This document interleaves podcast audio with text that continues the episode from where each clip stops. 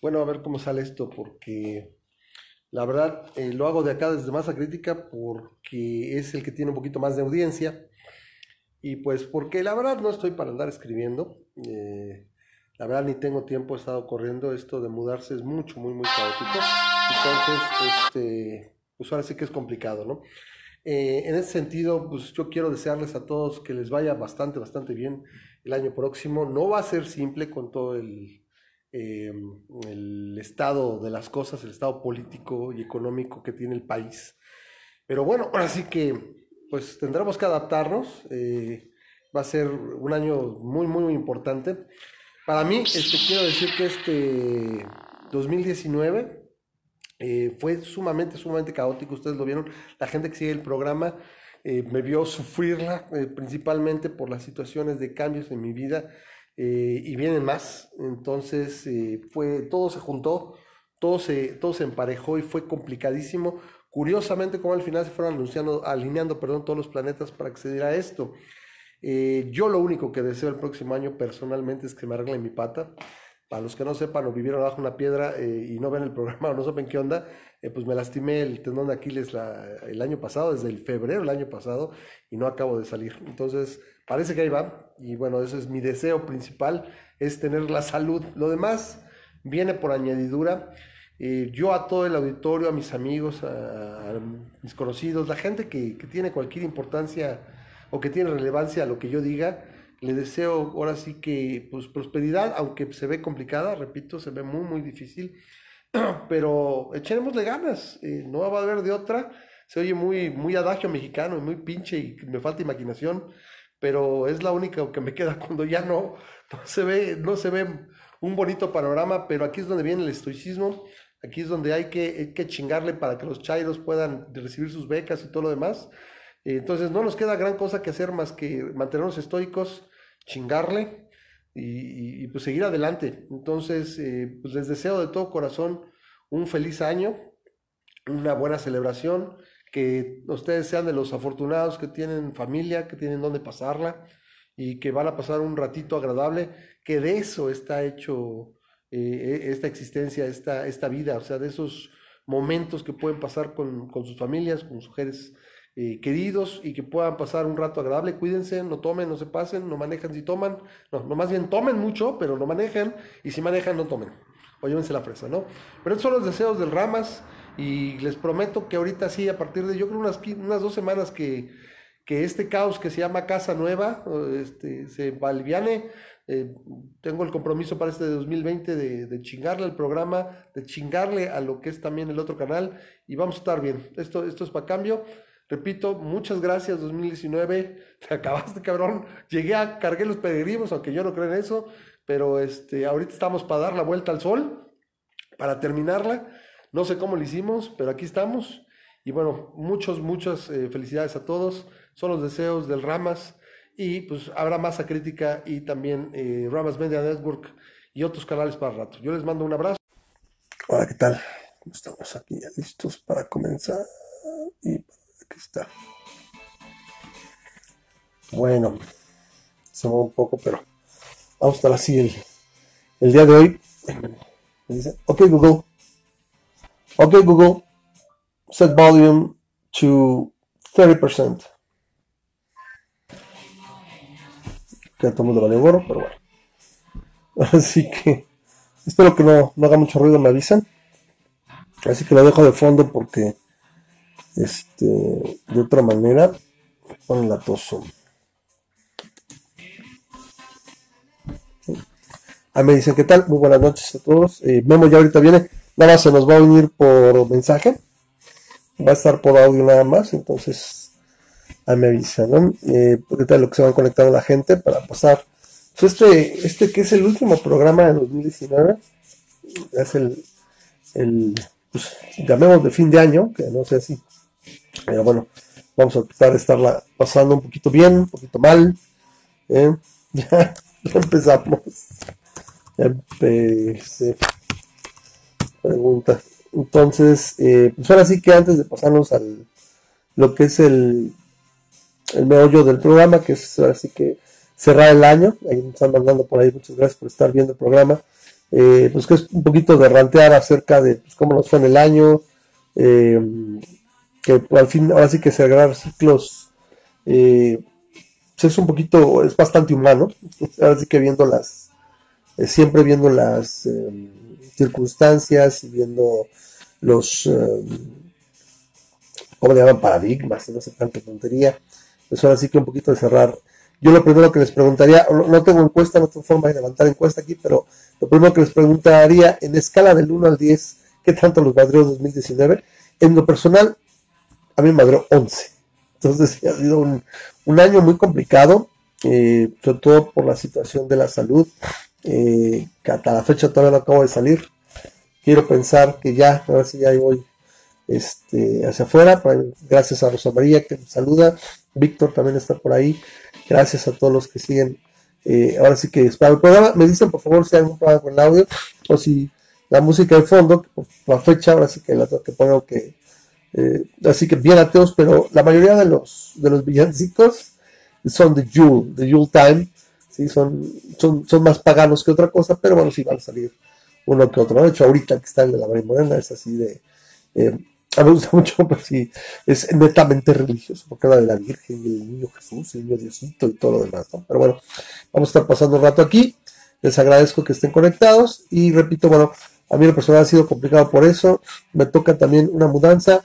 Mm, es curioso cómo se presentan las cosas porque uno siempre las imagina de cierta manera y ahorita que empieza a, hablar más y más, me disculpan porque la alergia me empieza a congestionar. Puedo estar toda la tarde súper bien pero llega el momento que tengo que empezar a hablar y se me, se me deja venir y me, y me sí que me congestiona. Entonces, de antemano les pido una disculpa. Está más allá de mi, de mi capacidad, de mi, de mi control. Entonces, si de repente ya me así como, nada, pues me regañan y me dicen que no me echo, pero bueno, me chance, ¿no? Entonces, eh, pues esas reflexiones las hemos venido haciendo pues ya durante hace, desde hace varios años. Este, este año marcó el décimo año que transmitimos, o sea, hace algo. Para los que no conozcan, eh, para la gente que llegó, este programa empezó en abril del 2009, donde si ustedes llegan a ir todavía a la página del Patreon, ahí está un poquito de una mini semblanza de la historia, de cómo eh, ahora sí que un par de locos ateos dijeron, pues vamos a hacer algo, ya para ese entonces había iniciativas como la de Maddie La Hunt y, cosas así. Entonces, eh, quisimos hacer algo, dijimos, bueno, había, había mucha inquietud de hacer cosas en esa época, 2007, 2008, 2009. Era, eh, yo creo, yo le llamo la época del nuevo ateísmo, la, la, época efervescente, sobre todo aquí en México y Latinoamérica, del nuevo ateísmo. Eh, era, era mucho, muchas ganas de, participar, la gente hacía cosas, hacían grupos y se hicieron, eh, se hizo la asociación, etcétera. Pero lo más importante que había era el grupo de discusión de ateísmo desde México y bueno, ahí se empezaron a hacer varias iniciativas. Ahí fue donde en un particular me encontré con eh, Rodrigo Ernesto Álvarez Aguilera, que bueno, saluda donde esté, si es que está, siempre fue un poquito, estaba un poquito malito, como todos, se nos va acabando la pila y nos vamos desvielando. Pero bueno, nos juntamos y dijimos, vamos a hacer eh, una especie de podcast. Vamos a grabar una hora ranteando y haciendo, diciendo cosas. Eventualmente eso fue uno o dos episodios y después dijimos, vamos a hablar de distintos temas. Se trataron temas como de qué es el ateísmo, la moralidad de los ateos, en qué creen y todo. Todo ateísmo, ateísmo, ateísmo, ateísmo. ¿sí? Irónicamente, había mucha gente que, o, gente que le empezó a gustar y empezó a decir, oye, pues, está interesante. Y lo empezamos a compartir en el extinto eh, canal de Podbean, bueno, lo que era el, ahí se guardaba el podcast y ahí se puede descargar. Después se, metió a distintas plataformas, se metió a Apple, se metió, no a Anchor, pero estaba, estaba en Apple, estaba en, me parece que también en, eh, en Podcasters FM también estaba, eran, eran como dos o tres plataformas aparte de Podbean. Eh, y bueno, ahí empezó a hacer el programa. Fue una primera temporada que hicieron 10 episodios. En la siguiente, una serie de situaciones donde Rodrigo, que bueno, Incognia, casi, así como soy Ramas, el Incognia, eh, tuvo que partir, o sea, hacia, a lugares lejanos este, y lo dejamos de ver y después con situaciones ahí que bueno, siempre, siempre pasan eh, cosas extra cancha y bueno, se embargo y fue cuando en la segunda temporada que le llamamos así como, como en formato de temporadas entró eh, Luis eh, volvió este ¿cómo se llamaba Luis? Me acuerdo que era Luis, pero ahora sí que no me acuerdo cómo se llamaba. Se me acaba de ir la onda. Entonces, este, Luis. Ah, me lleva Luis Antonio, Luis Roberto. ¿Qué es esto? no me acuerdo cómo se llama este. Lo peor es que ya no existe per se la, información en la página. Y ahorita, para variar, que necesito que abra rápido el, el canal de Patreon para ver qué demonios es. Ahorita lo abre. Entonces, es este. Ya ni me acuerdo. Mm, sí, pues sí, de hecho sí. Post, ¿no? Para variar no lo tengo. Bueno, Luis, quien, quien haya seguido el programa se recuerda, recuerda a Luis, que era este Link 666. Mejor me, acuerdo mejor el apodo. No porque no dicen mexicanos, estamos de la fruta.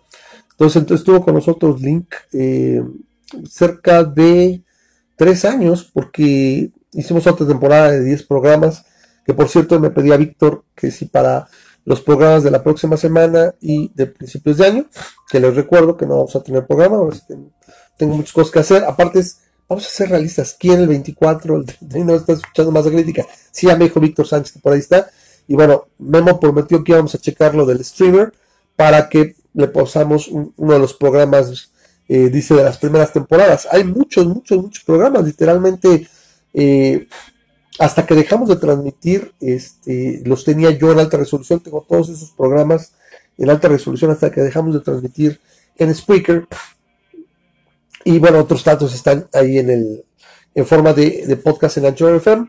Pero bueno, de esos viejitos, este, pues ahora sí que ustedes díganme si recuerdan alguno, quieren eh, alguno en particular, o lo escogemos al azar, alguno en la primera temporada y otro de la segunda, es lo que puedo hacer por ustedes, y tratar de transmitirlos el 24, aunque nadie lo esté pelando, ahí dejamos la compu para que esté transmitiendo para gente que quiera ver o escuchar masa crítica en esas fechas, pero el punto es que, bueno, descansamos, vamos a descansar 15 días antes de reincorporarnos a las transmisiones, ya en la nueva ubicación, que es la otra cosa que quería comentar, ya lo he dicho, este, nos vamos a cambiar de, de, de aires, entonces ya en la nueva ubicación espero tener varias cosas. La salud ya en franca recuperación, hablando de, la pata que le llamo yo mi pata franca, mi pata porque es, es, una historia larga de contar y, todavía estoy sufriendo por ella.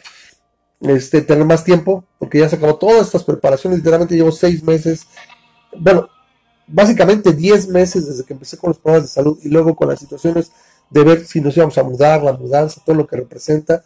Entonces, eh, entonces espero tener más tiempo para dedicar no solo al podcast, eh, bueno, al podcast, al programa, sino también a otros proyectos relacionados como Ramas Media Network, hacer más videos otra vez y ahora sí ya pueda mantener un ritmo que ahora sí que me permite interactuar más con ustedes y agradecerles, pues ahora sí que estén eh, después de tantos años siguiéndome o siguiéndonos, porque pues también Memo y, Armando están por aquí y son parte de la producción de este programa. Pero bueno, a mí me causa mucho, mucho mucha esperanza, mucha, mucha anticipación de ver lo que puedo hacer desde allá. Ya repito, con todas las situaciones que tuve este año fue muy complicado. Entonces, eh, pues ya estaremos por allá después de estos, estas eh, vacaciones. Espero que todo el mundo se cuide, se la pase bien, eh, no todo lo maneje porque todo el mundo ya está enfiestado. Nada más en estos dos días ya hubo dos borrachazos por aquí cerca. O sea, ¿verdad? literalmente hace rato llevé a mi niña cenar y están los borrachazos al orden del día. O sea, estos, estos, quisiera decir estos católicos, pero todo el mundo se enfiesta en estas fechas. O sea, incluyendo nosotros. Entonces, eh, pues, así que si toman, no manejen, llévense la fresa, como siempre les decimos.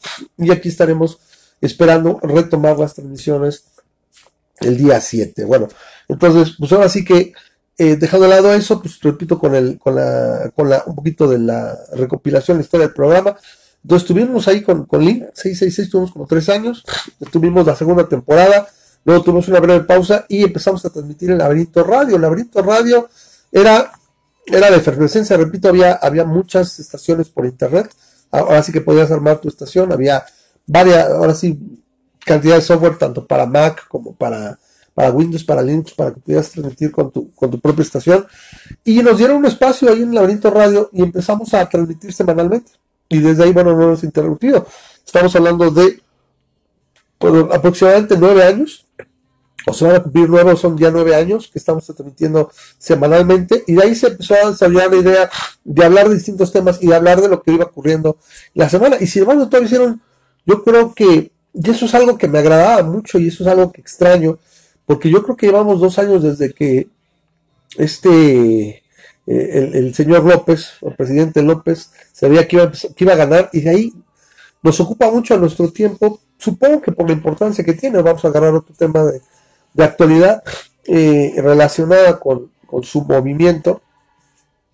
El caso es que era eh, eh, entre divertido y un poquito relajante no solo programa, porque hablábamos de situaciones, nos reíamos más, hablábamos de cosas, pero era muy relacionado con el contenido de lo religioso, lo, ahora sí que lo científico, y siempre había situaciones que había que comentar relacionadas con, con la actualidad, y había, hablábamos de muchas cosas, eh, también más geeks, pero a mí lo que me gustaba mucho de esas épocas es que no me tenía que estar preocupando por si no se iba a cargar el payaso en este país. Y ahora sí es una preocupación constante cada semana, no solamente lo que ocurre, ¿no? para que no se preocupen, este Memo me dijo que si viene bien en camino, en cuanto me diga, lo vamos a agregar nada más por audio, porque también anda enfiestado en la de Pachanga, en la, en la posada de su hija, y por eso eh, se supone que no, no ha llegado. Por eso también empezó un poquito tarde, una disculpa, y bueno, pues sigo yo con el monólogo, ¿no? Yo me he acostumbrado en, general a, interactuar mucho con Memo, ya son muchos años, estamos hablando, bueno, muchos, ¿no? Entre comillas, pero yo creo que estamos hablando de unos buenos cinco años, de que pues ahora sí que estamos, eh, hacemos una cuerda y entra básicamente y hacemos el programa juntos es mucho, en, lo personal creo que es mucho más agradable que nada sentarme yo y estarles ranteando, ranteando, ranteando yo solo. Pero bueno, siguen aquí, entonces yo por eso les agradezco y supongo que no les desagrada tanto. Para mí es verdaderamente, así que mucho placer estar aquí cada semana y tratando de expresarles y haciéndoles pasar un buen rato. Y les repito que, como cada año, en los últimos 10 años, les digo, muchas gracias a todos los que después de tanto tiempo siguen escuchando el programa de manera fiel y que les gusta de alguna manera eh, y que creen, creen que de alguna eh, situación hacemos, eh, les hacemos pasar un buen rato y sirve de algo lo que aquí ahora sí que ahora sí que escupimos cada semana, ¿no? Entonces, pues de ahí estuvimos en Laberinto Radio, repito, como unos dos, tres años, y a partir más o menos de 2015, 2014, 2015, empezamos con las transmisiones por Spreaker. ¿Por qué? Porque la, la estación que era Laberinto Radio empezó a ser muy inestable, tenía poca audiencia y acabó muriendo con varias razones. Estuvimos en Spreaker hasta eh, principios mediados de este año, porque vimos que la interacción en Facebook podía representar pues, algo más interesante y algo más agradable. Ahí está, llamemos. Vamos a grabar. Y ahorita nos dicen, por favor, me hacen saber si eh, se escucha bien Memo, si no me regañan y me dicen. A ver, está llamando. A ver si me dijo que sí. Si tiene que redireccionar a su teléfono porque va a estar el enlace solo por audio. Entonces, a ver. Uh, ok, ahí está ya. Está ya redireccionando. Ahí está ya. Espera, tanto ruido. Ya, ya contestó. Memo, ¿cómo estás? ¿Nos escuchas? Adelante, adelante. Fuerte y claro. Ahora sí que aquí la gente le pido, por favor, que me digan, porque no estoy viendo. Bueno, déjame ver aquí el, el, el, chat. Pero si ahorita lo conectamos acá. Está Carlos. Aquí estoy. Leonardo me dice saludos. Sí, yo te escucho fuerte y claro. Lo que quiero es que la gente me diga que no hay ningún problema. Que últimamente hay muchos. Entonces dame chance nada más. Vamos a apagar este acá para verla la transmisión. Ok, está por ahí. Entonces me dice, Víctor me dice buenas noches. Dice, poderoso Ramas, audiencia y saludos. Me decía, no, no, no había visto el, saludo de Daniel, que tenía rato que no comentaba. ¿eh? Daniel, ¿dónde andabas? Este, ya nos saluda desde Colombia, Leo. Y dice, Carlos, que no le, he dado, no le ha dado la fecha whiskera. Mira, bien complicado, porque literal estoy bien, bien cerrado, tengo que hacer cosas. pero lo más factible probablemente sería el 25 de la tarde. Todo está muerto, todo el mundo está acá, no, hay nada que hacer. Entonces el, el 25 se te queda el 25, que es miércoles, el 25 de diciembre en la tarde noche. Dime si te queda, Carlos, te doy tu libro y nos vemos, aunque sea como dices, para, para echar una lipus, ¿ok? Que conste, ¿eh? Que no es por, no es por malanza acá. ¿Vale? Sí, está todo realmente calculado, pero si es que tengo también otros amigos que me dicen, ay, antes de que vayas, como si yo me fuera a ir a, Timbuktu o a Alaska, no sé, si ya sé que es complicado venir, pero no vamos a dejar de venir, yo creo, pues, sobre todo por mamá. Aguascalientes está un paso, ¿eh? Así que ahí te veo, te voy a ver este brincando de México a Aguascalientes cada tres ¿Tú crees? No me chingues, no, es que, miren, el problema realmente no es, o sea, el camión te la lleva súper fresa, o sea, la verdad está, está light, el problema es que es una larga es lo que es lo que te duele, la verdad. Sí, o sea, si te das en, en el carro, entre, entre, entre auto y caseta, son 3.500 pesos, más o menos.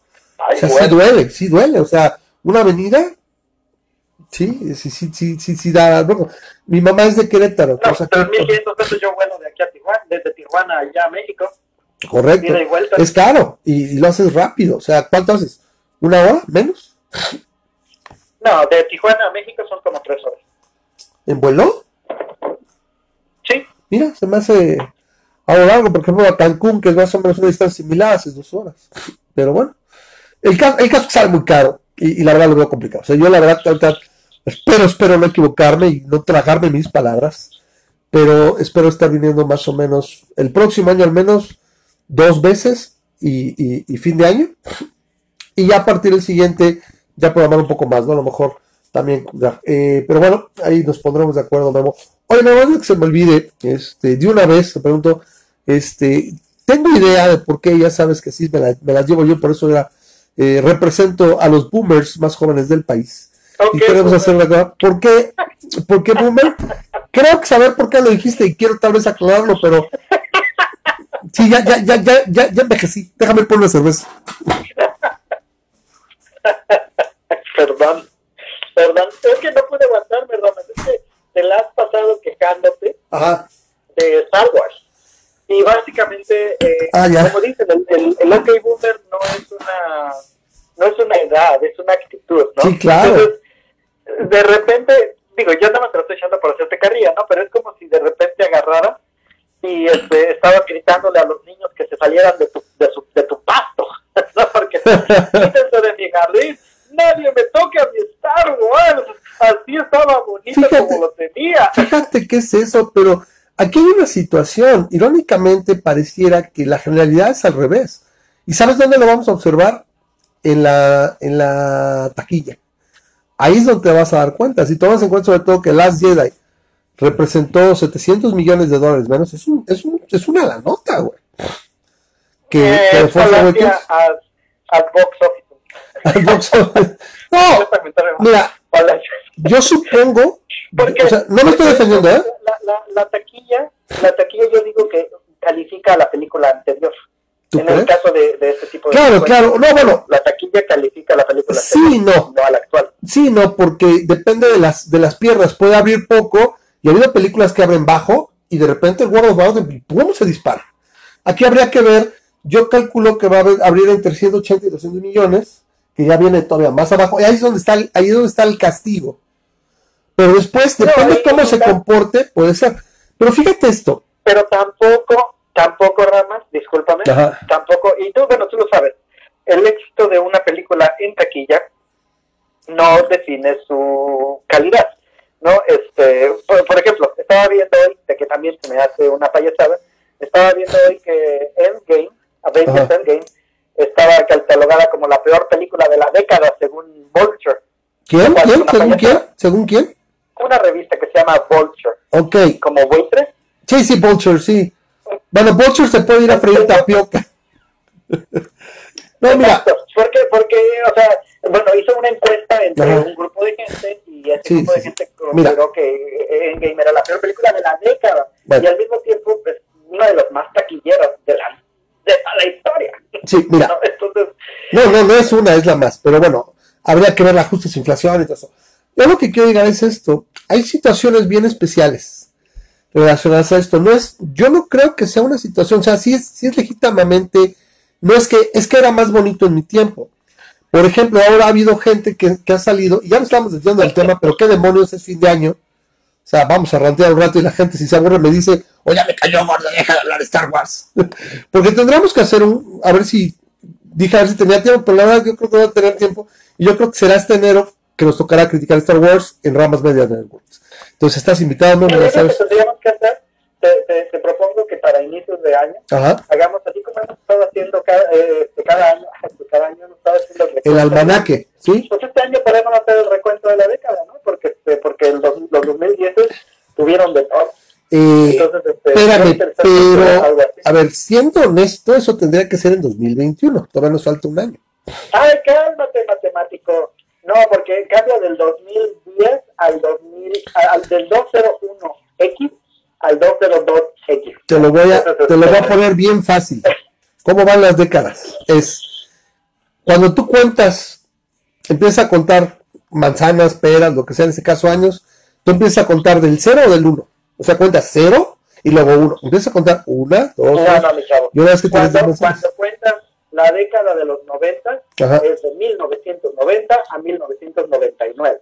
El 2000 no es la década de los 90. 1980 a 1989 es la década de los 80.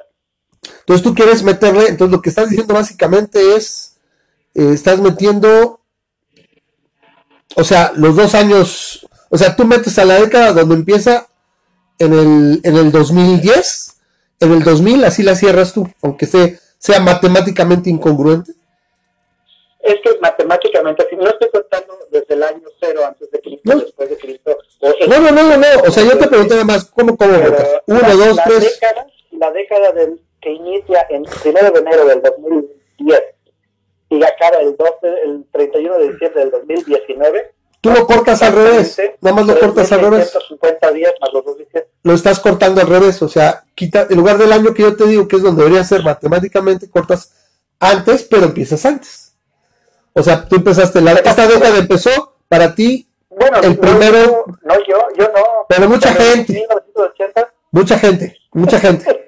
Porque ahí estamos unos y otros. Entonces, vamos a usar la nomenclatura menos. Entonces, ok, se acaba. Entonces empezó. El 80 empezó el 1 de enero de 1980 y acabó el 31 de diciembre de 1989, ¿correcto? Y estamos son 10 años, estoy de acuerdo. O sea, nada más estamos, unificando. Es, es la, la, década, esa década. Entonces, estoy completamente de acuerdo que estaba mal celebrado el milenio en la noche de 1999 al 2000, porque ahí sí cuentas del año cero, que no existió. Entonces, por eso ahí sí se despasa.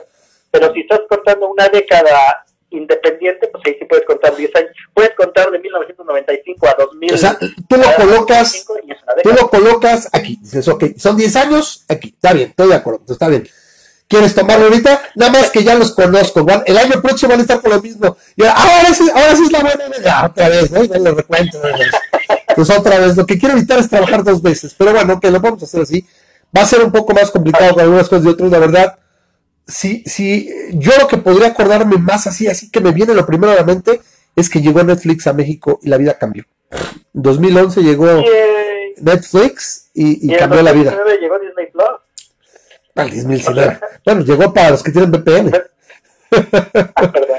Sí, bueno, pero lo, lo, lo, juntamos, ¿te parece? Lo juntamos y lo hacemos en enero. Sí, esa, esa ser una idea. Los, los vamos a invitar y así vamos ahora sí al menos les prometo que yo estaré creando contenido que, que lo empecé a hacer. Memo ahí de repente se, me pegó también hermano. Pero yo estuve haciendo contenido, yo creo como dos, tres meses cuando estuve con la pata estaba parada y tenía tiempo. Y luego empezó a moverse todo y literalmente me quedé sin tiempo. Entonces yo espero que ya, ya estabilizado. fueron unos seis meses muy caóticos, que al menos en gran medida, literalmente nada me, nada me falta arreglarme de la pata, que esté bien, bien, bien. Parece que ahí va, pero no puedo cantar victoria. Este, lo demás ya, ya se acomodó y por otras razones, por situaciones que iré platicando, ya en la nueva ubicación, pues debo de tener pues, más tiempo. O sea, de repente, no sé si me voy a jalar ahora sí que a, rascar el ombligo, pero debo de tener más tiempo. Entonces quiero aprovecharlo y será parte de tanto el, canal de Ramos Media Network como lo que es este. Habrá que hacerle página, habrá que hacer redes sociales. La verdad, tiene más sentido y yo creo que vamos a tener mejor, mejor intentos. Porque si se fijan, más a crítica no solo es un programa, es una pequeña comunidad. tenemos las redes sociales, tenemos el, o sea, el programa. Entonces, creo que es lo más pertinente allá, porque si no, también como que sentía que perdíamos. No, no, no había mucho, nada más los puros videos se pierden. Me dice, me dice Laszlo y dice, a las 10 décadas de cada siglo, cada una de ellas comienza en un año acabado en uno y termina en un año acabado en cero. Es lo que yo digo, pero bueno, en la nomenclatura Memo y compañía dice que es al revés. Dice, la primera década del siglo XX es la que va de 1901 a 1910. Shh, no le digas eso, Lalo, es al revés. Desde 1901, perdón, es de 1900 a 1909 según tú, ¿no, Memo? Estoy de acuerdo, estoy de acuerdo que matemáticamente es así. Pero, tú lo cuentas como con cultura popular, ¿no? Nadie diría en su sano juicio. Lo que yo te entiendo es que tú lo que dices, nadie diría en su sano juicio que 1980 es parte de los 70. Es lo que estás queriendo establecer, ¿no? Como que visual, visual y culturalmente no es tan atractivo. Culturalmente, exactamente. Ok, ok, va, va. I can live with that. Y de hecho yo quiero también comentarles algo aquí a la gente que nos está viendo, en particular a los amigos con los que tengo más contacto. Un abrazo a Laszlo, por cierto, ¿eh? ¿Losla? Este, qué bueno que se mete, aunque sea eh, al final de esta temporada, de, de, este año. Ajá. Pero no sé si es, no, creo que no es el Laszlo que estás pensando, ¿eh? No, no, no, yo sé quién, yo sé quién es, es, un amigo. Es que hay otro Laszlo. Me tocó ir a ver con él la, la obra de de Dios, ¿cómo se llamaba? Este, un acto de Dios ahí en este Broadway. Este, oh, pues no este, muy buena, si alguna vez la, la, llegaran a llevar a México deberían de verla. Es, es la de que ah, este Dios baja a, a, dar el segundo testamento a, a los hombres. Oh. El, Nuevo Testamento. Ok, correcto, directamente. Está muy bueno.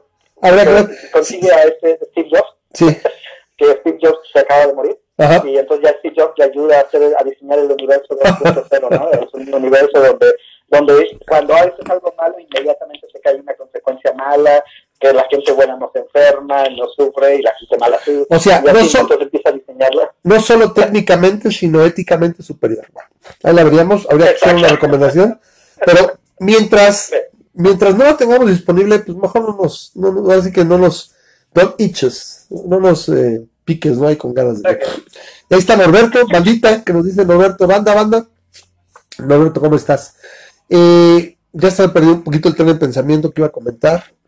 Uh, bueno, ok, a fin de cuentas, la década, este, haremos un recuento si quieres. Sí, yo Oye, de acuerdo. ah, ¿quieres que toquemos el tema de, ya que hablé de esta obra de teatro, ¿quieres que toquemos el tema de Netflix y este y, eso. Esa es, es una.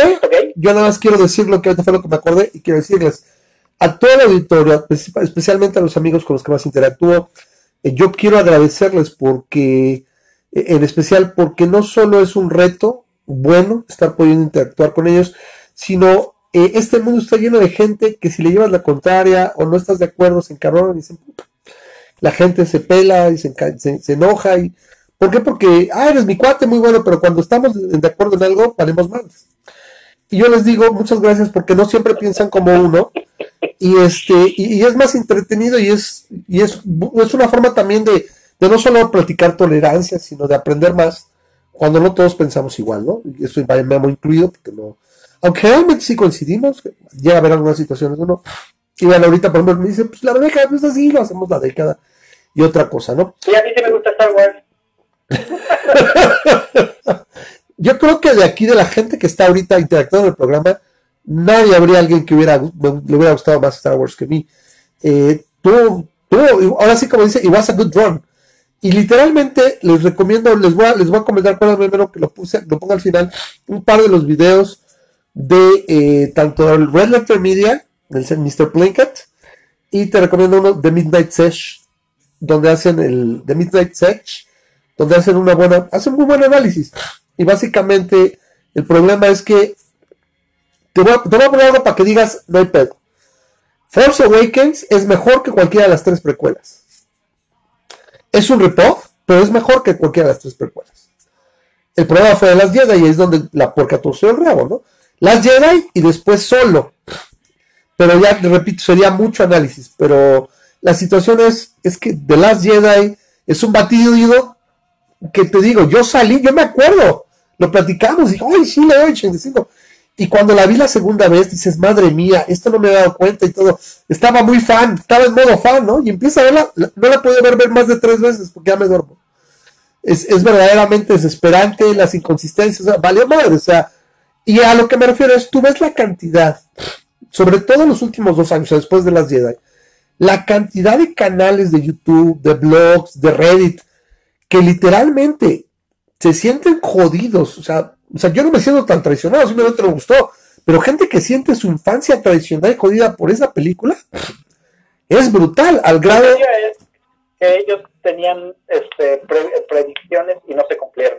Y eso es lo que les pegó a la gran mayoría de. No solo eso, sino que a mí si me preguntas, lo que pasa es que la gente no solo predicciones, sino es que con la idea de cómo se llama, no sería cuál, cuál es la traducción de subvert, o sea, la de, de cambiar expectativas, o sea, de sorprender. Ryan Johnson, lo que la mayoría de la gente le enoja de las Jedi, es que va en contra de la realidad de los personajes. O sea, los personajes que conociste son irreconocibles en las Jedi, empezando por Luke. Ese es un problemón la, gente considera que el look de The Last Jedi no tiene nada que ver con el look de la trilogía original y que como no hay un background suficientemente desarrollado y establecido para un cambio de esa manera, eso, eso yo he oído mucho, mucho. Pero, pero tienen, tienen su lógica. El, problema es este. Estamos hablando, obviamente, estamos hablando de personajes ficticios que se los dan a alguien y los desarrollas y ya son canon y, y te friegas, ¿no? Eh, espérame, ¿eh? O sea, o sea, nada impediría técnicamente que en cuatro años dijera Disney, plumazo, vamos a rehacer las secuelas. Podría ser, ¿eh? Lo veo difícil. Pero, pero mira, ese es el punto, por ejemplo, estás mencionando a, Luke, ¿no? Oh. Mucha gente dice, no, es que Luke jamás hubiera haría eso y demás. planeta, esconderse, porque este, eso va en contra de los Jedi. Y yo soy como tú que decía, y yo, y yo, y yo decía, y yo decía lo mismo que tú. Exacto, no, no, que también, si tú lees las precuelas, güey, es una parte muy floja, o sea, huevona, lazy, de, ay, o sea, tienes que tomar en cuenta que hubieron 19 años entre episodio 3 y episodio 4, güey. Y ellos se dieron por vencida, ay, intentamos una vez, como si estuviera, básicamente es, tengo que llegar al status quo donde dejé el episodio 4 para que todo encaje perfecto. oye, pudiste, haber dejado algunos cabos sueltos. O sea, no, o sea, es, es, es, la verdad es la forma huevona de escribir de George Lucas. ¿Sí? Nunca fue un gran escritor. Correcto. O sea, fue, como dicen, la, trilogía original fue Lightning in a Bubble y tuvo mucha gente que le asesoró y le, ayudó con diálogos y demás. Y por eso fue tan buena. Cuando se avienta a hacer las precuelas él solo, ya vimos lo que sucedió. El caso es este. Yo te lo voy a conceder eso, o sea, es un hecho. ¿Y por qué estamos hablando de Star Wars ahorita en realidad de todo? ¿Por qué? Porque el viernes sale, bueno, el jueves, pasado mañana, sale Rise of Skywalker, que es la tan vendida culminación de la saga de Skywalker. A mí si me preguntas, la saga Skywalker terminó en Retorno del Día, porque yo, la verdad, viendo episodio 7 y episodio 8, yo no veo prácticamente nada de Skywalker. Luke Skywalker tiene un cameo en episodio 7, un cameo de dos minutos, y tiene un cameo más grande en episodio 8. Pero bueno, a lo que me refiero es, así la venden, ahí está. Lo que yo creo que el, me, el meollo del asunto es este, Memo. Y eso sí, no me lo, lo vas a te va a costar trabajo refutarlo. El meollo del asunto es que Ryan Johnson básicamente les dijo a la gente, Jar Jar estableció una serie de threats en episodio 7 eran interesantes, genuinamente interesantes, como quién eran los padres de Rey, qué provocó o cómo fue todo el entrenamiento de Kylo Ren y los, y los caballeros Ren. ¿Quién era Snoke? ¿Por qué es así? ¿Por qué es tan chacharreado? ¿Por qué tan chingón? ¿Por qué es tan fuerte? ¿De dónde salió? Y por último, ¿cómo es que Rey hace todo tan chingonamente? Y eso queríamos ver, desarrollo de personajes y esos hilos establecerse y desarrollarse en episodio 8 para una conclusión más trepidante. Episodio 9, o sea, repito, episodio 7, viéndolo en retrospectiva, es un rip-off de episodio 4, pero es un buen rip-off. O sea, la gente que le gustó, no, no veo a la gente que se esté peleando, el problema es de las Jedi. Y que Ryan Johnson básicamente te dice, todo esto no es importante. Papás de Rey, no es importante. ¿Quieres Snoke? No lo maté. Este, eh, Kylo y el, conflicto entre Rey ya, eh, ya nos dice que se pelearon y luego se volvieron a hacer, o sea, no pasó nada, quedaron igual. Eh, eh, eso es, lo que yo creo que a la gente le espera. Y luego si agregas que sí, en el episodio 7 nos parecía extraño y parecía que Rey era una Mary episodio 8 lo confirma. ¿Por qué? Porque es un personaje que no tiene conflicto, que todo se le da y no hay explicaciones realmente de por qué se le dan las cosas. Es exageradamente buena en todo, todo, todo se acomoda. O sea, hay un dicho que para que un personaje sea una Mary Sue, o si es, si es un hombre sea un Gary Stu, básicamente es las cosas le pasan porque, porque lo necesita el plot, o sea, la trama se lo da, no lo desarrolla el personaje. Convenientemente aparecen las soluciones. La armadura más potente que puede existir, que explotar. Ese es el punto. Y creo que ahí sí podremos estar de acuerdo. Eso es innegable, que lo que estableció, ah, lo que estableció sí, J.J. lo deshace. Pero, yo tampoco. Pero estoy de acuerdo que Rey es, este, es una maestra, ¿no? O sea, sí, ahí sí estoy de acuerdo en eso. A mí lo que, lo que me parece es que sutilmente el, el Last Jedi de, de Ryan Johnson básicamente modifica algo con, una, con un pequeño detalle que a mí me parece súper importante, modifica un montón de cosas, que es, es la primera vez en las, en las películas, en las películas de Star Wars, que tenemos un tiempo determinado de viaje al, a, a, través de la galaxia. ¿En tiempo real? Es decir, ¿O qué te refieres? Eh, no, que, o sea, porque porque cuando están escapándose de la de que los viene persiguiendo acá la, la, nave de, del, del Snoke, los viene persiguiendo, no los alcanza, pero calculan que van a tardar 8 horas. sí. en este, o creo que son 16 horas. Van a, van a tardar 16 horas en que se les acabe el combustible. Y es el tiempo real, ¿no? Se desarrolla en 16 horas. Fíjate que nunca, nunca hubiera pensado que ibas a mencionar eso. Yo, pues, que, o sea, hay muchas otras cosas que ah, iba a mencionar, ¿no? no, pero te voy a decir por qué. Te voy a decir por qué. Okay.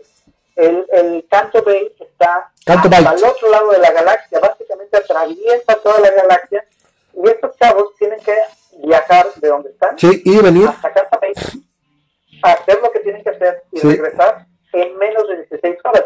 Eso hace que los viajes a través de la galaxia, en una nave menor, ni siquiera del sí. Falcon, era una nave menor, son cuestión de nada. Es decir, eh, eh, y esto te voy a decir por qué es tan importante esto. Porque el viaje que hace en el Millennium Falcon, este. ¿El Castle Run? Han Solo, ¿El, el episodio 2. Ah, episodio 2. Este, de, de Cloud City. A, ah, episodio 5. A Cloud City. Ajá. Es mucho menor pero mucho menor es ese viaje que el viaje que hacen hasta Canto Bay. Sí, debería ser. Lo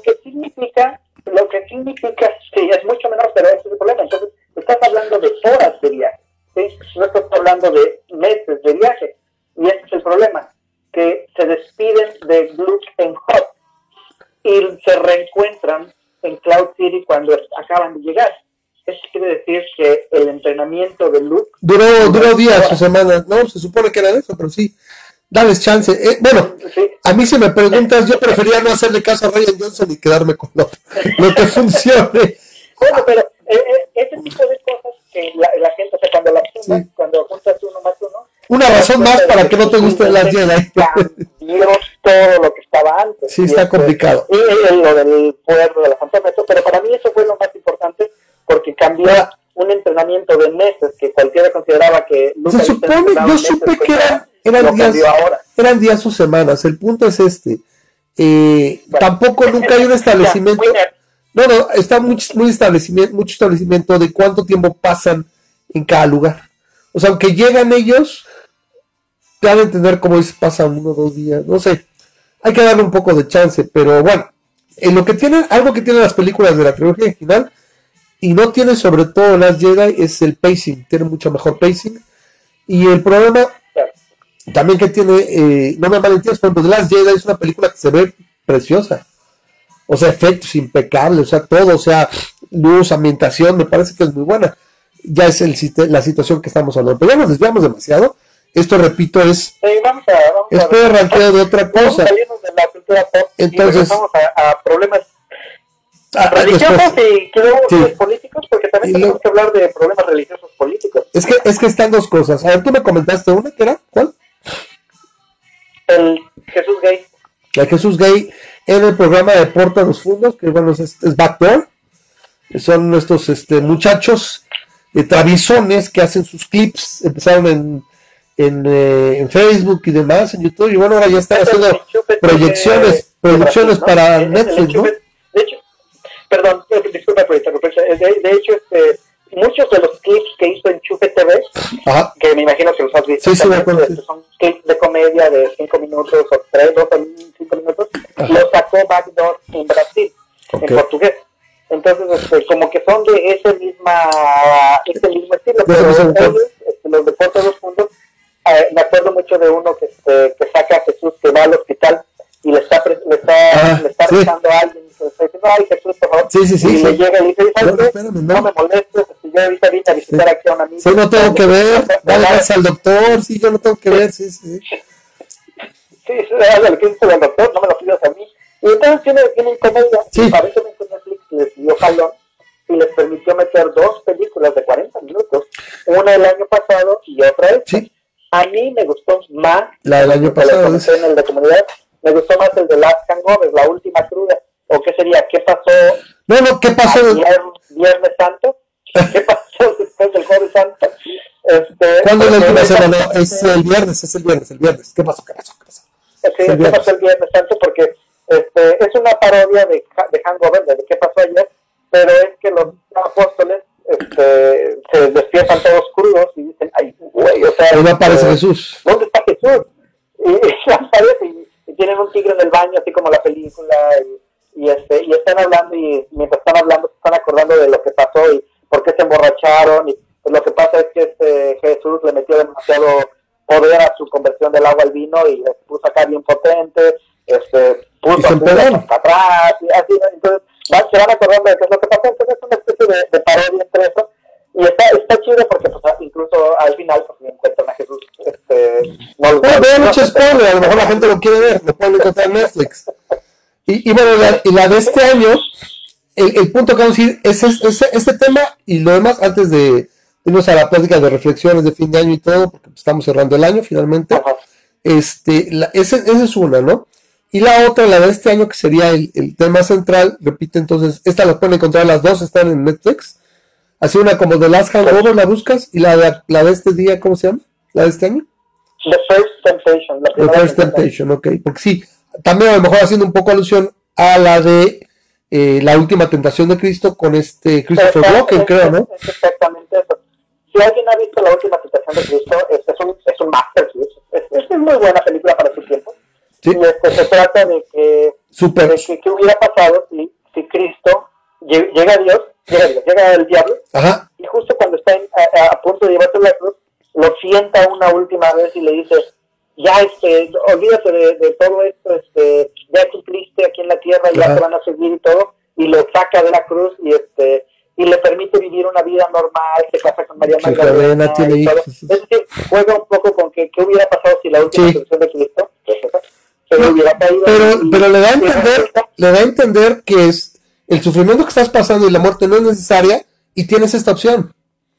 Básicamente el- la, la- decisión es que si prefieres esto, básicamente todo vale gorro, o sea, porque si no, pues no habría decisión, no habría conflicto. El conflicto de la película de, de, No, no. la de, de Walken lo, lo más es eso. de la película que se me hace muy importante es que este, se encuentra a un apóstol, se encuentra a Pablo, a un apóstol, Pablo, alguien Sí. se encuentra, que está predicando acerca de Jesús y Ya tiene mucho la que cruz, le dice el güey, le llega y le dice, oye, no morí en la cruz, Sí. me, me, me salí, me salí justo antes. Sí, Y el otro le, le recrimina y dice, o sea, eh, renunciaste, pues no, o sea, yo en el Jesús en el que creo, Sí. es en el que... El que se en sacrificó. Entonces como que dan a entender que aunque no se hubiera muerto, de todas maneras la religión hubiera nacido, ¿no? O, hubiera, o se hubiera creado.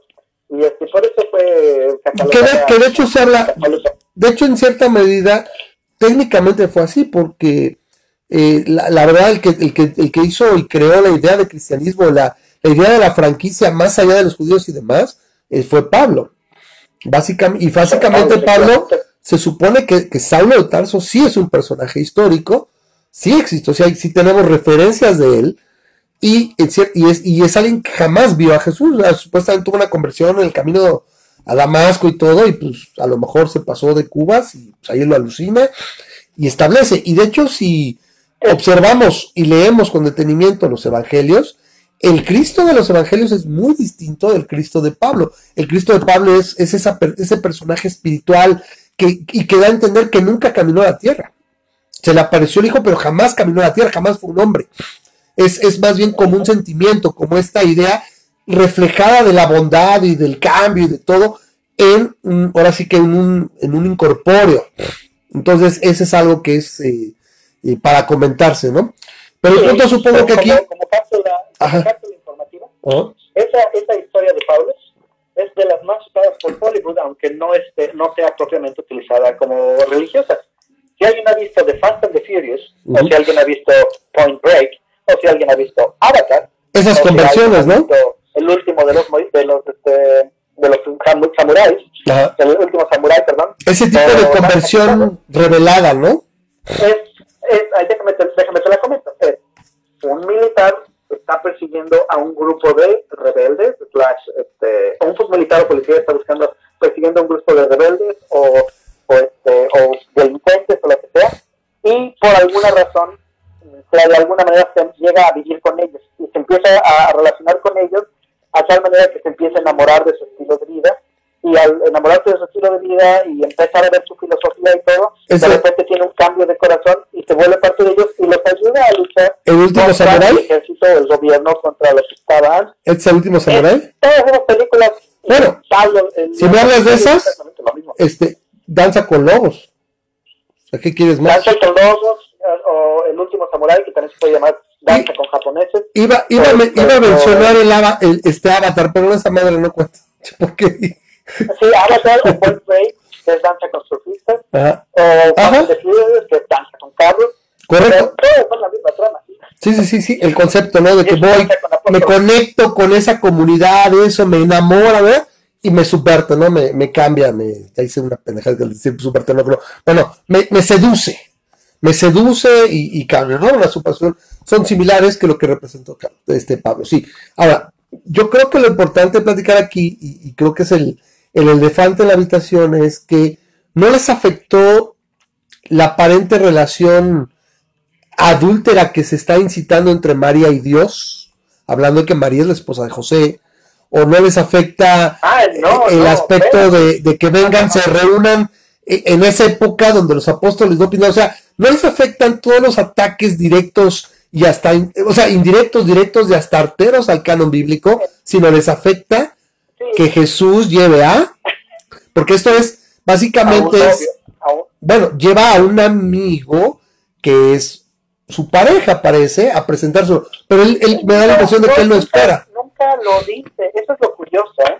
Que este, o sea, la, trama de... Es muy sutil, ya la viste, yo no la he visto, ¿eh? Yo por eso no le estoy comentando como crítica o algo, porque no la he visto. Está en mi to-do list, está en mi lista, pero... Voy a tratar de no hacer la spoiler free, pero la, la, la, la más bien de hacerlo spoiler free. La comedia no es muy buena, ¿eh? pero está buena para que la apoyen, no para que la... No está X zona, ¿no? Le doy un, la verdad le doy un 5. Pero es, es, es, buena en el sentido de que, que es, una comedia para apoyar. La trama es que se Star for Trying? cumpleaños número 30. Sería Star for Trying, ¿no? Sí, Star for Trying, ¿no? Acá en el... Una estrellita a la frente para intentarlo, ok. Por eso este, cumple su aniversario número 30 y este y al momento de que este, están contándose los reyes y están contándose los este los los diferentes este amigos de Jesús está Lázaro están ahí así varios está María y pues también viene José y viene Dios. Y se, se, presenta ahí pues pero resulta que este que llega Jesús con, con un con un amigo que es a todas luces gay. Entonces, este, el, el asunto es que el, el novio en cuestión, que no, nunca se dice que es un novio, pero es así como que él estaba nervioso por venirles a presentar el amigo, este, se empieza a, llevar con todos de la fiesta y empieza a saber cómo el, eh, Dios tiene algo que ver con María, ¿no? Entonces, porque María todavía como que quiere con, con, con Dios, le, la dejó este digamos, este, de alguna manera picada. Y entonces, este, hay, hay un chorro de cosas que pudieran considerarse no solamente herejes, blasfemas, pero realmente ofensivas. Y lo que la, la, la, la, gente decidió ofenderse es contra el hecho de que la posibilidad a un amigo que de que pudiera ser su pareja. ¿no? Sí, la posibilidad. Ahora, toma en cuenta que, por ejemplo, eso también llama la atención. ¿Qué hubiera pasado si no hubiera esa parte gay? O posiblemente gay. Todo lo demás, ese, ese triángulo amoroso entre Dios, José, este, no sé, me podría ocurrir ahí con los apóstoles por ahí, este, no sé, tirándole el can también a alguno de los apóstoles a María, no sé, alguna tontería así, o más acá, y no hubiera visto esa parte, se hubieran quejado tanto, sobre todo que tenemos un aspecto como en la semana, ahorita que fue el 12 de diciembre, el Día de las Lupes, eh, tuvimos gente, unas 30 personas que en Guadalajara fueron a tapar la, escultura que se llama sincretismo, donde que, representa la unión de la creencia en Tonantzin y la creencia en, en la Virgen de Guadalupe y cómo se unió todo, y la fueron a cubrir y a exigir que se, que se diera de baja, que se quitara, ¿no? Casi no me gusta eso, ¿no? Pues yo la quiero ver, pues no paso por ahí no la veas, voltea, ¿no? Sería tu derecho, pero es, es, es el problema, ¿no? Que siempre tenemos, hemos tenido con el pensamiento mágico y las religiones. ¿Cuál es? Es, eh, oye, es que mi religión me lo prohíbe. Ok. No, oye, es que mi religión te lo prohíbe. Ahí es donde, ahí es donde torce la puerca el rabo. Entonces, eh, por eso dicen muchas veces aquí que tú puedes no ser, no puedes ser, no ser católico, pero no puedes dejar de ser guadalupano. Aquí en México. Exacto. Entonces, eh, el punto entonces es este, ¿no? Es, es el detalle, el tema, hablando por ejemplo de lo, de lo que pasó la semana pasada con, con el Zapata gay, ahora con esta situación, la gente decidió ofenderse y, y de hecho hay, una, hay un leve movimiento en Internet porque no es tan fuerte, no lo he visto brutal, pero sí he visto compartidos algunos que otros, eh, algunas que otras imágenes pidiendo que boicotes Netflix y desde baja tu cuenta por eso. Yo simplemente lo haría. La forma... se, juntaron, como un millón de firmas. ¿Tantos? En son este, muchas. En el, en el en cuenta que es una, una película que está atacando, bueno, no atacando, pero está desde Brasil hasta toda Latinoamérica. Aún así es, es, es, es algo fuerte. Yo, yo lo que haría es... Un millón de personas. Yo, yo lo que pensaría es que probablemente la mejor forma de hacer eso es, porque esto es una vez más efecto Streisand. O sea, se le está olvidando que el simple hecho que alguien haga stream de esa película una vez y se suplica ese efecto con 2, 3, 5 millones, pues ya fue una producción muy importante, o sea, muy relevante. Cuando lo mejor que podrían hacer es simplemente ignorarla y no tener que ver, entonces, si no es tan buena o no tiene relevancia mayor que la temática, ¿sí? Pues pasaría sin pena ni gloria, a lo mejor el siguiente año de Netflix muchachos, no hay mucho presupuesto, vamos a tener que prescindir de sus servicios este Vamos a ver cómo se mueve todo el próximo. No nos hablen, nosotros les llamamos. Y a lo mejor nada así. Ahora yo creo que es, pues esa, esta publicidad gratuita es de las mejores. O sea, no puedes hacer nada mejor para que la gente se interese en algo que le digas que no lo vea. Ese es el punto, Este, la, la de la última cruda, de Last and lleva un año en Netflix. Y pasó sin y yo nunca había oído hablar de Yo tampoco. Entonces, este, este, la vi, ¿por qué? Porque me enteré de, la primera presentación de Cristo. Entonces, de ahí me fijé que habían sacado una el año pasado y por eso la vi. Y de hecho, he notado que muchas personas, eh, como el post que puso Carlos, este, dicen, ay, es que ponen a los apóstoles como alcohólicos y no sé Y eso es en, en, la, en la de la última cruda, no en la de no en la de la primera tentación. Claro, claro, pero ya se están... entonces, las odian mucho, pero ellas están viendo, ¿no? Claro, claro, y eso es, es el punto que estamos queriendo tratar. O sea, la odio y todo, pero eh, de alguna manera le estoy dando publicidad. O sea, es el, famoso efecto Streisand, ¿no? De que entre más quiero que no se vea algo, o en su momento yo recuerdo, yo recuerdo mucho la que salió, me acuerdo, la, la, la del secreto, ¿cómo se llama? El de Padre Amaro. ¿Sí? Sí, sí, el, secreto del Padre, Amaro. Y, es entre, y fue un éxito porque, la, porque la, el crimen del Padre Amaro. que tiene, estamos hablando que como de 16, 17 años esa película. La Talancón se veía chamaquita. ¿sí? Creo que fue poco después de Amores Perros. Yo creo que sí estamos hablando como de principios del, siglo. El punto es que eh, sucedió lo mismo, ¿no? Ay, no manches, este, la, iglesia la censura, la iglesia católica, como se la presión, porque no hay una iglesia, o la iglesia, y más ahorita que ahorita con el tema que vamos a ver después, o sea, le están comiendo el mandado a los católicos. Este, esta situación de que eh, la censuro, te pido que lo veas, y pues la gente, particularmente los católicos, le hacen caso a todo el mundo menos a su iglesia. Eso, eso es lo que también me cae bien de los católicos. Ay, se, desconectó. A ver, vamos se desconectó. Ay, a ver, vamos a volver a llamar a ver si se deja. A ver si, si se puede. Ahorita sí se vuelve a conectar. Y ya nos llama. Pero bueno, yo estoy comentando eso. O sea, la dinámica se pierde. Una disculpa, ahí está ya. Bueno, Memo. Memo. Bueno, bueno. Todo dice que tiene una conexión pobre. ¿Quién sabe dónde anda a andar todavía regresando? Era para que se hubiera quedado ya hasta que acabara el programa. Ahí estás ya. Ahí está. No, no, pues se perdió, te perdimos y ya empezó. ¡Ey, así, se me va la bien, ¿de qué hablo? Es que ya cuando agarramos un, un, tren de pensamiento y agarramos un hilo, pues es complicado, de repente, pues, ya me quedo, ¿no? No es como cuando terminas alguna entrevista o dejabas de hacer algo, te acuerdas ya, ya hace tiempo, y ya, pues sigues, ¿no? Sigues este, este, ¿Estabas comentando algo o estaba yo hablando? Ya no me acuerdo. Eh, te estaba diciendo que qué era el efecto Streisand. Sí, sí, sí. ¿Me podrías informar? Ah, ¿quieres que yo te lo diga?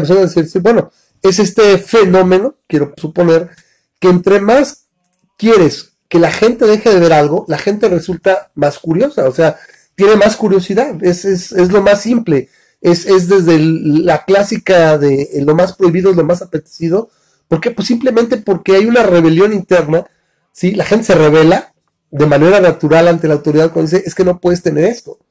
El, primer pensamiento que le pasa a uno por la cabeza cuando alguien te dice, no puedes tener esto es, ¿por qué no? porque tú lo dices. si tú me lo dices y no tengo impedimento, más lo voy a ver. Entonces, es lo que están logrando. Lo mismo ocurrió ahora con, la, con lo de Zapata.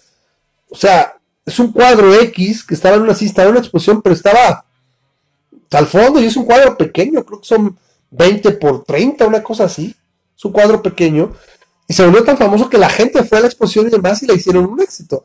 O sea, vamos a ser realistas. Cuando, cuando en la vida una gran cantidad de gente en México va a una exposición de arte? Es poco común. ¿Sí? O para realizar manifestaciones y demás. Que a fin de cuentas, si tú, lo, si tú me preguntas, Memo, para eso es el arte, ¿no? Para, para hablar de él, que sea provocativo, que sea interesante, ¿no? Yo, yo digo, te lo voy a poner así, y ya, tú me dices, yo prefiero 20, 20 cuadros tipos así de Zapata o, o de los héroes nacionales, porque luego empezaron a circular imágenes muy cagadas de Benito Juárez y todo, con medias y todo. Prefiero 20 cuadros de esos, que nos hagan hablar del arte, la polémica, lo que quiere transmitir un artista, que las masas que vemos de arte contemporáneo, que un plátano pegado en una pared, o unos lentes, o, o, no sé, basura, ¿no? Que la junta la acomoda y ya es arte, no sé.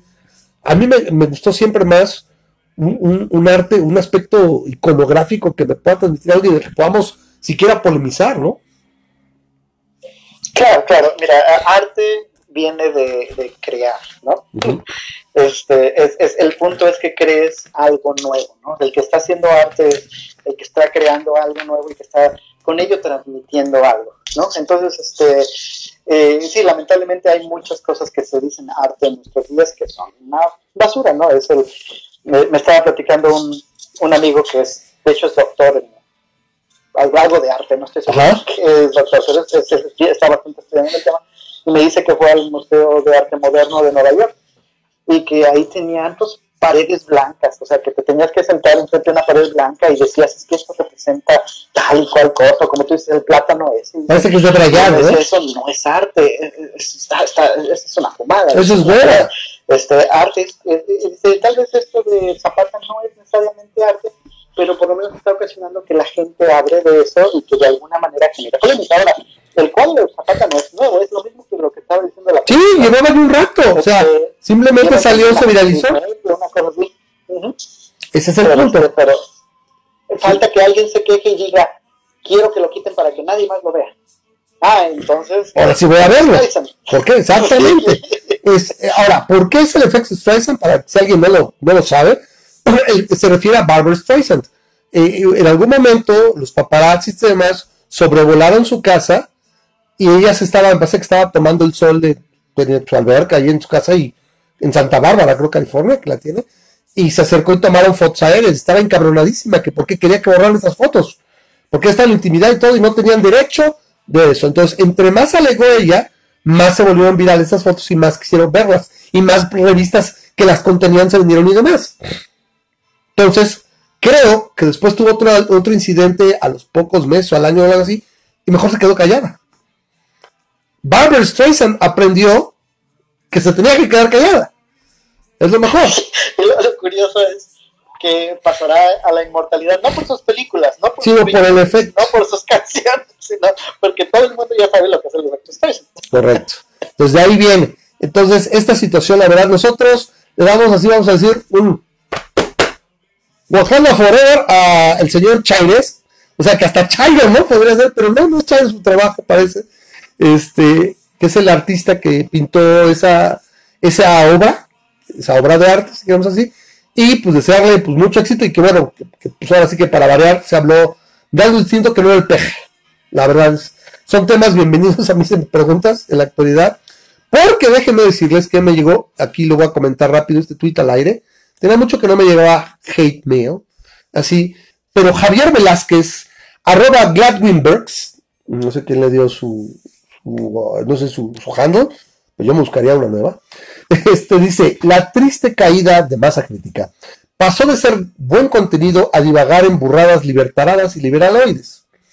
Bueno, este, tendremos mucha pena en ver de partir, Javier.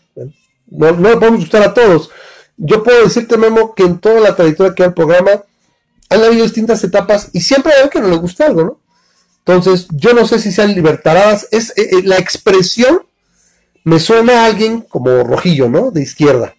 Porque si no me ha dicho, ¿sabes qué? Porque estás, estás perdiendo mucho tiempo en aspecto libertario y político, cuando me gustaba más, cuando hablabas de pura ciencia, hablábamos de pura situación antirreligiosa y todo, porque aquí estábamos ateos, chairos, libertarados, eh, derechosos y todo, pero todos, todos ateos, todos, nos podíamos petorrear de lo mismo. Me da esa impresión. Pero cuando lo dice, no sé tú qué opinas, Memo, cuando dice burradas libertarias liberaloides, me suena medio marxista, o sea, medio rojillo. Yo le mando un abrazo a Javier, me da pena, eh, lo vamos a extrañar. No, no recuerdo nunca haber este haber visto ¿Cuándo, por ¿cuándo, ¿Cuándo lo comentó? Esto lo mandó hace dos días. O sea, reciente. Entonces, pues me da pena verlo partir. Eh, es, curioso porque te voy a decir que este que sí, o sea, los que más están en contra de, de los libertarios me parece que son los rojos. Los, chairos. este, y es curioso porque si dices liberaloides, sí. entonces no eres izquierdista, no eres liberal, liberal ¿qué es? me resuelta un poco de incongruencia ahí, porque definitivamente nuestra audiencia no es, no es la no, no es conservadora, no es fifí.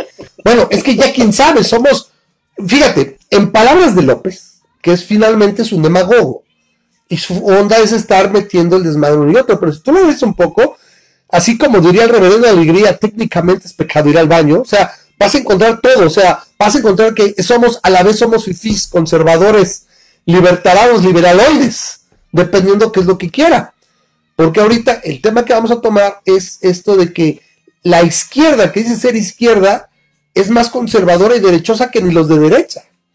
O sea, hay un dicho que dice que ni los panistas se atrevieron a tanto.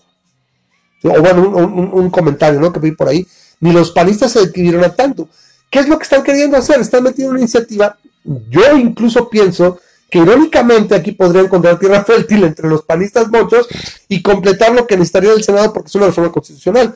Quieren darles eh, acceso a las iglesias en general, obviamente con las evangélicas, o sea, López concuerda con las evangélicas, o sea, de hecho los católicos, son católicos conservadores de, de derecha más tradicional están obviamente en contra de, López. La misma Iglesia Católica Apostólica Romana ya ha sacado un par de, comunicados en su semanario de la fe donde le pegan y piden que la gente empiece a pensar que no hay que votar por, el MRN. Yo repito, no voy a volver a decirle como, como quieren, es el Movimiento de Regeneración Nacional, el MRN, ¿sí? porque de ahí se agarraron, y te digo, entonces, le pega a lo que representa la guadalupana, porque ya le sirvió para su propósito, ahorita ya no. Entonces siempre se ha ido por la parte, por la libre y la parte de las evangélicas, o sea, las protestantes son las que están jalando con él. Y bueno, básicamente quiere dar a iglesia en general posesión de medios de comunicación, es un adoctrinamiento peligroso, es un camino complicado. Eh, no solo la posesión de medios de comunicación, sino que puedan este, rendir, por ejemplo, hacer eh, las situaciones de culto en público, o sea, invadir situaciones que antes eran, te quedas en el templo, era pues literalmente tan que puedan hacerlo en cualquier parte. Eh, ¿Qué más eran cosas? Ahorita les digo. Mm, um, eh, pueden tener no solo eh, canales de comunicación, sino también radio, televisión, impresos, pero lo que entiendo es Memo es poseerlos. No, no nada más difundir estas su doctrina, sino poseerlos. Y es un camino pues, complicado, ¿no? Eh, entonces, creo que incluso quieren darle voto a los ministros de cultos y lo único que se expresa, o se expresamente es que no puedas inducir a votar por alguien en particular o en contra de. Como las cosas se hacen en este país, ¿tú crees que todos no sigue haciendo y ahora se va a hacer más? ¿Sí? Eh, lo que me desespera un poco es que tenemos estos los chairoateos, que de hecho así soy el, el post en, la página del programa, y están maromeando cuando dices, mientras las leyes no se hagan, ahí salió el, el maromero mayor de, los chairoateos a decir, es que mientras las leyes no se hagan pensando en, en pedos religiosos y se, y se sigan haciendo pensando con laicismo y la fregada, no hay problema. Esto, no, esto no me suena a laicismo por ningún lado. ¿Sí? Incluso están hablando de que los, los, los funcionarios públicos puedan estar yendo a lugares de culto y puedan traer las cosas a la esfera pública. O sea, hablando de la religión que profesan y todo. Entonces se nubla la división de iglesias-estado, al grado de que quieren quitar esa, ese, ese fraseo de la, de la constitución, la separación de iglesias-estado. Memo. Y ahí tenemos a, Benito Juárez, tenemos a Benito Juárez dando vueltas como trompo en su tumba, ¿no? A diferencia de Zapata que se está revocando con otro güey, este güey nada más solito. sí, pero eh, eh, este, sí, eh, el punto es que, que, de repente me salió tan tolerante como este el, el Richard es tan tolerante a las creencias de las otras personas, nada más porque su Mesías, este, se lo, se lo, le dio la pauta, ¿no? Entonces, este, es, es, es curioso, sí, la, la, el grado de maromas al que llevan, que incluso puse el comentario, no sé si te fijaste, puse el comentario de que los dobles negativos no eran lo suyo, porque él solito se contradeció, se contradijo. Se contradijo. Se contradijo porque, este, porque puso, puso demasiados negativos y solito puso lo contrario de lo que quería decir, ¿no? Pero claro. whatever. Este, eh, el, el, punto es este. Eh, fíjate que tenía yo una plática con esta Rosa María hace poco, en que ella me decía que era bueno que, me parece que en, en un país más avanzado que el de nosotros, definitivamente, no me acuerdo cuál, estaba empezando a decidir a cobrarle impuestos a las, este, a las iglesias. Y ella decía que era algo bueno y yo le decía que no necesariamente era algo bueno desde mi punto de vista, porque existe la teoría política económica, no sé cómo lo quiero llamar, sociopolítica, de que todo impuesto lleva una este, representación. En inglés le dicen no taxation without representation que la idea es básicamente... Si, vas a pagar impuestos, si me va a costar, eh, voy a influir más. Eh, eh, no, eres un contribuyente, entonces tienes derecho a una representación mm, política. Claro, claro. Por eso influir más. no, no, solo es el lobby, ¿no? Sino, sino alguien va a estar ahí dando mi voz, dando lo que yo pido y va, a estar legislando en favor. Una obligación, toda obligación lleva un derecho, ¿no? Entonces, el, el, hecho de que las iglesias no paguen impuestos de alguna manera es por congruencia con este concepto. este, no se les da voto a las, a las, a las uh, sociedades religiosas, no se les permite participar en elecciones precisamente porque sabemos cómo es la gente. Porque si de este, por sí la gente boca con el hígado, pues, es, o sea, tiene, es un control el, el, el, papá, el, el, padre les va a estar diciendo Exacto. Este, por voten, ¿no? Aunque diga que no, o sea, es una figura de autoridad y oiga, oiga, este, oiga padre, vengo, mire que mi, le estaba la mano, fíjese que mi, mi, prima está malita, no había podido venir, vengo para que le mande la bendición conmigo, ah, Ah, sí. ¿Y cómo ha estado, padre? Ah, pues, pues aquí preocupado por el país, hija mía. Ya ve que este pendejo que quiere. Ay, sí, ¿verdad? Ya con eso. Ojalá pudiéramos. ojalá. no, no, no. Ni siquiera eso. Este desgraciado, así es mi madre. Ah, bueno, pues ya me tengo que ir al rato. Hoy, ¿cómo te fue con el pan? Sí, mira, ya mandó la bendición para que te la diga aquí, para que acá, este, no sé, ¿no? Este, te manden saludar, lo que sea. Sí, sí, que está bien preocupado por eso. Ay, sí, este, ay, sí, ¿verdad? Ay, si al padre no le gusta, seguro. Ay, no, pues cuando votemos, se acuerdan de votar por. Eso sería suficiente. O sea, la, la, la, la gente hace relaciones. Son gente, son, son figuras de autoridad.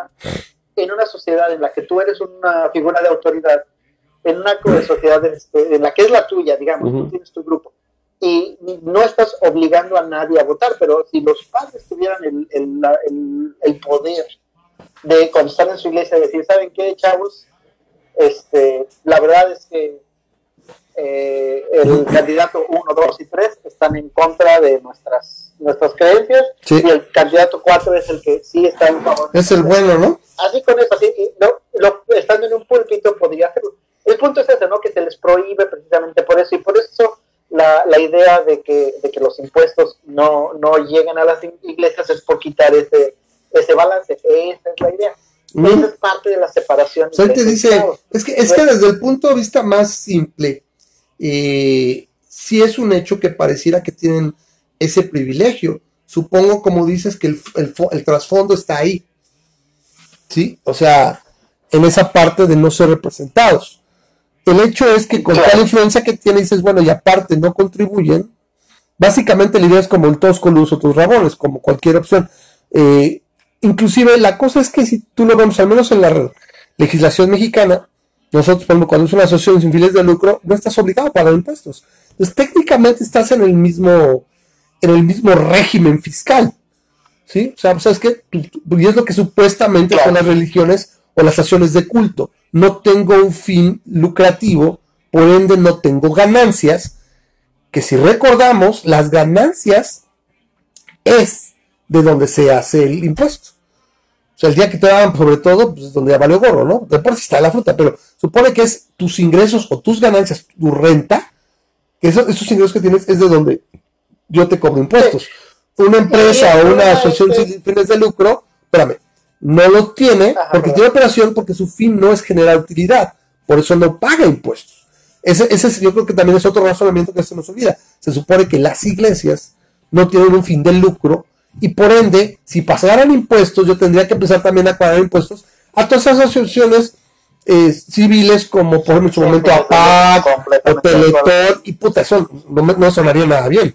¿Me explico? Yo creo que por ahí. Pero por eso esas, esas organizaciones también están restringidas a no meterse a temas políticos. O sea, es como, por ejemplo, las estaciones de radio, por lo menos en Estados Unidos, te puedo hablar de los Estados Unidos, las estaciones de radio como NPR y las este, televisiones de, públicas este, en, Estados Unidos están pero prohibidísimo este, darle preferencia o, mostrar preferencia hacia una una esquema política u otro, ¿no?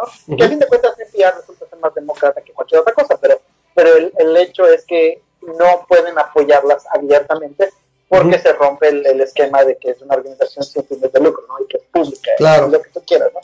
Pero bueno, el punto es este, ¿no? Este, si le empiezas a dar cierta preferencia a una religión, en, el caso de, del gobierno de México, empieza de alguna manera a, a hacer lazos con alguna religión, bueno, o tiene que hacerlo con las demás, o está de alguna manera infringiendo esta separación Correcto. Que aquí es, lo único bueno que quiero mencionar. La iniciativa contempla a todas las religiones, o sea, todos coludos o todos rabones. Y aquí es a donde voy a ir ahorita en mi siguiente punto. Sí, decir. Ese es el punto. Quiero ver, e, eso es lo que me gustaría. O sea, y eso es algo que ya estando en el, así que en, ya cambió todo el año próximo, si veo que me das daño, sabes que tengo mucho tiempo libre, me gustaría escribirla a nombre de la Asociación de Ateos y Libertadores Mexicanos a los satanistas y oye, ¿cómo le están haciendo? ¿Qué, necesitaríamos para hacer un chapter de ustedes en México? Y ahí es donde se va a poner bueno, porque si no... Podemos hacer un, chapter pastafariano, ¿no? Yo traigo una placa de Lo que pasa es que hay una cosa, espérame, hay una cosa, aquí es el punto, es, si tú observas las acciones que toman los satanistas en Estados Unidos, es simplemente para probar el punto de que tú lo que tú no quieres libertad de credo ni libertad religiosa, tú lo que quieres es preferencia en tu particular concepto de religión. Y es los satanistas tiene por su misma naturaleza son un contrapunto tan cabrón y que puede molestar a tanta gente que sirve perfecto para probar el punto de mejor todas las religiones fuera de la esfera pública ni con medios ni o sea tú te dedicas a lo tuyo porque porque utilizar no, no solo dinero público, sino permitir este adoctrinamiento, esta, esta intervención de gente que represente no solo a su estado o sea un diputado, sino que también, ah, es que yo también soy, soy bien evangélico y voy a tener, como está diciendo la, la, ley, ah, puedo rezar y puedo hacer todo aquí en la esfera pública y donde mientras trabajo, ejerzo como funcionario. Pues está bien porque técnicamente todos son cristianos. O sea, técnicamente todos estos que son muy vocales, no he visto en, ningún momento un musulmán, no he visto en ningún momento un hindú, que sean lo suficientemente alien, o sea, lo suficientemente distinto para que les empiece a causar escosor. Porque a fin de cuentas, pues es Jesús, y es acá. Pues sí, no me gusta, pero, yo también tengo Jesús. Nada más que mi Jesús es un poquito distinto del tuyo, pero pues, ¿me explico? Entonces, esa onda que hacen los satanistas es básicamente es poner una, contradicción tan fuerte y que, y que lastima tantas conciencias cristianas que ejemplifica perfecto el punto y que acaban solitos poniéndose así. O sea, poniéndose en cuatro. Ejemplos, por ejemplo, los que vimos con la, con la escultura de Bajomet, ejemplos que vimos con, eh, ¿te acuerdas las clases en Florida que tenían después y la escuela pública para dar clases y soporte cristiano, pero eran realmente entrenamiento bíblico. Entonces dijeron, ¿sabes qué? Si tú puedes entregar libros en campus grounds, yo puedo también entregar mis libros para colorear y dar eh, parte de mi ética satanista y todo. El simple hecho que diga satanista se prenden. O sea, los que realmente son religiosos y se creen esa desmadre, se prenden y dicen, no, no, eso no puede ser. ¿Y por qué no? Mi religión tiene tantas bases como las tuyas tiene un libro sagrado como el tuyo y, está establecida. Entonces eso me gustaría preguntarle, oye, ¿cómo lo hacemos? ¿Y cómo es? Y en una vez así dice, ¿sabes qué? Pues soy satanista. Esa es nuestra religión y podemos pensar, y a ver, quiero acceso a medios de comunicación, quiero que hagan donaciones, aparte no pague impuestos, como, como están las demás, y ponerme cosas, oye, que salió este ahora fulanito cantando diciendo esto, ok, pues vamos a poner aquí a alguien a que vaya a hacer contraposición a eso. Porque que eso no pasaba. ¿Y por qué no pasaba aquí en México? Porque no tenían las iglesias evangélicas, básicamente, las protestantes, las religiones, donde sí se doctrina, güey. El catolicismo ya no es doctrina, güey. Ya no, ya no pica su chile. ¿Sí? Del catolicismo. Entonces, están entrando las evangélicas y tienen en López y muchos de su claque su apoyo. Aquí es donde estamos empezando a ver estos pedos que no esperábamos ver y que por ahí mi compadre Grisha decía, no, pues es que aquí estamos tranquilos porque no, la gente no ve riesgo. Aquí está el riesgo. Aquí es otro desmadre, porque es, es, el pajarito de Maduro, es este, eh, ¿cómo se llama? El, el, Perón me medita desde allá para los argentinos. O sea, esta idea de unir también la política con, con el concepto cuasi religioso, pues para controlar a la masa. ¿Sí? Y créeme, si de por sí estamos amolados, no nos hace mejor país, o sea, no nos va a llevar a mejor puerto estar más religiosos encima de cómo estamos. ¿Por qué? Porque los evangélicos y en general los protestantes, esos sí están bien locos. El católico no, el católico es mocho, no gusta, pero es por su mismo, su mismo pedo mexicano, mocho, conservador, pero no, pero no por el catolicismo. O sea, realmente, aunque digan y todo, no, es por sus prejuicios. El evangélico sí está bien loco porque sí razona su religión, si eso se puede.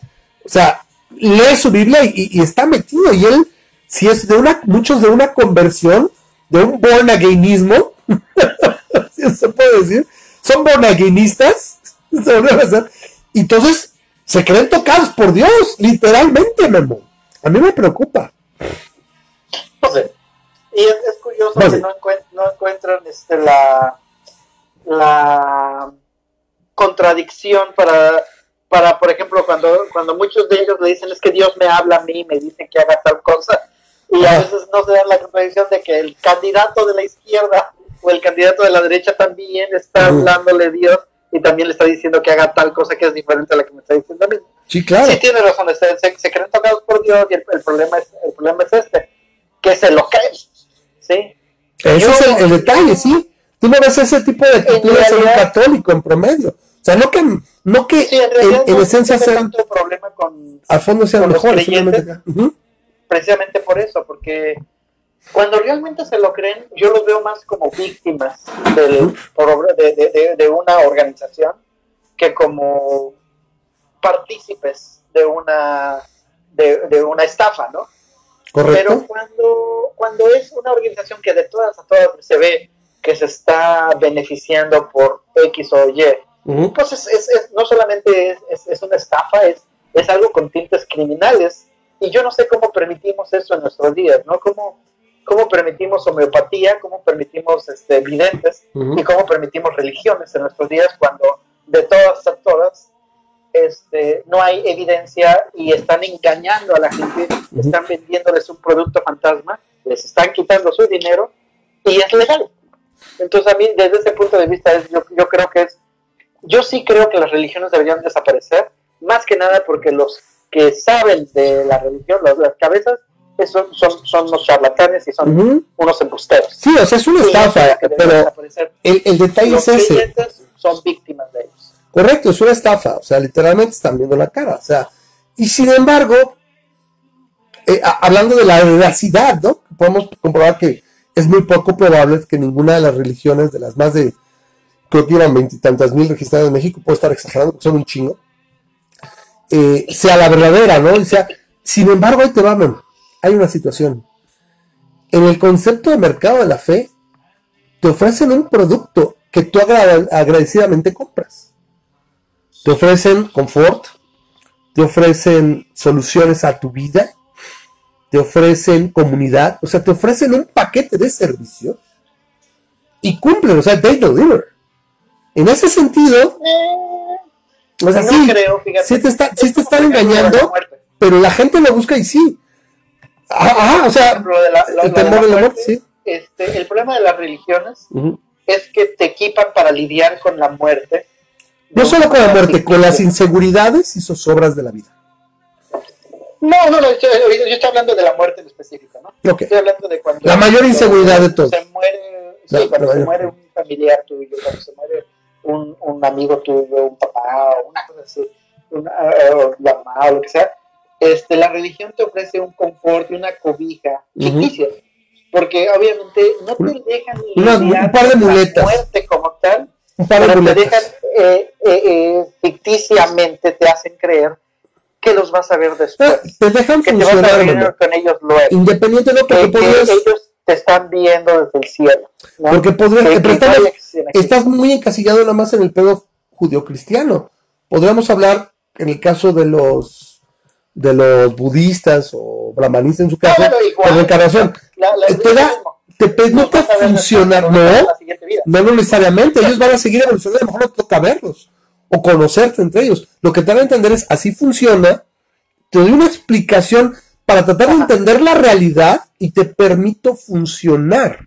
O sea, que no te lleve la trampa a decir, no lo vuelvo a ver, se murió, y te lleve la trampa. O sea, te permite funcionar, te da un par de muletas. Ese es el punto, que que con ese par de muletas te deja lidiar con la muerte de manera ficticia. Yo creo que... Te permite funcionar, seguir siendo funcional. Maduramente. Claro.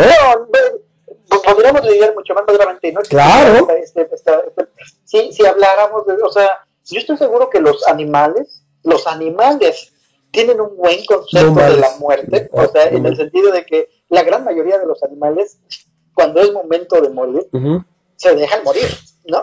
O sea, este, los ves, o sea, tienes a los elefantes que tienen sus cementerios, donde van y se mueren en sus cementerios muy organizadamente, ¿no? Pero el, el punto es este, este, nosotros siempre queremos pensar en que vamos a subsistir, que vamos a, a ¿Por qué? Y que porque por la pura naturaleza, porque por la pura naturaleza, aunque nos falte conocer mucho la conciencia, por la pura naturaleza de la conciencia es imposible concebir no estar vivo, o sea, no estar consciente. No puedes. Sabe? No, no, es que no, no, es imposible, pero el problema No puedes imaginarte no estar consciente. no, no te dejan. Eh, mira, este, yo te lo voy a decir desde mi punto de vista, ¿no? A lo mejor es muy, muy personal, pero yo a partir de que me convertí, a partir de que, o sea, digamos que eh, de, dejaste las mitologías. Me habían estado, me habían estado viendo la cara todo este tiempo. Mm y que corté hasta de, de, con la creencia en cualquier deidad, no solamente el, el, el, dios abrámico, pero sino cualquier... Si no fuiste eh, adoctrinado en ninguna de las demás, era muy difícil que las tomaras. Claro, pero sí las busqué, ¿no? Te digo que yo también pasé por el budismo y pasé por este, otros, pero, pero el punto es, cuando definitivamente dije, no, o sea, esto es una babosada, como que llegué a, punto feliz con el hecho de que me voy a morir, ¿no? Y, este, y estoy perfectamente, no tengo miedo a la muerte en este momento, no tengo el miedo que le tuve cuando era católico, cuando fui protestante, cuando fui budista, no, no le tengo el miedo a la muerte ahorita, porque pues es... eres una persona muy madura, mi amor. Yo te voy a hacer una conversación, creo que ya lo he dicho. Yo sí, yo sí, yo, yo soy como, como este, como Asimov, güey. La vida es alegría, la muerte es paz. El problema y lo que me preocupa es la transición. sí, estás muerto, te moriste, güey. El problema es cuando estás muriendo. Es, es como Edgar, sí. dice, no me preocupa morir, lo que me preocupa es estar ahí cuando suceda. Exactamente, ese es el problema. Sí, sí, no, no hay problema. O sea, muchas gentes yo creo que genuinamente sí te dirían, no, y es que no quiero, no quiero morir, la vida eterna, todo lo que promete la religión, etcétera. Sí, quiero estar consciente del tiempo. Y acá digo, no, pues ya estoy muerto, es igual que cuando no existía. No me duele, no es, no es mi año, no es mi daño. El problema es esa transición, ese dejar ir, eso ver cómo te vas a morir. Si pudiéramos escribir toda una muerte, llega un momento que así, así como dicen los animales no humanos, dicen ya me tengo que morir ya, la gente se cansa de vivir y dice ya me toca morir, sí, pero el contexto es muy importante, el sufrimiento, qué tanto estás sufriendo, qué tanto tuviste una buena vida, qué tanto puedes dejar ir. Son muchas situaciones, ¿no? que mucha gente, por ejemplo, diría, ¿sabes qué? Yo me quiero morir dormido a los 105 años, con mi de bla, realizado en esto. Pues es lo que mucha gente querría. No conoces la atención, te dormiste, te moriste ya. Dice Stephen Wright, ¿no? Dice, yo quisiera morir como mi abuelo, este, sumido plácidamente en su sueño, y no eh, gritando terror y pánico como los pasajeros de su vehículo. Correcto. Entonces, este, porque se quedó dormido el abuelo, ¿no? Entonces, o sea, chofer o algo así. ¿Por qué te se quedó dormido, él murió plácidamente en su sueño, ¿no? Los que no murieron plácidamente eran los que iban en su carro. Pero bueno, el, el, el punto es este. Um, ¿Iban manejando? La, la, la, comunidad, la, la, la, humanidad siempre ha tenido ese miedo y este es el, el, miedo a la noche oscura, el miedo al, al, al, momento en el que todo se hace oscuridad. Y de hecho se refleja, ahí te va el side, que voy a ganar, porque estamos siendo muy, este, muy fúnebres ahorita. Pero el, y es, es Navidad, es, ya, ya, ya tenemos que cortarle, La noche más larga del, del año es precisamente el solsticio de invierno. Incluso pues, de eso, de eso nos vienen las, este, las festividades que nos atañen a esta temporada. Lo que es la Saturnalia, la celebración pagana del Yule o de, Navidad, que es cuando la gente sabía que era el, sol, se les había ido este, lo más lejano que se iba a ir el, sol en, el año, era en estas fechas, ¿no? O sea, en el 21, 22 de diciembre, y por ello, este, de alguna manera, buscaban tener una festividad, antes que nada porque estaban en el medio, medio del invierno y pues sería algo bueno tener algo de festivo en tanta oscuridad y tanto frío. Y además es el hecho de que agarren su arbolito, que representa de alguna manera la vida, la esperanza, y lo meten a su cara para que de alguna manera tengan la vida, la esperanza y la noción de fertilidad este, en su casa, ¿no? Y de ahí viene el arbolito de Navidad. Y de ahí viene sí, mantener que, es que lo que está afuera, ¿no? Es el calor, es la luz, todo. sí, sí, sí. Ahora, ya para cerrar ahorita nada más, para irnos ya a la parte de Navidad, cerramos esta parte medio verga. Diez minutos hablamos y cerramos un poquito. Era, era hablar de qué hacemos en Navidad, que lo hacemos cada año. Pero bueno, me recordaste ahorita hace cinco minutos que empezaste con esto Lo Un poema que a mí me encanta y que conocí por eh, Interstellar. Es un poema que yo no sé mucho de poemas, pero me gustó tanto, me llegó, como, como lo mencionan en la película. Es un poema de Dylan Thomas, que es Dylan Marley Thomas. Es un poeta estadounidense. Y a mí me gusta mucho, entonces se los voy a citar con mi pobre inglés. Entonces, este, se los voy a decir. El, poema, en cuanto lo mencione Memo, lo vas a ubicar, es Do not go gentle into that good night. Y dice así, Do not go gentle into that good night. Old age should burn and rave at close of day. Rage, rage against the dying of the night. The wise men at their end know dark is right, because their words have forked in no lining day. Do not go gentle into that good night. Good men, the last way by, crying how bright their frail deeds might have danced in a green bay. Rage, rage against the dying of the light. Wild men who caught and sang the sun in flight, and learned too late they grieved in its own way. Do not go gentle into that good night. Great men near death, who see with blinding sight, blind eyes could blaze like meteors and be gay, rage, rage against the dying of the light. And you, my father, there on the sad height, curse, bless, bless me now with your fierce tears, I pray. Do not go gentle into that good night. Rage, rage against the dying of the light. A mí es un poema que gustó, lo tengo por ahí casi tiempo lo veo porque es eso. Es, es, no te dejes ir, no pierdas esperanza y, y aunque viene la negrura, tienes que buscar y tienes que sobreponerte y, y, pues, y no irte así nada más. ¿Sí? o sea, estuvo, estuvo bien. Después de una larga vida viene el descanso, vienes y, ahora sí que no, no, no lo hagas, este, así nada más, ¿no? Entonces a mí me gustó, no sé, espero haberlo recitado bien. La verdad no soy mucho para leer poemas, y menos en inglés. Pero bueno. No, te lo tienes que hacer en español. Y para nuestros amigos del sur, a partir de ahora con la nueva mandante, tienes que leerlo también en maya. Ah, que la chingada, sí, con ese pero bueno. Eso, eso daría también para comentar. Y dices, no me molesta que lo incluyeran en un currículum y dijera un padre, yo quiero que mi hijo aprenda maya. Bueno, güey, aquí puede tomar decisiones, buenas o malas, pero son tuyas. Lo que acá quiere el Estado es que es obligatorio que tome maya. ¿Qué, ¿Qué utilidad? Preséntame un estudio que pueda valer la pena para que ese tiempo que estudia, que está aprendiendo maya, me demuestres que está bien invertido en relación a otras cosas que finalmente en un mercado laboral que a pesar de todo lo socialista y todo el pedo demagógico que te venden estos días, pues lo que te sigue dando competitividad es el mercado es un mercado, es laboral, o de desarrollo, de emprender, no, sé qué tanto podría darte así de entrada el Maya, sobre todo porque no es una decisión consciente. Bueno, para cerrar, Memo. yo, quise aprender Maya en el 2000, precisamente cuando, este, cuando estaban saliendo todos esos softwares de 3D. Sí. Y, este, y es difícil, el Maya. y aparte como de bulbos, hasta ahorita me cayó.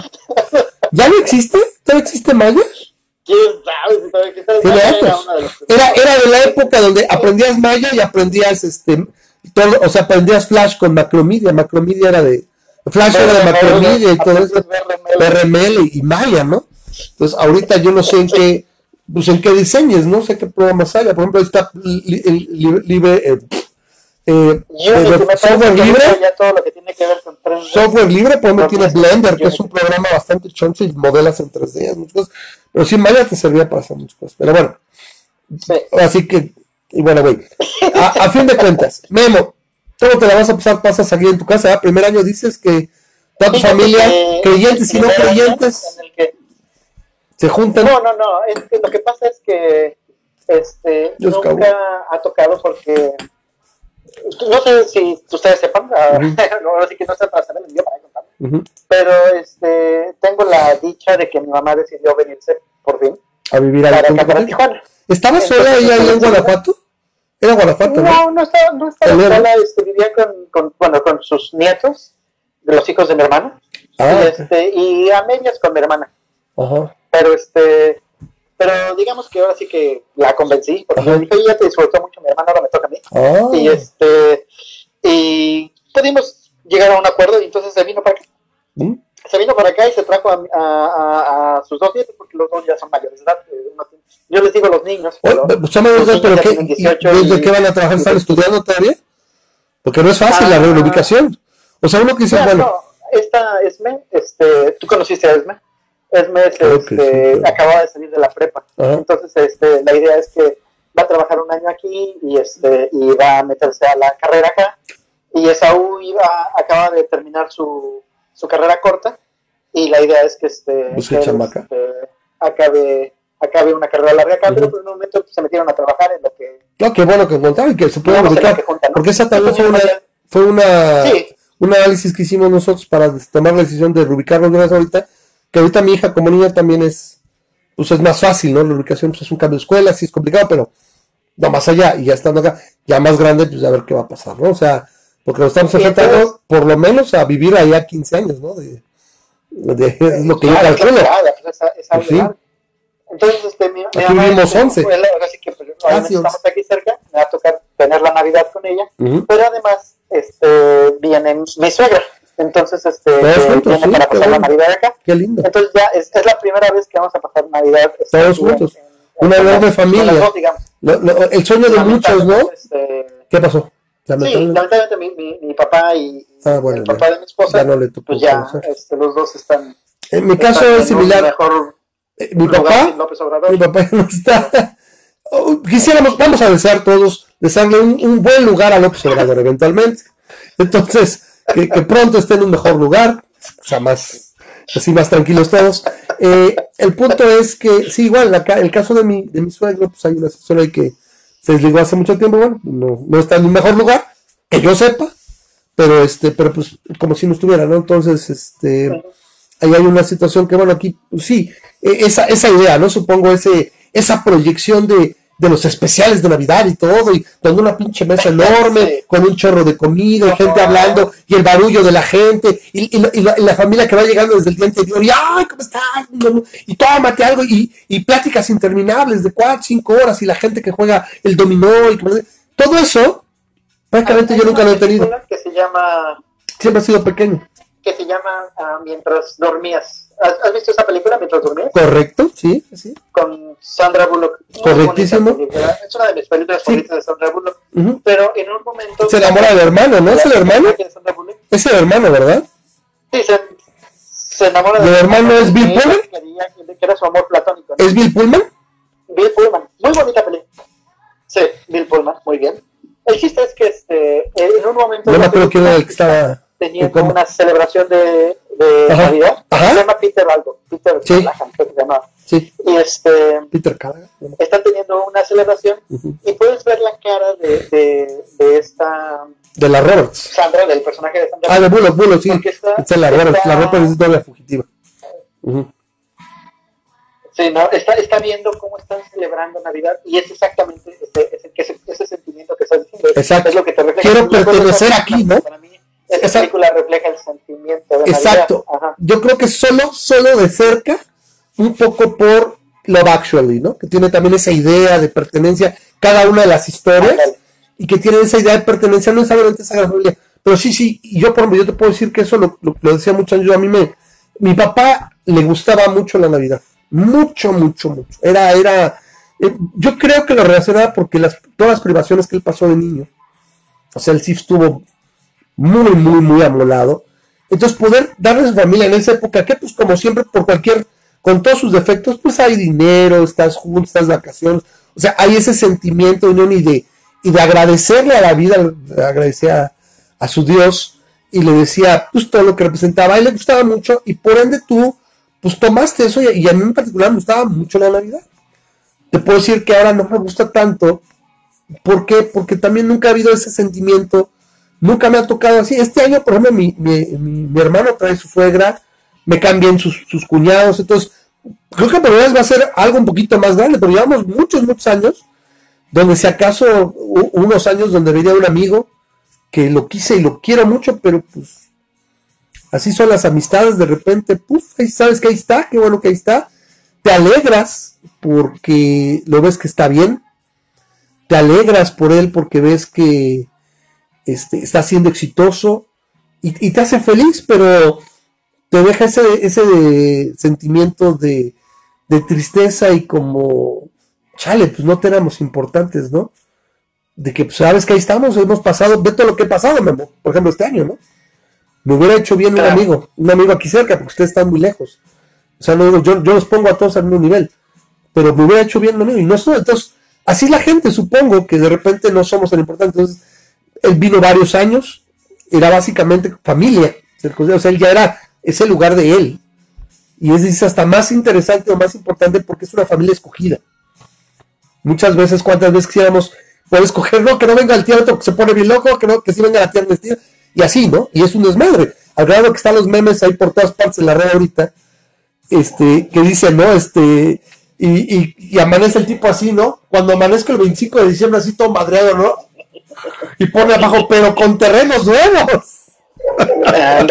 o sea, que es un desmadre, ¿no? Las, las, familias. Entonces, eh, pues yo no he vivido, tú saber qué tal, pero esa parte, aparte te voy a decir, Franco, llevo como unos 3, 4 años que siempre tengo pausa en Navidad.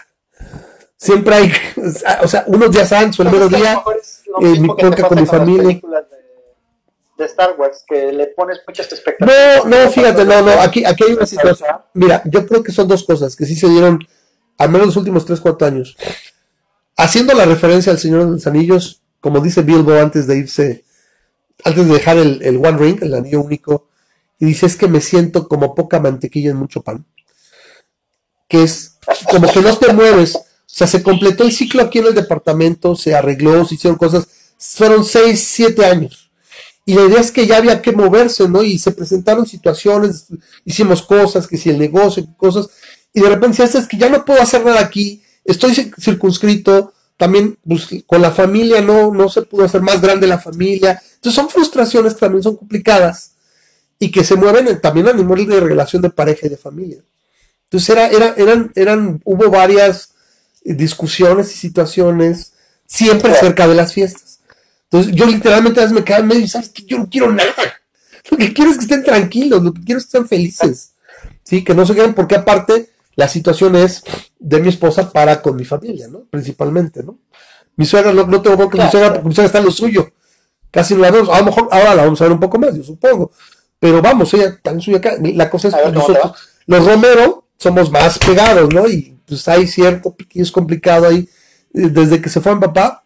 la, la, competencia. Ahora, si me preguntas. No, no, a propósito, ¿no? Sí, no, no es a propósito, pero si puede ser ahí y pues hay que vivirlo yo quiero pensar que ahorita se extraban muchas cosas, así con todo lo complicado y es donde vengo al final de ya cargando los peregrinos la semana que viene, que me vea la diga, bueno, parece que va a decir, ¿sabes qué? Estuvo bien cabrón, pero también me dejó muchas cosas porque por fin, yo les digo ahorita, y le decía la otra mi mujer, no sé qué quiere la gente a los, a los 50, 40, no sé qué tanto la media vida y no sé qué es, y, y que volteen las atrás, que dice, yo la verdad ahorita cuando ya, no te voy a decir que ya me realicé, me voy a jubilar, pero literalmente es un paso muy importante, ¿sabes qué? Estar allá este, en una casa este, y que podamos pues, lograr otras metas que ya se están viendo que son realizables, por fin dar ese paso que a mí me tenía cuatro o cinco años desde que murió mi papá, verdaderamente frustrado y era muy complicado.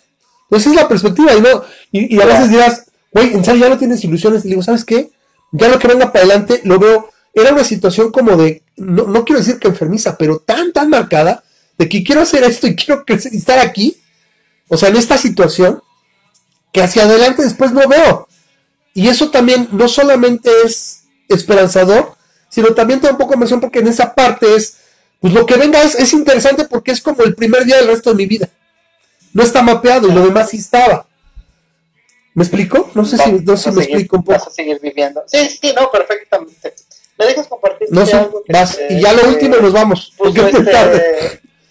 Ah. De hecho, de hecho que no sé si todavía siga por ahí Laszlo, pero voy a ¿Laszlo, Laszlo? Laszlo que me gusta mucho en su Laszlo Tennessee, este que puso algo en su en, en, su Facebook que me, que me gusta mucho. Así voy a tratar de hacerlo lo más rápido posible. A ver si, si no se me desentiende. Pero la pregunta es clásica, clásica. ¿Y tú por qué celebras la Navidad si eres ateo? Pues, y entonces el, el cada año lo hemos dicho. Pues, dicen, las cosas buenas de la Navidad son el frío, los regalos, las lucecitas, los adornos, el consumismo, el bacalao, los comerciales de la Coca-Cola, los artículos promocionales navideños como los de la Coca-Cola, Santa Claus, el Grinch, Bolo, Todo eso es Yule, todo eso no es Navidad todavía, entonces es Yule. Claro. Los bastones de caramelo, los arbolitos de Navidad, la nieve, aunque sean fotos, los villancicos, este, las posadas, no las borracheras, las postrelas, la combinación de verde y rojo, los nacimientos, el ponche, los días inhábiles, las piñatas, el aguinaldo, los programas especiales de la TV, los resúmenes de noticias, los bloopers de los programas de la TV, las listas de los días mejores del año, el cherry mocha frappuccino de Starbucks, la cena con la familia, las nochebuenas, las campanas, las velas, el pavo, las galletas de jengibre, el trineo de Santa Claus helado por Rodolfo Dasher, Dancer, Pixel, Prancer, Comet, Cupid, Donner y Blitzen, las villas, los tío vivos, las botas cargadas de la chimenea, los tuchipotas, las bodas de juguetes de los estacionamientos de los supermercados, las bodegas, los varones de papel, los arcones con vinos, quesos y patés, los surtidos ricos de galletas, las latas y botellas de la Coca-Cola con Santa Claus, olor a pino, las coronas de advierto, las guirnaldas, las cajas de Kleenex, los suéteres feos, el recalentado, etcétera, etcétera, etcétera. Y las cosas malas de la Navidad son lo que se celebra, la colación, los romeritos, las casas incendiadas, los cohetes, que no haya lugar de estacionamiento, los niños que golpean la ventanilla del coche y que me dicen, me da para mi Navidad, los nacimientos desproporcionados con el niño Dios del tamaño de un burro y una gallina del tamaño de la Virgen, la gripa, los accidentes de tráfico por culpa de los borrachos, la hipocresía, que la gente se queje de que empiecen a vender cosas navideñas desde agosto. Claro, fue menos este año. Sí, decir, es, fue solamente un área en ciertas tiendas, pero no había decoración y todo acá. O sea, sí fue un poquito menos, o sea, se entiende que compras y muchas cosas lo que ves ahorita que sí observé en julio y agosto son cosas del año pasado. O sea, no, no había cosas nuevas de acá y eran un área de las tiendas. Hay que, hay, que, pues, hay que apechugar con lo que se tiene. Pero sí lo vi. De regalos. Ahora sí vi que al menos pasaba muertos y luego ya empezó la Navidad. Y antes de muertos, lo de septiembre. o sea, sí, sí, sí, no, sí, ¿eh? O sea, sí. Pero era que no y cuando nos quejamos de, ¡No mames! ¡Ya, güey! ¡Déjenme vivir! No, aquí sí la verdad menos esperaron, ¿eh? Todo el año. Sí, sí, sí. Y, ya, y por último, el hecho de que nadie quiera que le salga el muñeco en la rosca pero que tampoco quieren que se pierda la tradición, ¿no? Entonces esas son las cosas buenas y las malas de Navidad, que no necesitas tener ninguna creencia para que te gusten y que pues las celebres, ¿no? Entonces, that's it. Pues ahora sí que feliz Navidad a todos. Espero que se la pasen en sus fiestas. Felices fiestas, feliz uh, Hanukkah, feliz este Kwanzaa feliz este solsticio de invierno, feliz festivus ya para pasó, el resto de nosotros. Ya pasó el este, sí, el final es el el Diwali, creo que es en septiembre de los, el Diwali, indios. Sí, o el, nuevo año nuevo chino, lo que celebren. Sí. Muchas felicidades, ojalá que se la pasen muy bien, que tengan y que nos veamos aquí el año próximo. Muchos abrazos, aquí nos estemos viendo, que sobrevivamos todos. Y que tengamos mucho de qué platicar durante el próximo año. Esperemos que no platiquemos tanto de política, ese, es un gran deseo. Pues que algo pase y que, que, que todo se acomode y, y, y, que tengamos que hablar un poco menos de política, al menos el año próximo, porque literalmente llegando a agosto va a ser puras elecciones. De hecho, vamos a estar de, los gringos. O sea, está cabrón. O sea, hasta que se. O sea, la verdad, ¿cómo le hacíamos antes? Porque no estábamos hablando todo el tiempo de eso. Y ahorita yo no veo que, que, que, dejemos un par de años. O sea, hasta que en el 2021 a lo mejor se equilibren un poco los poderes, que sería el mejor escenario, creo que vamos a dejar un poquito de, hablar. Pero bueno, mientras, eh, aquí me dice Daniel Pantoja, vamos a leerlo al aire, dice, excelente como siempre, Ramas. Un abrazo a todos, disfruten estos días y no se dejen abatir por la nostalgia. Buena noche y feliz año. Yo igual digo a Daniel, gracias a todos los que nos han seguido todos estos años. Este año cumplimos 10 años. Tuvimos reunión, tuvimos muchas cosas que hacer yo les deseo a todos que pasen las mejores fiestas, aunque le ande haciendo medio al Grinch, pero les deseo que tengan esos momentos de sosiego y que como ateos, esos son los momentos que nos sirven para atesorar y sentir que somos parte de algo. Y esa es nuestra parte de comunidad. Entonces, son los pretextos que uno se reúne y recuerda esos momentos y esos recuerdos y esos momentos son los que nos mueven a todos y cada uno de nosotros, yo creo que de una u otra manera. Eh, yo les agradezco en especial a todos los patrocinadores que hicieron posible este programa este año. Les, les comento, si les gusta el programa, otra vez hacemos el último comercial del año. Se los digo de corazón, porque pues, sigue, se pasamos meses y pues sigue igual. O sea, no ha habido cambio, entonces le vamos a echar más ganas, o sea, ese se, han hecho las cosas. Si ustedes han visto el programa ha evolucionado de una y otra forma para tratarles de entregarles algo, algo que les pueda gustar durante estos 10 años. El año próximo, ahora sí, con más tiempo habrá más, más intentos, habrá más situaciones, empezando por la transmisión, refinarla, pero pues les digo, si les gusta el programa, echen la mano y patrocinen el programa, ¿sí? Háganlo un poquito más amplio, es muy apreciado, ¿sí? Su apoyo, porque aquí seguimos y aquí estamos cada semana, realmente se fijan, prácticamente no hubo interrupciones, nada más en estas programas, porque necesitamos descansar, literalmente el 24 lo veo difícil que me diga, vente ya se me espérame, estoy en el programa, bueno, me da por un tubo, entonces, por eso no se hace, pero yo les dejé unas excelentes fiestas. Gracias, repito, en especial a los patrocinadores. Y bueno, ahí está patreon.com, diagonal masa crítica. Pueden patrocinar desde un dólar. Muchísimas gracias. Nos despedimos y nos vemos. Ahora sí que, after the, eh, ahora sí como dicen, the dark curtain, ¿sí? After the black veil, como si fuéramos una cápsula que va al lado oscuro de la luna. We'll, see each other after the, the, dark veil, ¿no? Entonces nos vemos después del verano negro, regresando el año próximo. Esperemos un abrazo. que tengan muy buenas fiestas de parte del programa y de parte de la gente que se pusieron a esa crítica. Les deseamos muy felices fiestas y un fin de año en compañía de quien sea importante para ustedes, porque así no me gusta. Ustedes queridos, no, hay gente que a lo mejor su amigo, su perro, quien sea, que haga felices, pasen un feliz año. Pasen un, fin de año, bueno, pasen un bonito fin de año y nos vemos aquí el martes 7 de enero, si todo sale bien. Muchas gracias. En la próxima década. La próxima década. Nomenclatura menos. Nos vemos. Bye bye. Cuídense. Felices fiestas. Hola, ¿qué tal? Estamos aquí ya listos para comenzar. Y aquí está. Bueno, se mueve un poco, pero vamos a estar así el, el día de hoy. Me dice, ok Google. Ok Google. Set volume to 30%. Que a todo mundo vale gorro, pero bueno. Así que espero que no, no haga mucho ruido, me avisan. Así que lo dejo de fondo porque este de otra manera me ponen la toso. Ahí me dicen, ¿qué tal? Muy buenas noches a todos. Eh, Memo ya ahorita viene. Nada se nos va a unir por mensaje va a estar por audio nada más, entonces ahí me avisan, ¿no? Eh, tal lo que se van conectando la gente para pasar. Pues este, este que es el último programa de 2019, es el, el pues, llamemos de fin de año, que no sé si, pero bueno, vamos a tratar de estarla pasando un poquito bien, un poquito mal. ¿eh? Ya, empezamos. Empecé. Pregunta.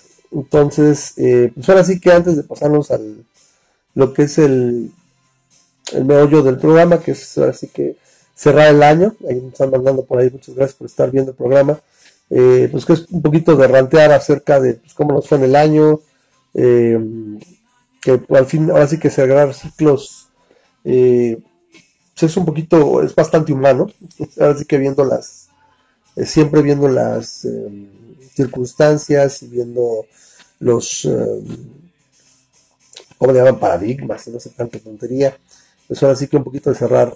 Yo lo primero que les preguntaría, no tengo encuesta, no tengo forma de levantar encuesta aquí, pero lo primero que les preguntaría, en escala del 1 al 10, ¿qué tanto los madrió 2019? En lo personal, a mí me madrió 11. Entonces ha sido un, un año muy complicado, eh, sobre todo por la situación de la salud, eh, que hasta la fecha todavía no acabo de salir quiero pensar que ya, ahora sí ya voy este, hacia afuera. Gracias a Rosa María que me saluda. Víctor también está por ahí. Gracias a todos los que siguen. Eh, ahora sí que para el programa. Me dicen por favor si hay algún problema con el audio o si la música de fondo, la fecha, ahora sí que la que pongo que. Eh, así que bien ateos, pero la mayoría de los de los villancicos son de Yule, de Yule Time. ¿sí? Son, son, son más paganos que otra cosa, pero bueno, sí van a salir uno que otro. De hecho, ahorita que está el de la María Morena es así de. Eh, a mí me gusta mucho, pero sí, es netamente religioso, porque habla de la Virgen y el niño Jesús, el niño Diosito y todo lo demás. ¿no? Pero bueno, vamos a estar pasando un rato aquí. Les agradezco que estén conectados y repito, bueno, a mí la persona ha sido complicado por eso. Me toca también una mudanza. Mm, es curioso cómo se presentan las cosas porque uno siempre las imagina de cierta manera y ahorita que empieza a, a hablar más y más, me disculpan porque la alergia me empieza a congestionar. Puedo estar toda la tarde súper bien, pero llega el momento que tengo que empezar a hablar y se me, se me deja venir y me, y me ahora que me congestiona. Entonces, de antemano les pido una disculpa, está más allá de mi, de mi capacidad, de mi, de mi control. Entonces, si de repente ya me así como, nada, pues nada, me regañan y me dicen que no me hecho, pero bueno, déme chance, ¿no? Entonces, eh, pues esas reflexiones las hemos venido haciendo, pues ya durante hace, desde hace varios años. Este, este año marcó el décimo año que transmitimos, o sea, hace algo. Para los que no conozcan, eh, para la gente que llegó, este programa empezó en abril del 2009, donde si ustedes llegan a ir todavía a la página del Patreon, ahí está un poquito de una mini semblanza de la historia, de cómo eh, ahora sí que un par de locos ateos dijeron, pues vamos a hacer algo. Ya para ese entonces había iniciativas como la de Maddie La Hunt y, cosas así. Entonces, eh, quisimos hacer algo dijimos, bueno, había, había mucha inquietud de hacer cosas en esa época, 2007, 2008, 2009.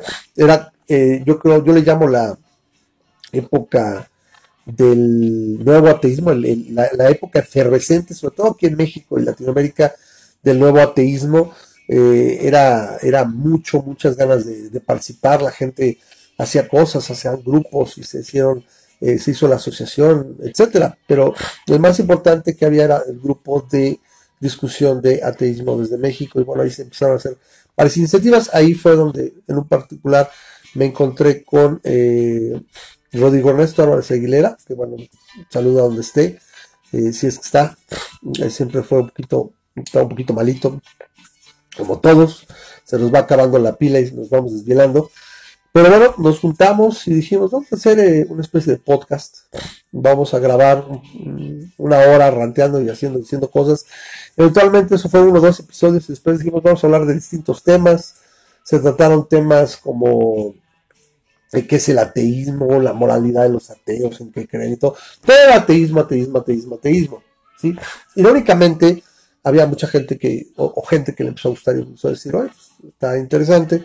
Y lo empezamos a compartir en el extinto eh, canal de Podbean, bueno, lo que era el... Ahí se guardaba el podcast y ahí se puede descargar.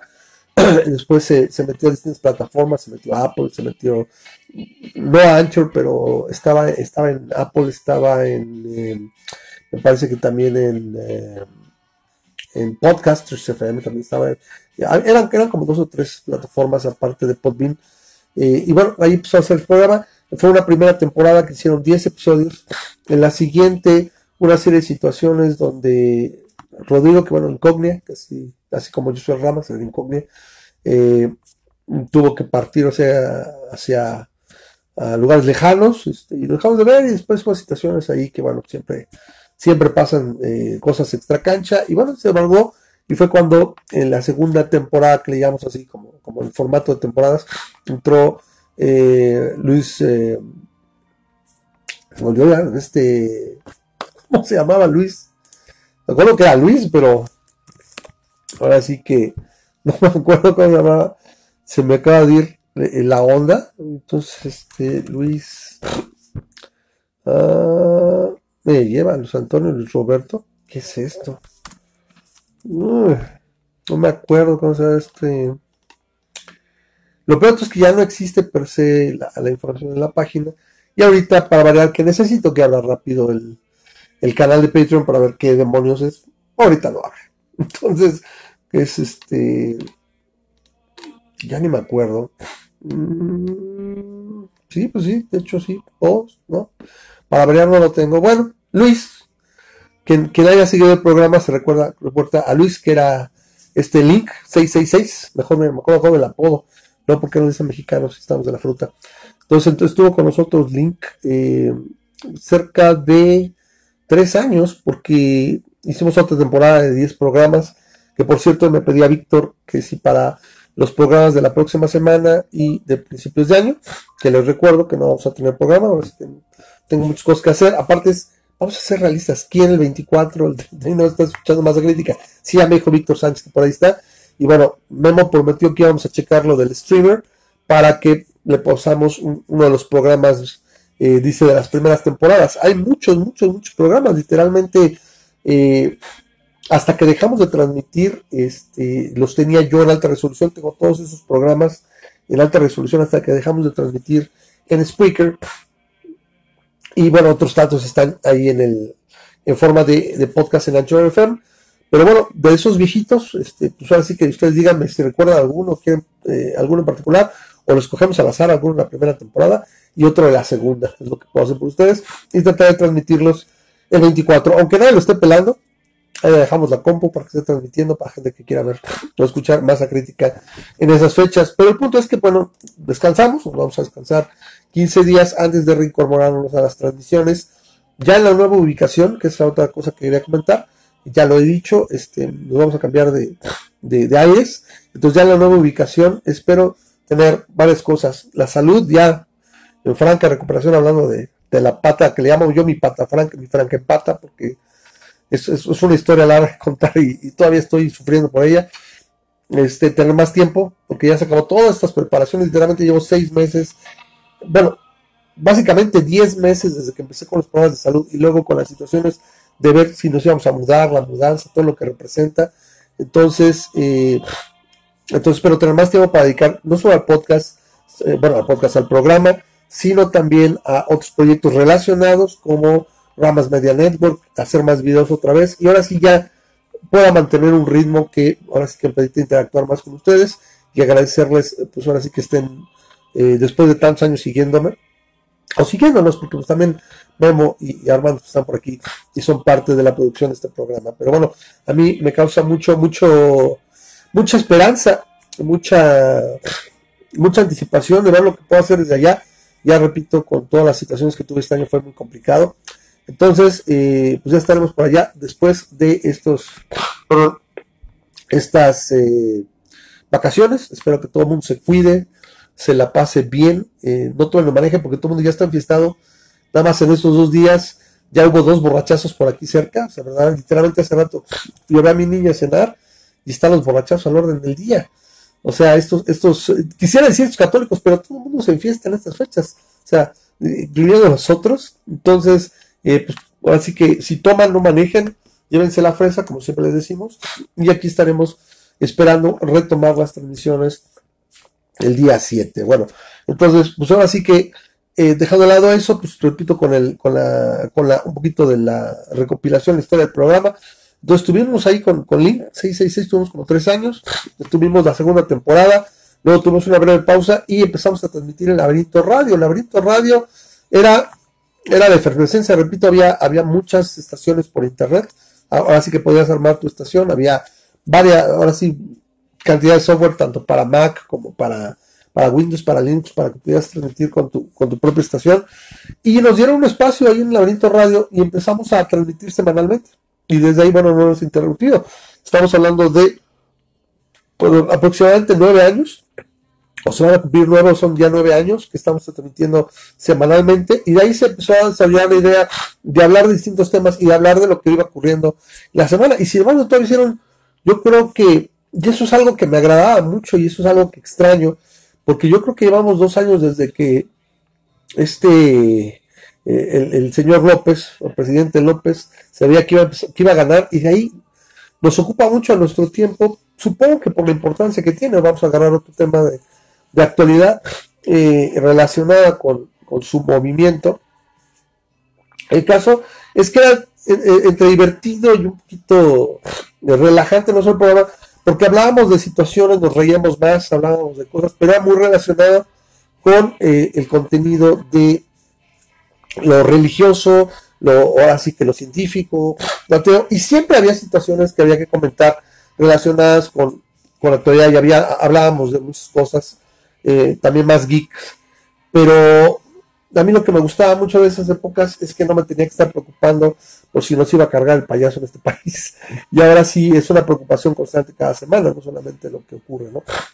para que no se preocupen, este Memo me dijo que si viene bien en camino, en cuanto me diga, lo vamos a agregar nada más por audio, porque también anda enfiestado, anda de pachanga en la, en la posada de su hija, y por eso eh, se supone que no, no ha llegado. Por eso también empezó un poquito tarde una disculpa y bueno, pues sigo yo con el monólogo, ¿no? Yo me he acostumbrado en, general a, a interactuar mucho con Memo, ya son muchos años, estamos hablando, bueno, muchos, ¿no? Entre comillas, pero yo creo que estamos hablando de unos buenos cinco años, de que pues ahora sí que estamos, eh, hacemos una cuerda y entra básicamente y hacemos el programa juntos. Es mucho, en, lo personal creo que es mucho más agradable que nada sentarme yo y estarles ranteando, ranteando, ranteando yo solo, pero bueno, siguen aquí, entonces yo por eso les agradezco y supongo que no les desagrada tanto. Para mí es verdaderamente, así que mucho placer estar aquí cada semana y tratando de expresarles y haciéndoles pasar un buen rato. Y les repito que, como cada año, en los últimos 10 años, les digo, muchas gracias a todos los que después de tanto tiempo siguen escuchando el programa de manera fiel y que les gusta de alguna manera eh, y que creen, creen que de alguna eh, situación hacemos, eh, les hacemos pasar un buen rato y sirve de algo lo que aquí, ahora sí que, ahora sí que escupimos cada semana, ¿no? Entonces, eh, pues de ahí estuvimos en Laberinto Radio, eh, repito, como unos dos, tres años, y a partir más o menos de 2015, 2014, 2015, empezamos con las transmisiones por Spreaker. ¿Por qué? Porque la, la estación que era Laberinto Radio empezó a ser muy inestable, tenía poca audiencia y acabó muriendo con varias razones. Estuvimos en Spreaker hasta eh, principios mediados de este año, porque vimos que la interacción en Facebook podía representar pues, algo más interesante y algo más agradable. Ahí está ya Memo. Vamos a grabar. Y ahorita nos dicen, por favor, me hacen saber si eh, se escucha bien Memo. Si no, me regañan y me dicen.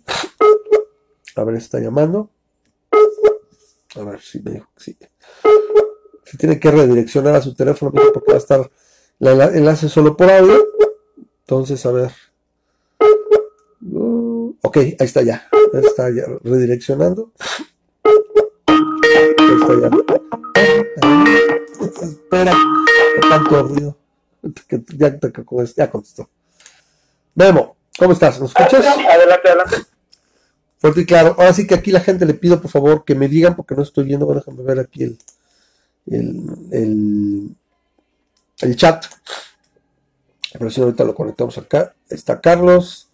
Leonardo me dice, saludos. Sí, yo te escucho fuerte y claro. Lo que quiero es que la gente me diga que no hay ningún problema. Que últimamente hay muchos. Entonces dame chance nada más. Vamos a apagar este acá para ver la, la transmisión. Ok, está por ahí. Entonces me dice, Víctor me dice buenas noches.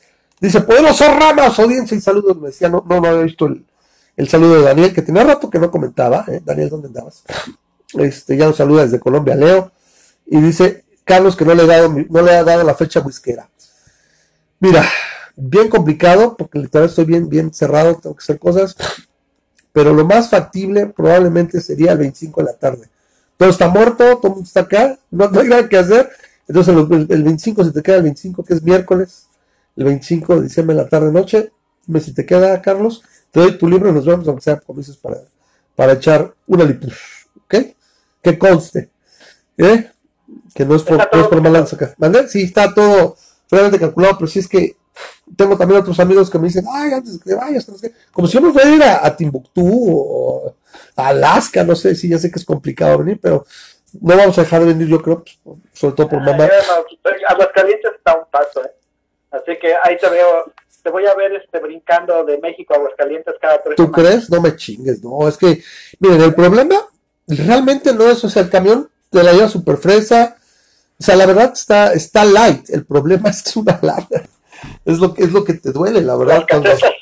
Sí, o sea, si te das en, en el carro, entre, entre, entre auto y caseta, son 3.500 pesos, más o menos. o sea, sí duele, sí duele, o sea, una avenida Sí, sí, sí, sí, sí, sí da. Bueno, mi mamá es de Querétaro. No, cosa 3.500 pesos yo vuelo de aquí a Tijuana, desde Tijuana allá a México. Correcto. Es caro y, lo haces rápido. O sea, ¿cuánto haces? ¿Una hora? ¿Menos? No, de Tijuana a México son como tres horas. ¿En vuelo? Sí. Mira, se me hace algo largo, por ejemplo, a Cancún, que es más o menos una distancia similar, hace dos horas. Pero bueno, el caso, el caso sale muy caro y, la verdad lo veo complicado. O sea, yo la verdad, espero, espero no equivocarme y no tragarme mis palabras, pero espero estar viniendo más o menos el próximo año al menos dos veces y, fin de año. Y ya a partir del siguiente, ya programar un poco más, ¿no? A lo mejor también. Eh, pero bueno, ahí nos pondremos de acuerdo, Memo. Oye, Memo, que se me olvide, este, de una vez te pregunto, este, tengo idea de por qué, ya sabes que sí, me, las llevo yo, por eso ya eh, represento a los boomers más jóvenes del país. y queremos hacer una ¿Por qué? ¿Por qué boomer? Creo que saber por qué lo dijiste y quiero tal vez aclararlo, pero sí, ya, ya, ya, ya, ya, ya envejecí. Déjame poner una cerveza. Perdón, perdón. Es que no pude aguantarme, Roman. Es que te la has pasado quejándote de Star Wars. Y básicamente, eh, ah, como dicen, el, el, OK Boomer no es una no es una edad, es una actitud, ¿no? Sí, claro. Entonces, de repente, digo, yo nada más te lo estoy echando por hacerte carrilla, ¿no? Pero es como si de repente agarrara y este, estaba gritándole a los niños que se salieran de tu, de, su, de tu pasto, ¿no? Porque quítense de mi jardín, nadie me toque a mi Star Wars, así estaba bonito como lo tenía. Fíjate qué es eso, pero Aquí hay una situación, irónicamente pareciera que la generalidad es al revés. ¿Y sabes dónde lo vamos a observar? En la, en la taquilla. Ahí es donde te vas a dar cuenta. Si tomas en cuenta sobre todo que Last Jedi representó 700 millones de dólares menos, es, un, es, un, es una la nota, güey. Que, eh, que fue al, box office. Al. No, mira, yo supongo porque, no me estoy defendiendo, ¿eh? La, taquilla, la taquilla yo digo que califica a la película anterior. En el caso de, este tipo de Claro, claro, no, bueno. La taquilla califica a la película sí, no. no a la actual. Sí, no, porque depende de las, de las piernas. Puede abrir poco, y ha habido películas que abren bajo, y de repente el World of ¿cómo se dispara? Aquí habría que ver, yo calculo que va a abrir entre 180 y 200 millones, que ya viene todavía más abajo, y ahí es donde está ahí es donde está el castigo pero después, depende de cómo se comporte, puede ser. Pero fíjate esto. Pero tampoco, tampoco, Ramas, discúlpame, tampoco, y tú, bueno, tú lo sabes, el éxito de una película en taquilla no define su calidad, ¿no? Este, por, ejemplo, estaba viendo hoy, de que también se me hace una payasada, estaba viendo hoy que Endgame, Avengers Endgame, estaba catalogada como la peor película de la década según Vulture. ¿Quién? ¿Quién? ¿Según quién? ¿Según quién? una revista que se llama Vulture. Ok. Como buitres. Sí, sí, Vulture, sí. Bueno, Vulture se puede ir a freír tapioca. no, mira. Porque, porque, o sea, bueno, hizo una encuesta entre un grupo de gente y ese grupo de gente consideró que Endgame era la peor película de la década. Y al mismo tiempo, pues, una de los más taquilleros de la, de la historia. Sí, mira. ¿No? Entonces, no, no, no es una, es la más. Pero bueno, habría que ver la justa inflación y todo eso. Yo lo que quiero llegar es esto. Hay situaciones bien especiales relacionadas a esto. No es, yo no creo que sea una situación, o sea, sí es, sí es legítimamente, no es que, es que era más bonito en mi tiempo. Por ejemplo, ahora ha habido gente que, ha salido, y ya no estamos desviando del tema, pero qué demonios es fin de año. O sea, vamos a rantear un rato y la gente si se aburre me dice, oye, me cayó gordo, deja de hablar de Star Wars. Porque tendremos que hacer un, a ver si, dije a ver si tenía tiempo, pero la verdad yo creo que voy a tener tiempo. Y yo creo que será este enero que nos tocará criticar Star Wars en ramas medias Networks. Entonces estás invitado, ¿no? Ya sabes. Que tendríamos que hacer, te, te, propongo que para inicios de año hagamos así como hemos estado haciendo cada, eh, cada año, cada año hemos estado haciendo el, almanaque, ¿sí? Pues este año podemos hacer el recuento de la década, ¿no? Porque, este, porque el los 2010 tuvieron de todo.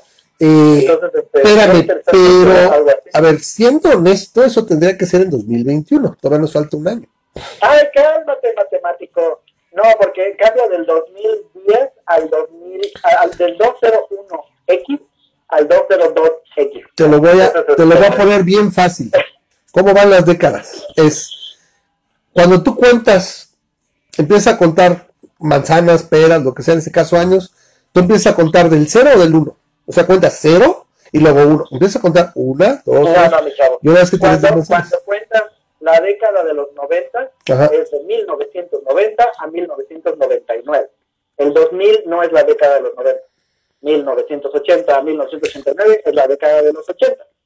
Entonces tú quieres meterle, entonces lo que estás diciendo básicamente es, eh, estás metiendo, o sea, los dos años, o sea, tú metes a la década donde empieza en el, en el 2010, en el 2000 así la cierras tú, aunque sea sea matemáticamente incongruente?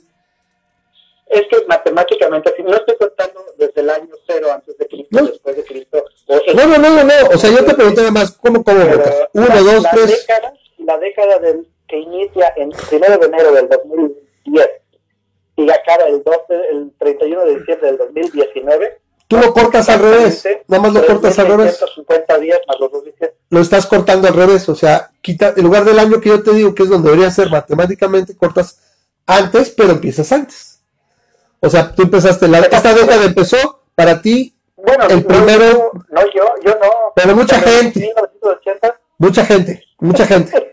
Porque ahí estamos unos y otros. No, vamos a usar la nomenclatura memo, entonces ok, se acaba, entonces empezó, el 80 empezó el 1 de enero de 1980 y acabó el 31 de diciembre de 1989, ¿correcto? Y estamos son 10 años, estoy de acuerdo, o sea, nada más estamos, unificando. Exacto, es la, la, década, es la década. Entonces, estoy completamente de acuerdo que estaba mal celebrado el milenio en la noche de 1999 al 2000, porque hay sí cuentas del año cero, que no existió. Entonces, por eso ahí sí se despasa. Pero si estás contando una década independiente, pues ahí sí puedes contar 10 años. Puedes contar de 1995 a 2000. O sea, tú lo colocas, tú lo colocas aquí. Dices, ok, son 10 años, aquí. Está bien, estoy de acuerdo, está bien. ¿Quieres tomarlo ahorita? Nada más que ya los conozco. El año próximo van a estar con lo mismo. Y ahora, sí, ahora sí es la buena idea. Otra vez, ¿no? No lo recuento. Pues otra vez. Lo que quiero evitar es trabajar dos veces. Pero bueno, que lo vamos a hacer así. Va a ser un poco más complicado con algunas cosas y otras, la verdad si, si yo lo que podría acordarme más así, así que me viene lo primero a la mente, es que llegó Netflix a México y la vida cambió. En 2011 llegó Netflix y, cambió la vida. llegó Disney Plus. Al 2019. bueno, llegó para los que tienen VPN. ah, perdón. Sí, bueno, pero lo, lo, lo, juntamos, ¿te parece? Lo juntamos y lo hacemos en enero. Sí, esa, esa va a ser una idea. Los, los vamos a invitar y así vamos ahora sí al menos les prometo que yo estaré creando contenido que, que lo empecé a hacer. Memo de repente se, me pegó también, hermano. Pero yo estuve haciendo contenido, yo creo como dos, tres meses cuando estuve con la pata estaba parada y tenía tiempo. Y luego empezó a moverse todo y literalmente me quedé sin tiempo. Entonces yo espero que ya, ya está Fue, fueron unos seis meses muy caóticos, que al menos en gran medida, literalmente nada me, nada me falta arreglarme de la pata, que esté bien, bien, bien. Parece que ahí va, pero no puedo cantar victoria. Este, lo demás ya, se acomodó y por otras razones, por situaciones que iré platicando, ya en la nueva ubicación, pues debo de tener pues, más tiempo. O sea, de repente, no sé si me voy a jalar ahora sí que a, rascar el ombligo, pero debo de tener más tiempo. Entonces quiero aprovecharlo y será parte de tanto el, canal de Ramas Media Network como lo que es este. Habrá que hacerle página, habrá que hacer redes sociales. La verdad, tiene más sentido y yo creo que vamos a tener mejor, mejor intentos. Porque si se fijan, más a crítica no solo es un programa, es una pequeña comunidad. Tenemos las redes sociales, tenemos el, o sea, el programa. Entonces, creo que es lo más pertinente allá, porque si no, también como que sentía que perdíamos. No, no, no había mucho, nada más los puros videos se pierden. Me dice, me dice Laszlo Temes dice, a las 10 décadas de cada siglo, cada una de ellas comienza en un año acabado en uno y termina en un año acabado en cero. Es lo que yo digo, pero bueno, en la nomenclatura Memo y compañía dice que es al revés. Dice, la primera década del siglo XX es la que va de 1901 a 1910. no le digas eso, Lalo, es al revés. Es de 1901, perdón, es de 1900 a 1909. Según tú, ¿no, Memo? estoy, de acuerdo, estoy de acuerdo que matemáticamente es así. Pero, tú lo cuentas como con cultura popular, ¿no? Nadie diría en su sano juicio. Lo que yo te entiendo es que tú lo que dices, nadie diría en su sano juicio que 1980 es parte de los 70. Es lo que estás queriendo establecer, ¿no? Como que visual, visual y culturalmente no es tan atractivo. Culturalmente, exactamente. Ok, ok, va, va. I can live with that. Y de hecho yo quiero también comentarles algo aquí a la gente que nos está viendo, en particular a los amigos con los que tengo más contacto. Un abrazo a Laszlo, por cierto, ¿eh? ¿Losla? Este, qué bueno que se mete, aunque sea eh, al final de esta temporada, de, de, este año. Ajá. Pero no sé si es, no, creo que no es el Laszlo que estás pensando, ¿eh? No, no, no, yo sé quién, yo sé quién es, es, un amigo. Es que hay otro Laszlo. Me tocó ir a ver con él la, la obra de, de Dios, ¿cómo se llamaba? Este, un acto de Dios ahí en este Broadway. Este, oh, pues no este, Muy buena, si alguna vez la, la llegaron a llevar a México deberían de verla. Es, es la de que ah, este Dios baja a, a dar el segundo testamento a, a los hombres. Oh. El, Nuevo Testamento. Ok, correcto, directamente. Está muy bueno. Habrá que Consigue a este Steve Jobs. Sí. Jobs se acaba de morir. Y entonces ya Steve Jobs le ayuda a, hacer, a diseñar el universo de ¿no? Es un universo donde, donde cuando haces algo malo, inmediatamente se cae una consecuencia mala, que la gente buena no se enferma, no sufre y la gente mala sí. O sea, no, empieza a diseñarla. no solo técnicamente, sino éticamente superior. ahí la veríamos, habría que hacer una recomendación, pero mientras, mientras no la tengamos disponible, pues mejor no nos, no, así que no nos, don't itches, no nos eh, piques, no hay con ganas de. Ahí está Norberto, bandita, que nos dice Norberto, banda, banda. Norberto, ¿cómo estás? Eh, ya se me perdido un poquito el tren de pensamiento que iba a comentar. Uh, bueno, ok, a fin de cuentas, la década, este, haremos un recuento si quieres. yo Oye, ¿quieres, que, ah, ¿quieres que toquemos el tema de, ya que hablé de esta obra de teatro, ¿quieres que toquemos el tema de Netflix y este y, y eso. Ese es, ese es uno. Yo nada más quiero decir lo que ahorita fue lo que me acordé y quiero decirles a toda la auditoría, especialmente a los amigos con los que más interactúo, eh, yo quiero agradecerles porque, eh, en especial porque no solo es un reto bueno estar pudiendo interactuar con ellos, sino eh, este mundo está lleno de gente que si le llevas la contraria o no estás de acuerdo se encarronan y dicen, la gente se pela y se, se, enoja. Y, ¿Por qué? Porque, ah, eres mi cuate, muy bueno, pero cuando estamos de acuerdo en algo, valemos más. Y yo les digo muchas gracias porque no siempre piensan como uno. Y este, y, es más entretenido y es, y es, es una forma también de, de no solo practicar tolerancia, sino de aprender más cuando no todos pensamos igual, ¿no? Y eso me hemos incluido, porque no. Aunque realmente sí coincidimos, llega a haber algunas situaciones, uno. Y bueno, ahorita, por ejemplo, me dice, pues la década no es así, lo hacemos la década y otra cosa, ¿no? Sí, a mí sí me gusta Star Wars. Yo creo que de aquí, de la gente que está ahorita interactuando en el programa, nadie habría alguien que hubiera, le hubiera gustado más Star Wars que mí. Eh, tú, tú, ahora sí como dice, it was a good run. Y literalmente les recomiendo, les voy a, les voy a comentar cuál primero que lo puse, lo pongo al final, un par de los videos de eh, tanto el Red Letter Media, del Mr. Plinkett, y te recomiendo uno de Midnight Sesh, donde hacen el de Midnight Sesh, donde hacen una buena, hacen muy buen análisis. Y básicamente el problema es que te voy, a, te voy a poner algo para que digas, no hay pedo. Force Awakens es mejor que cualquiera de las tres precuelas. Es un ripoff, pero es mejor que cualquiera de las tres precuelas.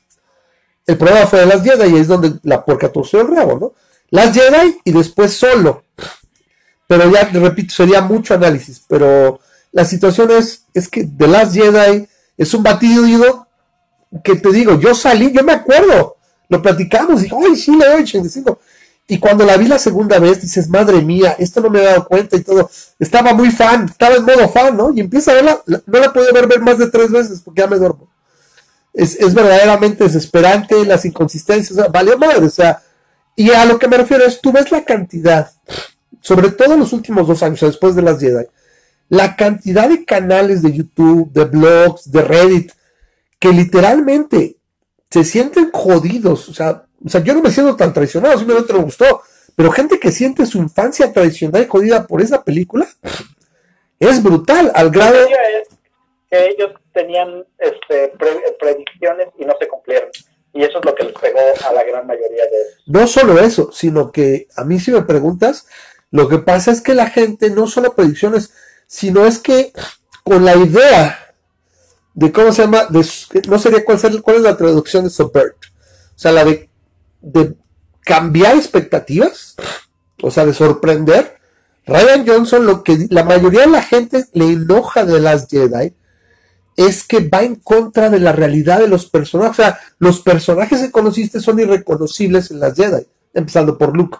Ese es un problemón. La, gente considera que el look de The Last Jedi no tiene nada que ver con el look de la trilogía original y que como no hay un background suficientemente desarrollado y establecido para un cambio de esa manera, eso, eso yo he oído mucho, mucho. Pero, pero tienen, tienen su lógica. El, problema es este. Estamos hablando, obviamente, estamos hablando de personajes ficticios, que se los dan a alguien y los desarrollas y ya son canon, y, te friegas, ¿no? Ah, ah, ah, eh, eh, espérame, ¿eh? O sea, o sea, nada impediría técnicamente que en cuatro años dijera Disney, plumazo, vamos a rehacer las secuelas. Eh, Podría ser, ¿eh? Lo veo difícil. Pero, pero mira, ese es el punto, por ejemplo, estás mencionando a, a Luke ¿no? Mucha gente dice, no, es que Luke jamás hubiera haría eso y demás. planeta, esconderse, porque este, eso va en contra de los Jedi. Y yo soy como tú que decía, y yo, y yo, y yo decía, y yo decía lo mismo que tú. Exacto, no, no, que también, si tú lees las precuelas, güey, es una parte muy floja, o sea, huevona, lazy, de, ay, o sea, tienes que tomar en cuenta que hubieron 19 años entre episodio 3 y episodio 4, güey. Y ellos se dieron por vencida, ay, intentamos una vez. Como si estuviera, básicamente es, tengo que llegar al status quo donde dejé el episodio 4 para que todo encaje perfecto. oye, pudiste, haber dejado algunos cabos sueltos. O sea, no, o sea, es, es, es, la verdad es la forma huevona de escribir de George Lucas. ¿Sí?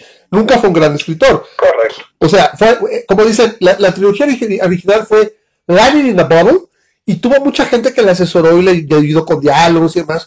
Y por eso fue tan buena. Cuando se avienta a hacer las precuelas él solo, ya vimos lo que sucedió. El caso es este. Yo te lo voy a conceder eso, o sea, es un hecho. ¿Y por qué estamos hablando de Star Wars ahorita en realidad de todo? ¿Por qué?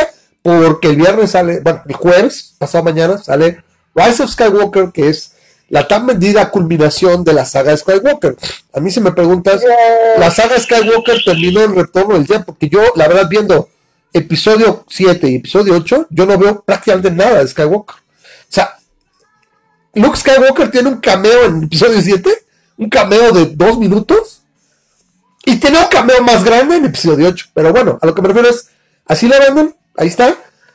Lo que yo creo que el, me, el meollo del asunto es este, Memo. Y eso sí, no me lo, vas a te va a costar trabajo refutarlo. El meollo del asunto es que Ryan Johnson básicamente les dijo a la gente, Jar Jar estableció una serie de threats en episodio 7 que eran interesantes, genuinamente interesantes, como quién eran los padres de Rey, qué provocó o cómo fue todo el entrenamiento de Kylo Ren y los, los caballeros Ren, quién era Snoke, por qué es así, por qué es tan chacharreado, por qué tan chingón, por qué es tan fuerte, de dónde salió, y por último, cómo es que Rey hace todo tan chingonamente. Y eso queríamos ver, desarrollo de personajes y esos hilos establecerse y desarrollarse en episodio 8 para una conclusión más trepidante. Episodio 9, o sea, repito, episodio 7, viéndolo en retrospectiva, es un rip-off de episodio 4, pero es un buen rip-off. O sea, la gente que le gustó, no, no veo a la gente que se esté peleando, el problema es de las Jedi. Y que Ryan Johnson básicamente te dice, todo esto no es importante. Papás de Rey, no es importante. ¿Quieres Snoke? No lo maté. Este, eh, Kylo Ren y el, conflicto entre Rey ya, eh, ya los hice que se pelearan y luego se volvieron a hacer, o sea, no pasó nada. Quedaron igual. Eh, eh, eso es, eso es lo que yo creo que a la gente le espera. Y luego si agregas que sí, en el episodio 7 nos parecía extraño y parecía que Rey era una Mary Sue, episodio 8 lo confirma. ¿Por qué? Porque es un personaje que no tiene conflicto, que todo se le da y no hay explicaciones realmente de por qué se le dan las cosas. Es exageradamente buena en todo, todo, todo se acomoda. O sea, hay un dicho que para que un personaje sea una Mary Sue, o si es, si es un hombre sea un Gary Stu, básicamente es las cosas le pasan porque, porque lo necesita el plot, o sea, la trama se lo da, no lo desarrolla el personaje. Convenientemente aparecen las soluciones la armadura más potente que puede existir, que es local. Ese es el punto. Y creo que ahí sí podremos estar de acuerdo. Eso es innegable, que lo que estableció, ah, lo que estableció sí, J.J. Abrams, lo deshace. Pero, yo tampoco. Pero estoy de acuerdo que Rey es, este, es una maestra, ¿no? O sea, sí, ahí sí estoy de acuerdo en eso. A mí lo que, lo que me parece es que sutilmente el, el Last Jedi de, Ryan Johnson básicamente modifica algo con, una, con un pequeño detalle que a mí me parece súper importante, modifica un montón de cosas, que es, es la primera vez en las, en las películas, en las películas de Star Wars, que tenemos un tiempo determinado de viaje a, a, a, través de la galaxia. ¿En tiempo real? Es decir, ¿O qué te refieres? Eh, no, que, o sea, porque porque cuando están escapándose de la de que los viene persiguiendo acá la, la, de, del, del Snow, los viene persiguiendo, no los alcanza, pero calculan que van a tardar 8 horas. En este, o creo que son 16 horas. Van a, van a tardar 16 horas en que se les acabe el combustible. Y es el tiempo real, ¿no? Se desarrolla en 16 horas. Fíjate que nunca, nunca hubiera pensado que ibas a mencionar eso. Pues o sea, hay muchas otras cosas que ah, iba a pues, mencionar, ¿no? no, pero te voy a decir por qué. Te voy a decir por qué. ¿Por El, el Canto Bay está al otro lado de la galaxia, básicamente atraviesa toda la galaxia y estos chavos tienen que viajar de donde están sí, y venir. hasta Canto Bay, hacer lo que tienen que hacer y regresar en menos de 16 horas. Eso hace que los viajes a través de la galaxia, en una nave menor, ni siquiera el sí. Falcon, era una nave menor, son cuestión de nada. Es decir, eh, eh, y esto te voy a decir por qué es tan importante esto. Porque el viaje que hace en el Millennium Falcon, este. ¿El? Han Solo, ¿El, episodio 2. Ah, episodio 2. Este, de, de Cloud City. A, ah, episodio 5 a Cloud City es mucho menor, pero mucho menor es ese viaje que el viaje que hacen hasta Canto Bay. Sí, debería ser. Lo que significa, lo que significa, sí, es mucho menor, pero ese es el problema. Entonces, estás hablando de horas de viaje, ¿sí? no estás hablando de meses de viaje. Y ese es el problema, que se despiden de Luke en Hot y se reencuentran en Cloud City cuando acaban de llegar. Eso quiere decir que el entrenamiento de Luke... Duró, duró días o semanas, ¿no? Se supone que era eso, pero sí. Dales chance. Eh, bueno, a mí si me preguntas, yo prefería no hacerle caso a Ryan Johnson y quedarme con lo, lo que funcione. Bueno, pero eh, eh, ese tipo de cosas que la, la gente, o sea, cuando las sumas, cuando juntas uno más uno... Una razón más para que no te guste las Jedi. todo lo que estaba antes. Sí, está complicado. Y, lo del poder de la fantasma, pero para mí eso fue lo más importante porque cambió un entrenamiento de meses que cualquiera consideraba que se supone yo supe que eran, eran días eran días o semanas el punto es este eh, tampoco nunca hay un establecimiento no no está mucho, muy establecimiento mucho establecimiento de cuánto tiempo pasan en cada lugar o sea aunque llegan ellos te van a entender cómo es pasan uno o dos días no sé hay que darle un poco de chance pero bueno en lo que tienen algo que tienen las películas de la trilogía original y no tiene sobre todo las Jedi es el pacing, tiene mucho mejor pacing. Y el problema también que tiene, eh, no me malentiendas, por ejemplo, Last Jedi es una película que se ve preciosa. O sea, efectos impecables, o sea, todo, o sea, luz, ambientación, me parece que es muy buena. Ya es el, la situación que estamos hablando. Pero ya nos desviamos demasiado. Esto, repito, es, vamos a, es de otra cosa. Entonces, vamos a problemas Ah, religiosos y luego políticos, porque también tenemos que hablar de problemas religiosos políticos. Es que, es que están dos cosas. A ver, tú me comentaste una, ¿qué era? ¿Cuál? El Jesús Gay. El Jesús Gay en el programa de Porta los Fundos, que bueno, es, es Backdoor. Son nuestros este, muchachos de travisones que hacen sus clips. Empezaron en, en, eh, en, Facebook y demás, en YouTube, y bueno, ahora ya están haciendo proyecciones, proyecciones para Netflix, ¿no? perdón, disculpa por de, de hecho, este, muchos de los clips que hizo en Chufe TV, que me imagino que los has visto, son clips de comedia de 5 minutos o 3, 2 o 5 minutos, los sacó Backdoor en Brasil, en portugués. Entonces, este, como que son de ese misma ese mismo estilo, pero ellos, este, los deportes dos puntos, eh, me acuerdo mucho de uno que, este, que saca a Jesús que va al hospital y le está, le está, le está rezando a alguien está diciendo, ay Jesús, por favor. Sí, sí, sí. Y le llega y dice, ¿sabes no, espérame, no. no me molestes, si yo ahorita vine a visitar aquí a una amiga. Sí, no tengo que ver, dale al doctor, sí, yo no tengo que ver, sí, sí. Sí, sí, lo que dice el doctor, no me lo pidas a mí. Y entonces tiene, tienen comedia, sí. aparentemente Netflix les dio jalón y les permitió meter dos películas de 40 minutos, una el año pasado y otra esta. Sí. A mí me gustó más la del año pasado. En el de comunidad, me gustó más el de Last Hangover, la última cruda. ¿O qué sería? ¿Qué pasó? No, no, ¿qué pasó? Viernes, Santo. ¿Qué pasó después del Jueves Santo? Este, ¿Cuándo es la última semana? Es el viernes, es el viernes, el viernes. ¿Qué pasó? ¿Qué pasó? ¿Qué pasó?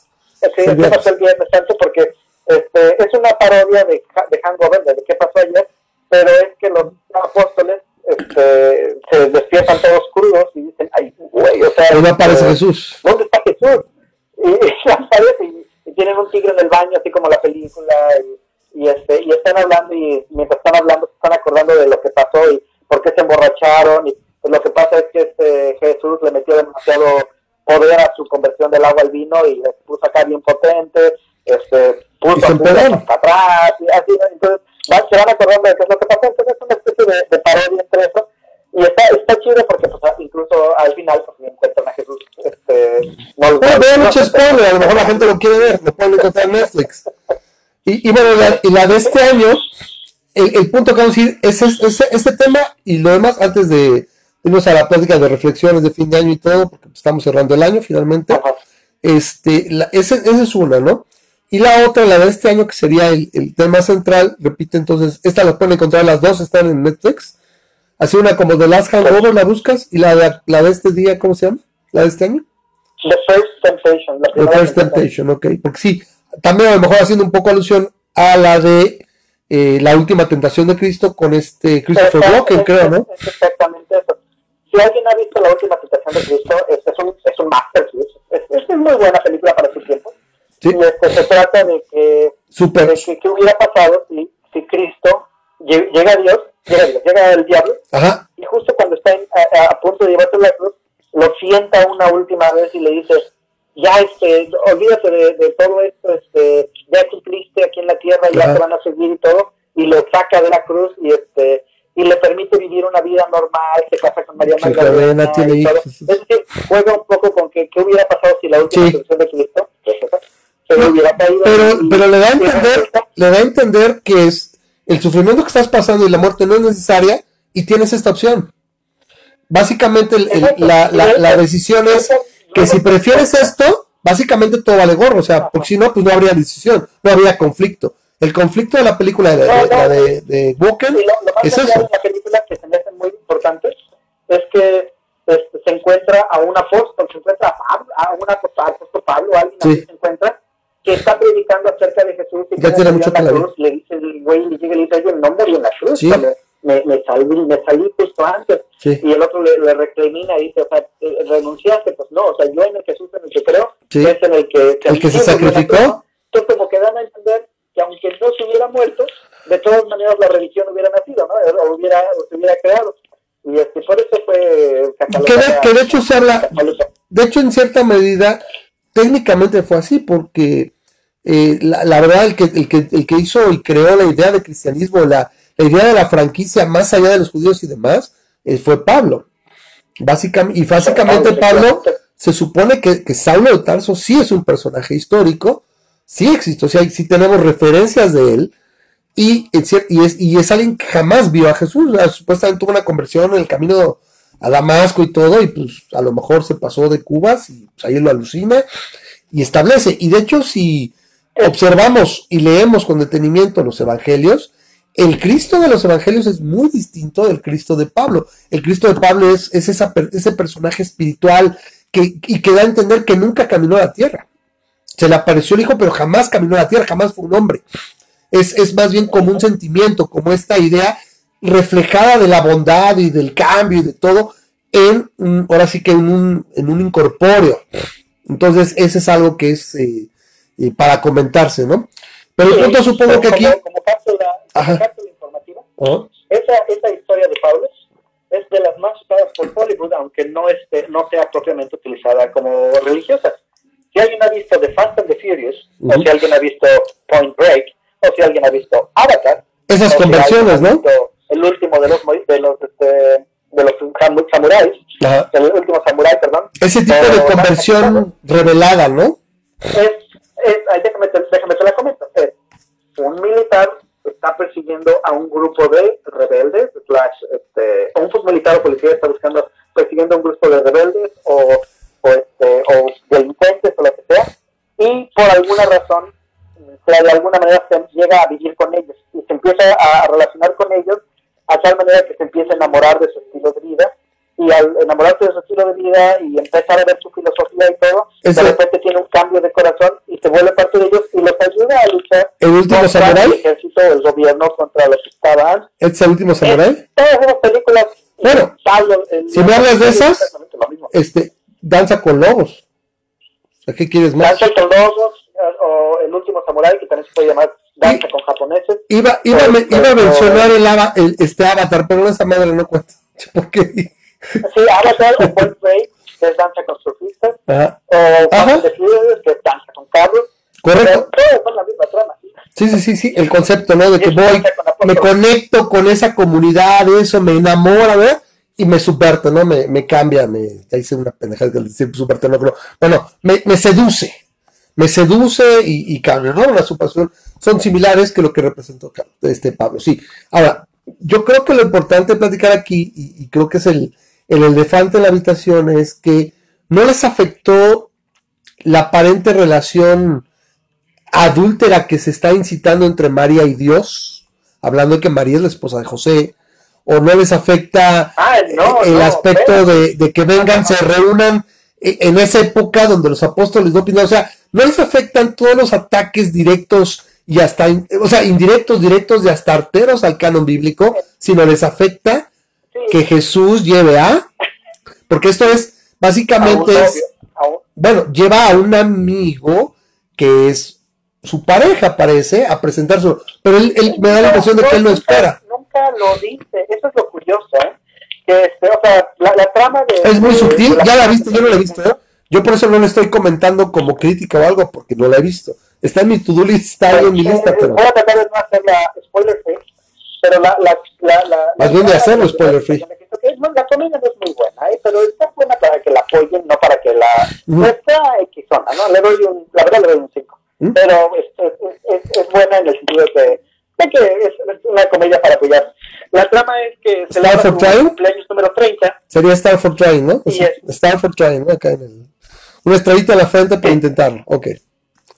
Por todo sí, este, cumple su aniversario número 30 y este y al momento de que este, están contándose los reyes y están contándose los este, los los diferentes este, amigos de Jesús, está Lázaro, están ahí así varios, está María, y pues también viene José y viene Dios. Y se, se, presenta ahí, pues, pero resulta que este que llega Jesús con, con un con un amigo que es a todas luces gay. Entonces, este el, el asunto es que el, el novio en cuestión, que no, nunca se dice que es un novio, pero es así como que él estaba nervioso por venirles a presentar el amigo, este, se empieza a, llevar con todos de la fiesta y empieza a saber cómo el eh, Dios tiene algo que ver con María, ¿no? Entonces, porque María todavía como que quiere con, con, con Dios, la, dejó, este, digamos, este, de alguna manera picada, y entonces, este hay, hay un chorro de cosas que pudieran considerarse no solamente herejes, blasfemas, pero realmente ofensivas. Y lo que la, la, la, la, gente decidió ofenderse es contra el hecho de que la posibilidad a un amigo que de que pudiera ser su pareja. ¿no? la posibilidad. Ahora, toma en cuenta que, por ejemplo, eso también llama la atención. ¿Qué hubiera pasado si no hubiera esa parte gay? O posiblemente gay todo lo demás, ese, ese triángulo amoroso entre Dios, José, este, no sé, me podría ocurrir ahí con los apóstoles por ahí, este, no sé, tirándole el can también a alguno de los apóstoles a no sé, alguna tontería así, o más acá, y no hubieran visto esa parte, se hubieran quejado tanto, sobre todo que tenemos un aspecto como en la semana, ahorita que fue el 12 de diciembre, el Día de las Lupes, eh, tuvimos gente, unas 30 personas que en Guadalajara fueron a tapar la, escultura que se llama sincretismo donde que, representa la unión de la creencia en Tonantzin y la creencia en, en la Virgen de Guadalupe y cómo se unió todo, y la fueron a cubrir y a exigir que se, se diera de baja, que se quitara, ¿no? Casi no me gusta eso, ¿no? Pues yo la quiero ver, no paso por ahí no la veas, voltea, ¿no? Sería tu derecho, pero es, es, ese es el problema, ¿no? Que siempre tenemos, hemos tenido con el pensamiento mágico de las religiones. ¿Cuál es? Es, eh, oye, es que mi religión me lo prohíbe. Ok. No, oye, es que mi religión te lo prohíbe. Ahí es donde, ahí es donde torce la puerca el rabo. Entonces, eh, por eso dicen muchas veces aquí que tú puedes no ser, no puedes ser, no ser católico, pero no puedes dejar de ser guadalupano. Aquí en México. Exacto.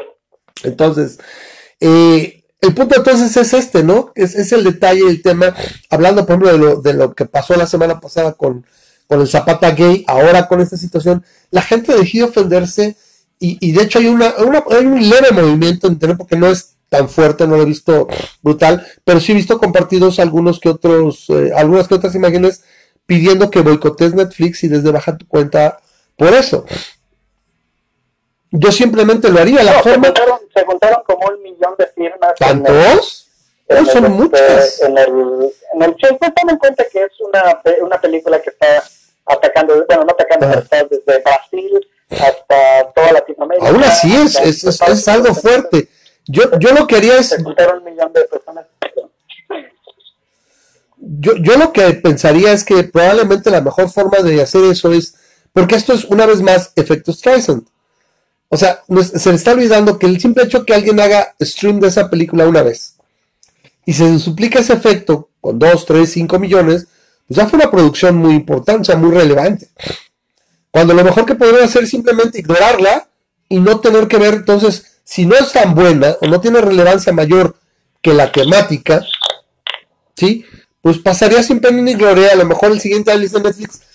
Muchachos, no hay mucho presupuesto, vamos a tener que prescindir sus servicios este año. Vamos a ver cómo se mueve todo el próximo. No nos hablen, nosotros les llamamos. Y a lo mejor nada más sí. Ahora yo creo que es, pues, esa, esta publicidad gratuita es de las mejores. O sea, no puedes hacer nada mejor para que la gente se interese en algo que le digas que no lo vea. Este es el punto, digamos. Este, la, la de la última cruda, de Lars Ajá. lleva un año en Netflix. Y pasó sin año. Y yo nunca había oído hablar de Yo tampoco. Entonces, este, este, la vi, ¿por qué? Porque me enteré de, la primera presentación de Cristo. Entonces, de ahí me fijé que habían sacado una año pasado y por eso la vi. Y de hecho, he notado que muchas personas, eh, como el post que puso Carlos, este, dicen, ay, es que ponen a los apóstoles como alcohólicos y no sé Y eso es en, en, la, en la de la última cruda, no en la de no en la de la primera tentación. Claro, claro, pero ya se están... entonces, las odian mucho, pero ahí las están viendo, ¿no? Claro, claro, y eso es, es el punto que estamos queriendo tratar. O sea, la odio y todo, pero eh, de alguna manera le estoy dando publicidad. O sea, es el, famoso efecto Streisand, ¿no? De que entre más quiero que no se vea algo, o en su momento yo recuerdo, yo recuerdo mucho la que salió, me acuerdo, la, la, la, del secreto, ¿cómo se llama? El de Padre Amaro. ¿Sí? Sí, sí, el, secreto del Padre, Amaro. Y, y, es entre, y fue un éxito porque la porque la, el crimen del Padre Amaro. Que tiene, estamos hablando que como de 16, 17 años esa película. La Talancón se veía chamaquita. ¿Sí? Creo que fue poco después de Amores Perros. Yo creo que sí estamos hablando como de principios del, del siglo. El punto es que eh, sucedió lo mismo, ¿no? Ay, no manches, este, la, iglesia la censura, la iglesia católica, como se la presión, porque no una iglesia, o la iglesia, y más ahorita que ahorita con el tema que vamos a ver después, o sea, le están comiendo el mandado a los católicos, este, esta situación de que eh, la censuro, te pido que lo veas, y pues la gente, particularmente los católicos, le hacen caso a todo el mundo menos a su iglesia. Eso, eso es lo que también me cae bien de los católicos. Ay, se, se desconectó. A ver. Memo se desconectó. Ay, a ver, vamos a volver a llamar a ver si se deja. A ver si, si se puede. Ahorita sí se vuelve a conectar. Y ya nos llama. Pero bueno, yo estoy comentando eso. O sea, la dinámica se pierde. Una disculpa, ahí está ya. Bueno, Memo. Memo. Bueno, Memo. Todo dice que tiene una conexión pobre. ¿Quién sabe dónde anda a andar todavía regresando? Era para que se hubiera quedado ya hasta que acabara el programa. Ahí estás ya, ahí está. No, no, pues se perdió, te perdimos y ya empezó. ¡Ey, sí, se me va bien, este, ¿de? Es que ya cuando agarramos un, un, un, tren de pensamiento y agarramos un hilo, pues es complicado, de repente, pues, ya me quedo, ¿no? No es como cuando terminas alguna entrevista o dejabas de hacer algo, te acuerdas, ya, ya hace tiempo, y ya, pues sigues, ¿no? Sigues este, este, ¿Estabas comentando algo o estaba yo hablando? Ya no me acuerdo. Eh, te estaba diciendo que qué era el efecto Streisand. Sí, sí, sí. ¿Me podrías informar? Ah, ¿quieres que yo te lo diga? bueno, es este fenómeno, quiero suponer, que entre más quieres que la gente deje de ver algo, la gente resulta más curiosa, o sea, tiene más curiosidad, es, es, es lo más simple.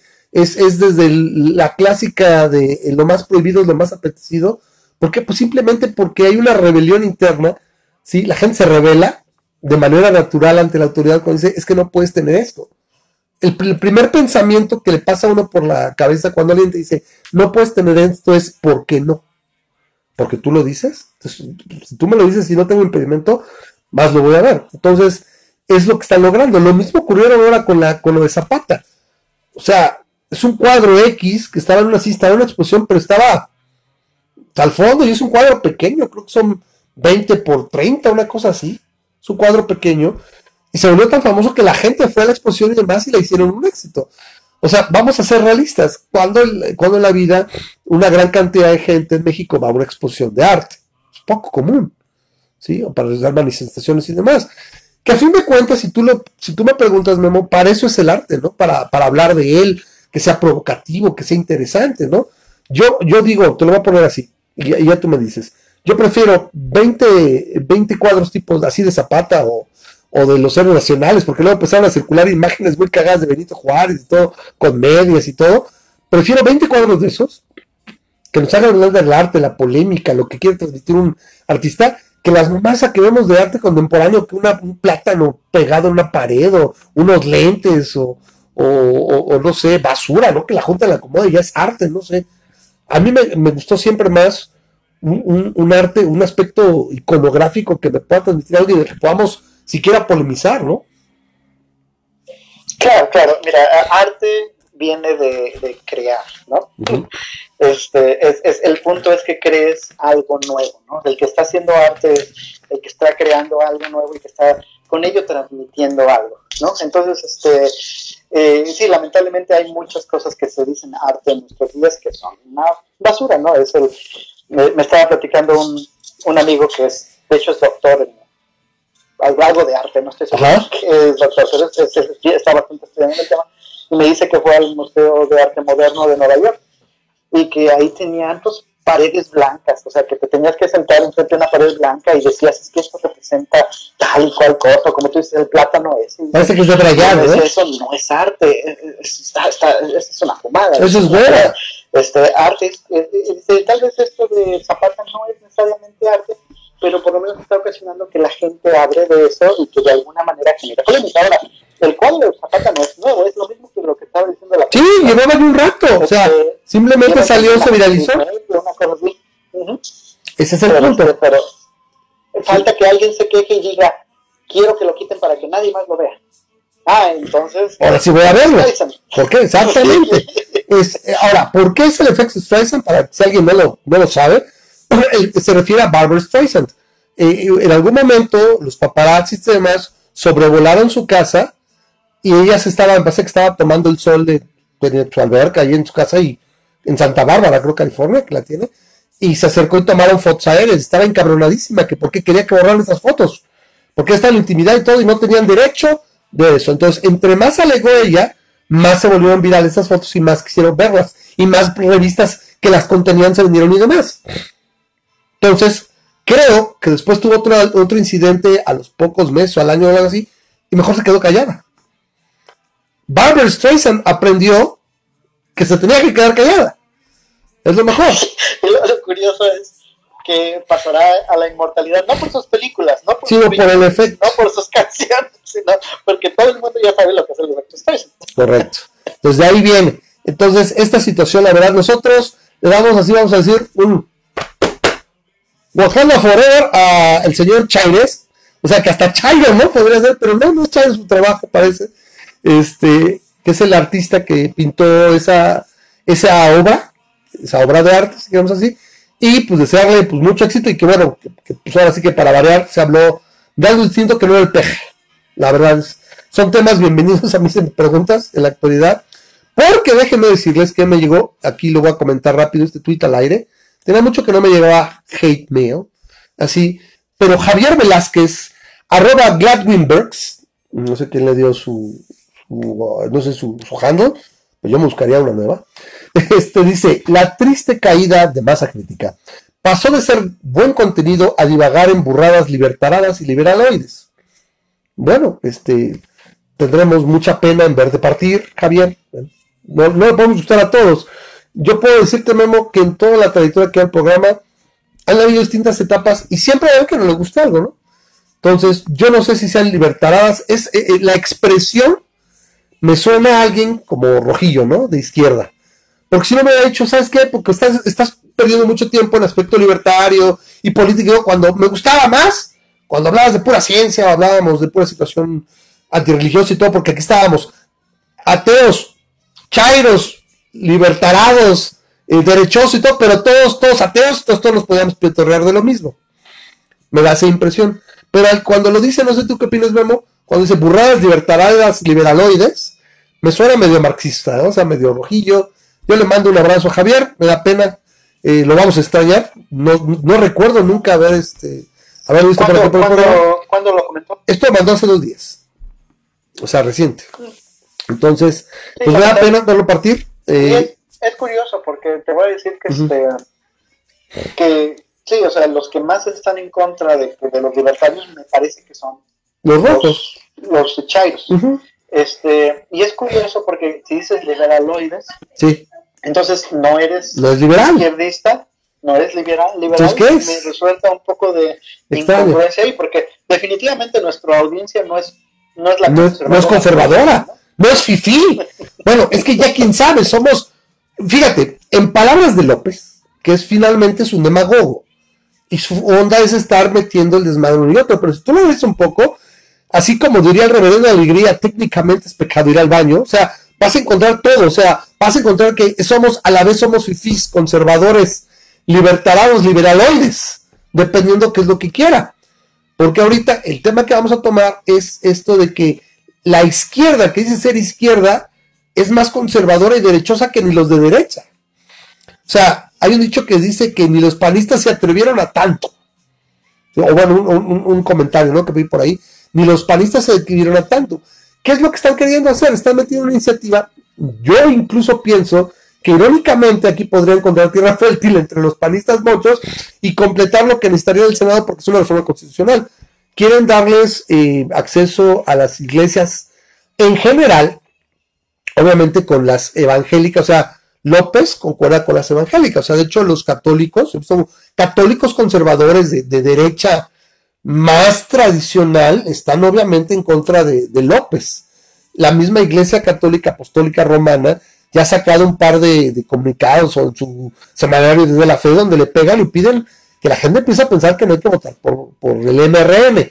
Yo repito, no voy a volver a decirle como, como quieren, es el Movimiento de Regeneración Nacional, el MRN, ¿sí? Porque de ahí se agarraron y te digo, entonces, le pega a lo que representa la guadalupana porque ya le sirvió para su propósito y ahorita ya no. Entonces siempre se ha ido por la parte, por la libre en la parte de las evangélicas, o sea, las protestantes son las que están jalando con él. Y bueno, básicamente quiere dar a iglesia en general posesión de medios de comunicación, es un adoctrinamiento peligroso, es un camino complicado. Eh, no solo la posesión de medios de comunicación, sino que puedan este, eh, rendir, por ejemplo, hacer eh, las situaciones de culto en público, o sea, invadir situaciones que antes eran de casa en el templo, era pues literalmente tan que puedan hacerlo en cualquier parte. Eh, ¿Qué más eran cosas? Ahorita les digo. Mm, um, pueden tener no solo eh, canales de comunicación, sino también radio, televisión, impresos, pero lo que entiendo es, Memo, es poseerlos. No, no nada más difundir estas doctrinas, sino poseerlos. Y es un camino pues, complicado, ¿no? Eh, entonces, creo que incluso quieren darle voto a los ministros de cultos y lo único que se expresa, o sea, se expresamente es que no puedas inducir a votar por alguien en particular o en contra de. Como las cosas se hacen en este país, ¿tú crees que todos no se sigue haciendo ahora se va a hacer más. ¿Sí? lo que me desespera un poco es que tenemos estos los chairoateos, que de hecho así soy el, el post en, la página del programa, y están maromeando cuando dices, mientras las leyes no se hagan, ahí salió el, el maromero mayor de, los chairoateos a decir, es que mientras las leyes no se hagan pensando en, pedos religiosos y se, y se sigan haciendo pensando con laicismo y la fregada, no hay problema. Pues esto no, esto no me suena a laicismo por ningún lado. ¿Sí? Incluso están hablando de que los, los, los funcionarios públicos puedan estar yendo a lugares de culto y puedan traer las cosas a la esfera pública. O sea, hablando de la religión que profesan y todo, entonces se nubla la división de iglesias-estado, al grado de que quieren quitar esa, ese, ese fraseo de la, de la constitución, la separación de iglesias-estado. Memo. Y ahí tenemos a, Benito Juárez, tenemos a Benito Juárez dando vueltas como trompo en su tumba, ¿no? A diferencia de Zapata que se está revocando con otro güey, este güey nada más solito. sí, güey. Pero eh, eh, eh, el punto es que, que, de repente me salió tan tolerante como este el, el Richard es tan tolerante a las creencias de las otras personas, nada más porque su Mesías este se lo, se lo le dio la pauta, ¿no? Entonces, este es, es, es curioso, sí, la, la, el grado de maromas al que llevan que incluso puse el comentario, no sé si te fijaste, puse el comentario de que los dobles negativos no eran lo suyo porque él solito se contradició, se contradijo. Se contradijo. Se contradijo porque, este, porque puso, puso, demasiados negativos y solito puso lo contrario de lo que quería decir, ¿no? Pero claro. whatever. Este, A mí eh, el, el, el, el, punto es este. Eh, fíjate que tenía yo una plática con esta Rosa María hace poco, en que ella me decía que era bueno que, me parece que en, un país más avanzado que el de nosotros, inicialmente, no me acuerdo cuál, estaba empezando a decidir a cobrarle impuestos a las, este, a las iglesias. Y ella decía que era algo bueno, y yo le decía que no necesariamente era algo bueno desde mi punto de vista, porque existe la teoría política económica, no sé cómo lo quiero llamar, sociopolítica, de que todo impuesto lleva una este, representación. En inglés le dicen no taxation without representation. Que la idea es básicamente... Si, vas a pagar impuestos, si me va a costar, eh, voy a influir más. Eh, eh, no, eres un contribuyente, entonces tienes derecho a una representación mm, política. Claro, claro. Por eso, más.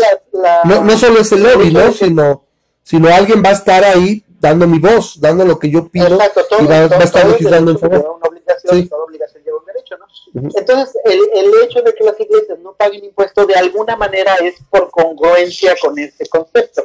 Este, no se les da voto a las, a las, a las sociedades religiosas no se les permite participar mm. en elecciones precisamente porque sabemos cómo es la gente. Y porque si de por sí la gente boca con el hígado, pues, o sea, tiene, es un control el, el, el, padre les va a estar diciendo este, Exacto. por ¿no? Aunque diga que no, o sea, es una figura de autoridad y oiga, oiga, este, oiga padre, vengo, mire que mi, ¿sabes? le besaba la mano fíjese que mi, mi, prima está malita, no había podido venir, vengo para que le mande la bendición conmigo. Ah, ah, sí, ¿y cómo ha estado, padre? Ah, pues, ah, pues aquí preocupado por el país, hija mía, ya ve que este pendejo, que quiere, ay, sí, verdad, ya con eso. Ojalá pudiéramos. ojalá.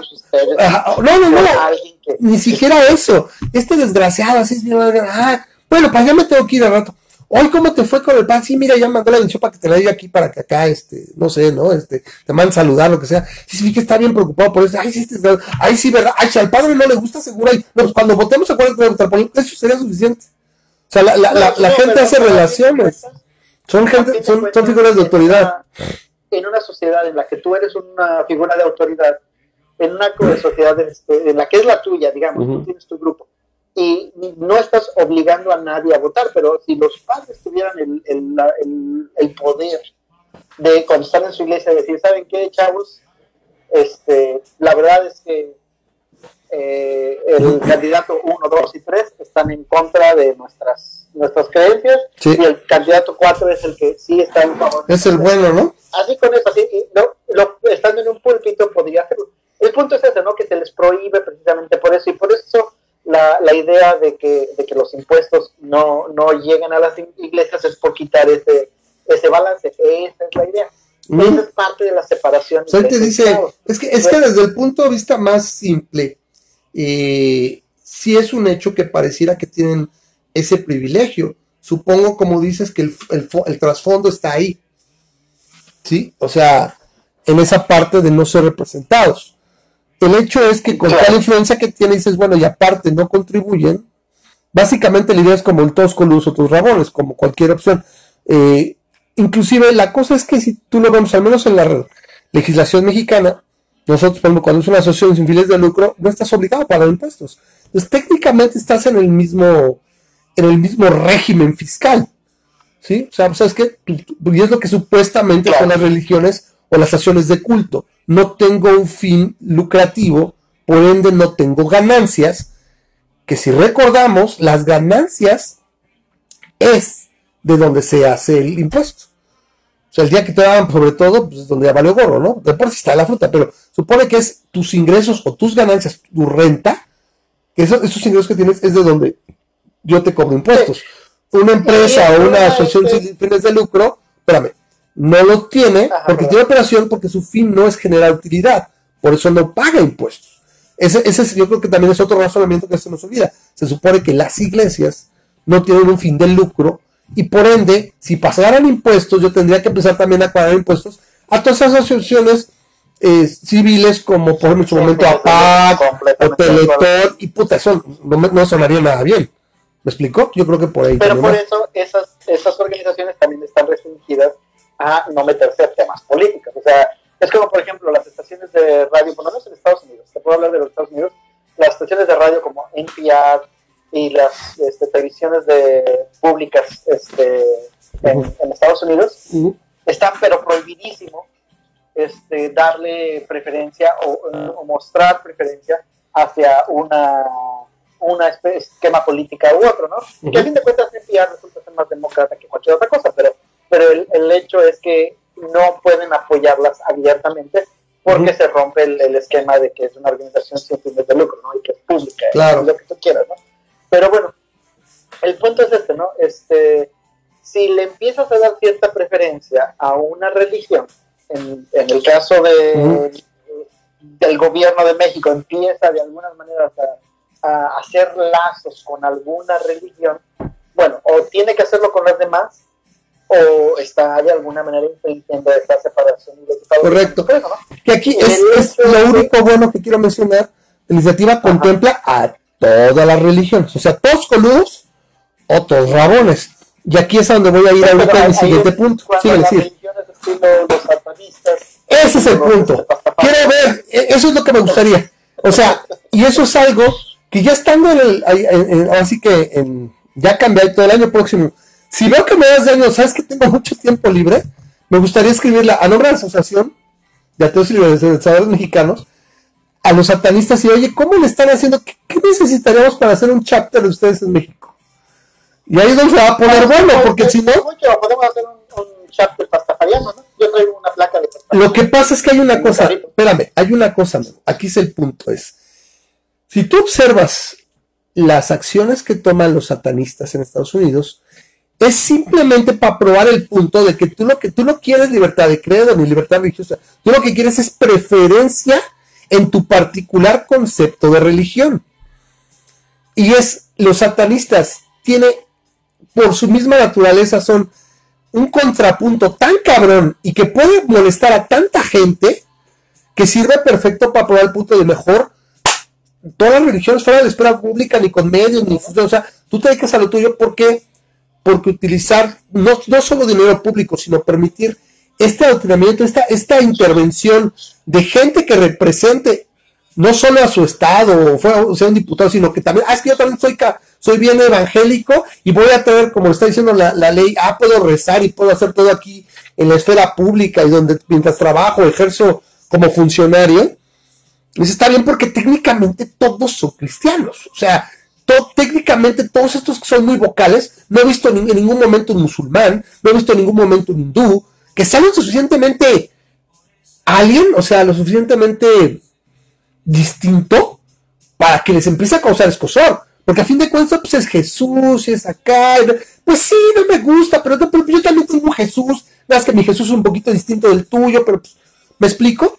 Entonces, esa onda que hacen los satanistas es básicamente es poner una, contradicción tan fuerte y que, y que lastima tantas conciencias cristianas que ejemplifica perfecto el punto y que acaban solitos poniéndose así. O sea, poniéndose en cuatro.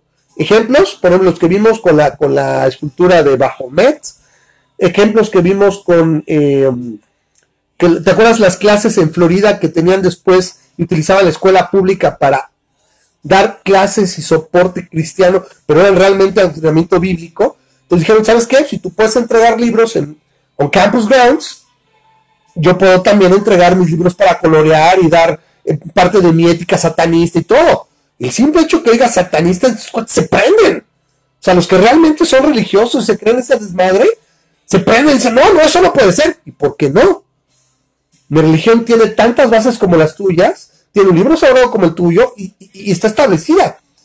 Entonces eso me gustaría preguntar, oye, ¿cómo lo hacemos? ¿Y cómo es? Y en una vez así dice, ¿sabes qué? Pues soy satanista. Esa es nuestra religión y podemos pensar y a ver, quiero acceso a medios de comunicación, quiero que hagan donaciones aparte no pague impuestos como como están las demás, y ponerme cosas, oye, que salió este ahora fulanito cantando diciendo esto, ok, pues vamos a poner aquí a alguien a que vaya a hacer contraposición a eso. Porque que eso no pasaba. ¿Y por qué no pasaba aquí en México? Porque no tenían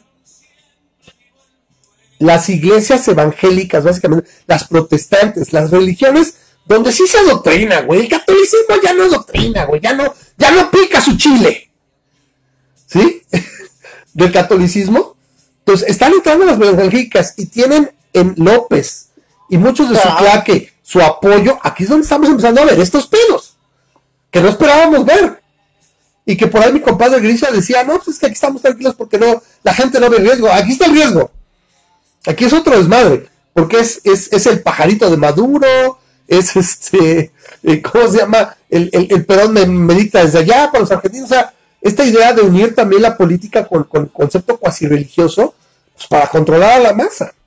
¿Sí? Y créeme, si de por sí estamos amolados, no nos hace mejor país, o sea, no nos va a llevar a mejor puerto estar más religiosos encima de cómo estamos. ¿Por qué? Porque los evangélicos y en general los protestantes, eso sí están bien locos. El católico no, el católico es mocho, pero es por su mismo, su mismo pedo mexicano, mocho, conservador, pero no por el catolicismo. O sea, realmente, aunque digan y tal, no, es por sus prejuicios. El evangélico sí está bien loco porque sí razona su religión, si eso se puede. O sea, lee su Biblia y, está metido. Y él, si es de una, muchos de una conversión, de un born againismo, se puede decir, son born againistas, y entonces se creen tocados por Dios, literalmente, Memo. A mí me preocupa. Y es, curioso que no, encuentran este, la, la contradicción para, para, por ejemplo, cuando, cuando muchos de ellos le dicen es que Dios me habla a mí y me dice que haga tal cosa, y a veces no se dan la contradicción de que el candidato de la izquierda o el candidato de la derecha también está hablándole a Dios y también le está diciendo que haga tal cosa que es diferente a la que me está diciendo a mí. Sí, claro. Sí, tiene razón, se, se, creen tocados por Dios y el, problema es, el problema es este, que se lo creen. ¿sí? Ese es el, detalle, sí. Tú no ves ese tipo de actitudes en, un católico en promedio. O sea, no que, no que en, esencia sean. problema con. A fondo sean mejores. Precisamente por eso, porque cuando realmente se lo creen, yo los veo más como víctimas del, de, de, una organización que como partícipes de una, de, una estafa, ¿no? Pero cuando, cuando es una organización que de todas a todas se ve que se está beneficiando por X o Y, pues es, es, no solamente es, una estafa, es, es algo con tintes criminales. Y yo no sé cómo permitimos eso en nuestros días, ¿no? ¿Cómo, cómo permitimos homeopatía, cómo permitimos este, videntes y cómo permitimos religiones en nuestros días cuando de todas a todas este, no hay evidencia y están engañando a la gente, están vendiéndoles un producto fantasma, les están quitando su dinero y es legal. Entonces a mí desde ese punto de vista yo, yo creo que es, yo sí creo que las religiones deberían desaparecer, más que nada porque los que saben de la religión, las, cabezas, son, son, son unos charlatanes y son unos embusteros. Sí, o sea, es una estafa, pero el, el, detalle es ese. Son víctimas de ellos. Correcto, es una estafa, o sea, literalmente están viendo la cara, o sea, y sin embargo, eh, hablando de la veracidad, ¿no? Podemos comprobar que es muy poco probable que ninguna de las religiones, de las más de, creo que iban veintitantas mil registradas en México, puedo estar exagerando son un chingo, eh, sea la verdadera, ¿no? Y sea, sin embargo, ahí te va, hay una situación. En el concepto de mercado de la fe, te ofrecen un producto que tú agradecidamente compras. Te ofrecen confort, te ofrecen soluciones a tu vida, te ofrecen comunidad, o sea, te ofrecen un paquete de servicio y cumplen, o sea, they deliver. En ese sentido, o sea, sí, creo, sí te, está, sí te están engañando, pero la gente lo busca y sí. Ajá, o sea, el temor de la muerte, sí. Este, el problema de las religiones es que te equipan para lidiar con la muerte. No solo con la muerte, con las inseguridades y zozobras de la vida. No, no, no yo, estoy hablando de la muerte en específico, ¿no? Estoy hablando de cuando... La mayor inseguridad de todo. Se muere, sí, cuando se muere un familiar tuyo, cuando se muere un, un amigo tuyo, un papá, o una cosa así, una, o la mamá, o lo que sea, este, la religión te ofrece un confort y una cobija ficticia. Porque obviamente no te dejan un par de muletas. muerte como tal, pero te dejan eh, eh, eh, ficticiamente, te hacen creer que los vas a ver después. te dejan que funcionar, te vas a ver con ellos luego. Independiente de lo que, que, ellos te están viendo desde el cielo. Porque podrías, estás muy encasillado nada más en el pedo judío-cristiano. Podríamos hablar, en el caso de los de los budistas o brahmanistas en su caso, de la encarnación. te da, te permite funcionar, no, no, necesariamente, ellos van a seguir evolucionando, a lo mejor no toca verlos o conocerte entre ellos. Lo que te van a entender es así funciona, te doy una explicación para tratar de entender la realidad y te permito funcionar. O sea, que no te lleve la trampa a decir, no lo vuelvo a ver, se murió, y te lleve la trampa. O sea, te permite funcionar, te da un par de muletas. Ese es el punto, que, que con ese par de muletas te deja lidiar con la muerte de Exacto. manera ficticia. Yo creo que... Te permite funcionar, seguir siendo funcional. maduramente. Claro. No, podríamos lidiar mucho más maduramente. ¿no? Claro. Este, si, si habláramos de... O sea, yo estoy seguro que los animales, los animales tienen un buen concepto de la muerte, o sea, en el sentido de que la gran mayoría de los animales, cuando es momento de morir, se dejan morir, ¿no? O sea, este, los ves, o sea, tienes a los elefantes que tienen sus cementerios, donde van y se mueren en sus cementerios muy organizadamente, ¿no?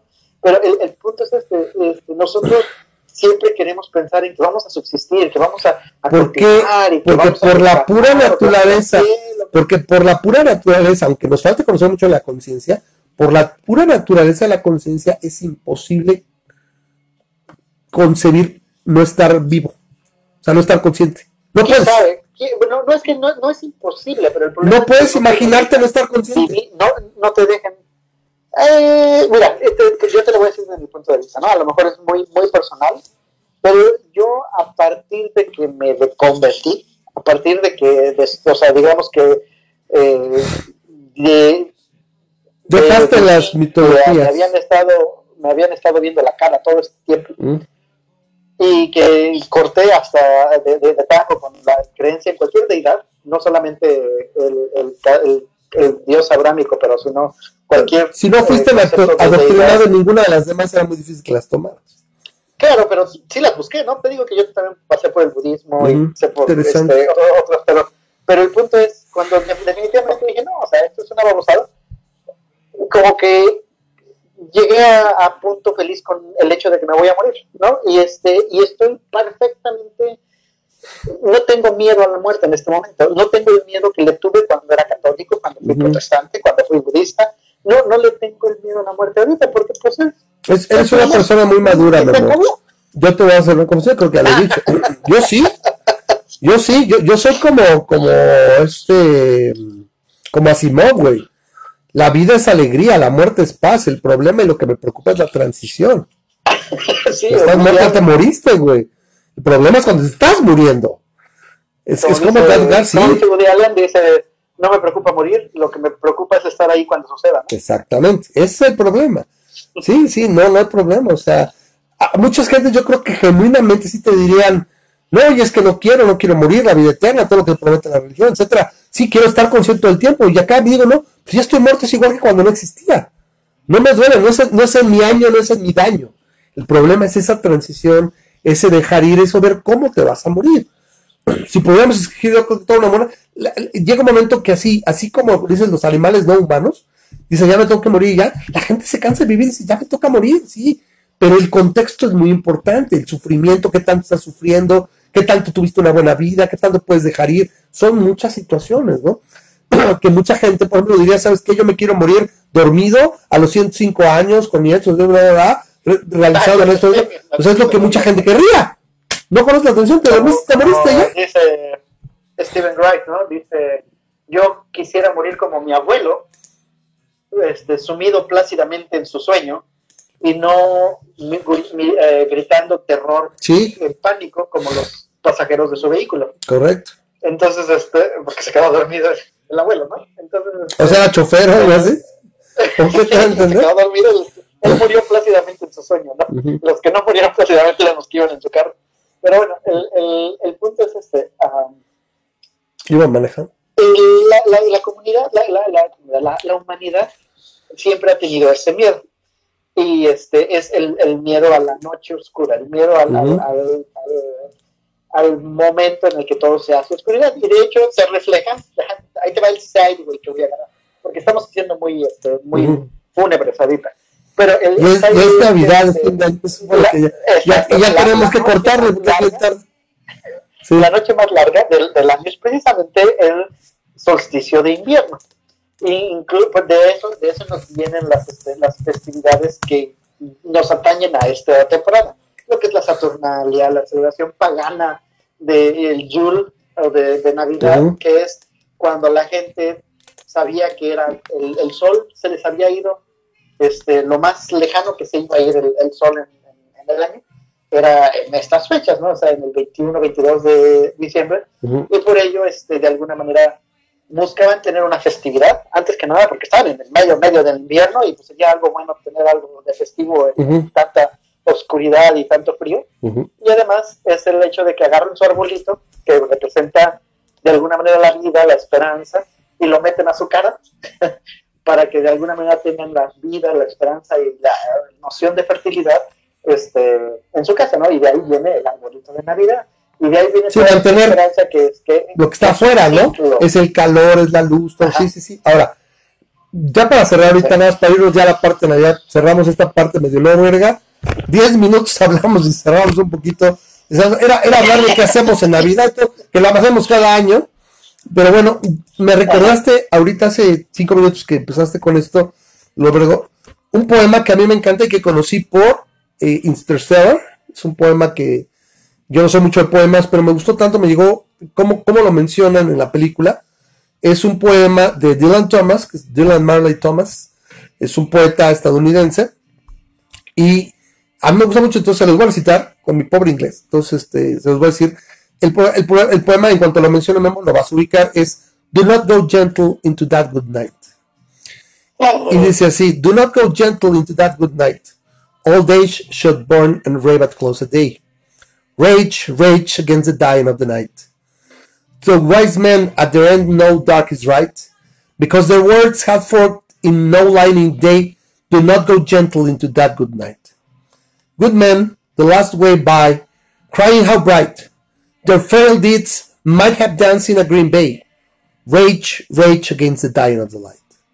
Wild men who caught and sang the sun in flight, and learned too late they grieved in its own way. Do not go gentle into that good night. Great men near death, who see with blinding sight, blind eyes could blaze like meteors and be gay. Rage, rage against the dying of the light. And you, my father, there on the sad height, curse, bless, bless me now with your fierce tears, I pray. Do not go gentle into that good night. Rage, rage against the dying of the light. A mí es un poema que gustó, lo tengo por ahí cada cierto tiempo lo veo porque es eso. Es, es, no te dejes ir, no pierdas esperanza y, y aunque viene la negrura, es, tienes que buscar y tienes que sobreponerte y, y, pues, y no irte así nada más. ¿Sí? No, o sea, estuvo, estuvo bien después de una larga vida viene el descanso, vienes y, y, ahora sí que no, no, no lo hagas, este, Así nada más, ¿no? Entonces a mí me gustó, no sé, espero haberlo recitado bien. La verdad no soy mucho para leer poemas, y menos en inglés. Pero bueno. No, te lo tienes que hacer en español. Y para nuestros amigos del sur, a partir de ahora con la nueva mandante, tienes que registrarlo también en maya. Ah, que la chingada, sí, con ese pero bueno. Eso, eso daría también para comentar. Y dices, no me molesta que lo incluyeran en un currículum y dijera un padre, yo quiero que mi hijo aprenda maya. Bueno, güey, cada quien puede tomar decisiones, buenas o malas, pero son tuyas. Lo que acá quiere el Estado es que es obligatorio que tome maya. ¿Qué, ¿Qué utilidad? Preséntame un estudio que pueda valer la pena para que ese tiempo que estudia, que está aprendiendo maya, me demuestres que está bien invertido en relación a otras cosas que finalmente en un mercado laboral que a pesar de todo lo socialista y todo el pedo demagógico que te venden estos días, pues lo que te sigue dando competitividad es el mercado es un mercado, es laboral, o de desarrollo, de emprender, no, sé qué tanto podría darte así de entrada el Maya, entonces, sobre todo porque no es una decisión consciente. Bueno, para cerrar, Memo. Yo, quise aprender Maya en el 2000, precisamente cuando, este, estaban saliendo todos esos softwares de 3D. Sí. Y, este, y es difícil. Maya. y aparte como de bulbos, hasta ahorita me cayó. ¿Ya no existe? ¿Todavía existe Maya? ¿Quién sabe si todavía existe? Era, era, de la época donde aprendías Maya y aprendías este todo, o sea, aprendías Flash con Macromedia, Macromedia era de Flash era de Macromedia y todo eso, RML y Maya, ¿no? Entonces ahorita yo no sé en qué pues en qué diseñes, no sé qué programas haya, por ejemplo ahí está libre eh, eh, software libre. software libre, por ejemplo, tienes Blender, que es un programa bastante choncho y modelas en 3D, muchas cosas. Pero sí, Maya te servía para hacer muchas cosas. Pero bueno, así que, y bueno, güey, a, fin de cuentas, Memo, ¿cómo te la vas a pasar? Pasas aquí en tu casa, ¿eh? primer año dices que toda tu familia, creyentes y no creyentes, se juntan. No, no, no, es que lo que pasa es que este, nunca ha tocado porque no sé si ustedes sepan, uh no, sé que no para saber el para contar, pero este, tengo la dicha de que mi mamá decidió venirse por fin a vivir a para Tijuana. ¿Estaba sola ella ahí en Guanajuato? ¿Era Guanajuato? No, no, estaba, no estaba sola, este, vivía con, con, bueno, con sus nietos, de los hijos de mi hermana, ah, este, y a medias con mi hermana. Ajá. Pero este, pero digamos que ahora sí que la convencí, porque me dijo, ya te disfrutó mucho mi hermana, ahora me toca a mí. Oh. Y este, y pudimos llegar a un acuerdo y entonces se vino para acá. ¿Mm? Se vino para acá y se trajo a, a, a, sus dos nietos, porque los dos ya son mayores de edad. Eh, yo les digo los niños. Pero, pero, ¿qué, ¿desde qué van a trabajar? ¿Están estudiando todavía? Porque no es fácil la ah. reubicación. O sea, uno que dice, bueno. No, esta Esme, este, tú conociste a Esme. Esme este, acababa de salir de la prepa. Entonces, este, la idea es que va a trabajar un año aquí y, este, y va a meterse a la carrera acá. Y Esaú iba, acaba de terminar su, su carrera corta. Y la idea es que, este, este acabe, acabe una carrera larga acá, pero por un momento se metieron a trabajar en lo que... No, qué bueno que contaron y que se puedan ubicar, porque esa también fue una, fue una, un análisis que hicimos nosotros para tomar la decisión de reubicarnos de ahorita, que ahorita mi hija como niña también es, pues es más fácil, ¿no? La ubicación pues es un cambio de escuela, sí es complicado, pero no más allá, y ya estando acá, ya más grande, pues a ver qué va a pasar, ¿no? O sea, porque nos estamos enfrentando por lo menos a vivir allá 15 años, ¿no? De, de, es lo que yo calculo. Pues sí. Entonces, este, mi, aquí mi vivimos 11. Pues, ahora sí que pues, estamos aquí cerca, me va a tocar tener la Navidad con ella, pero además este, viene mi suegra.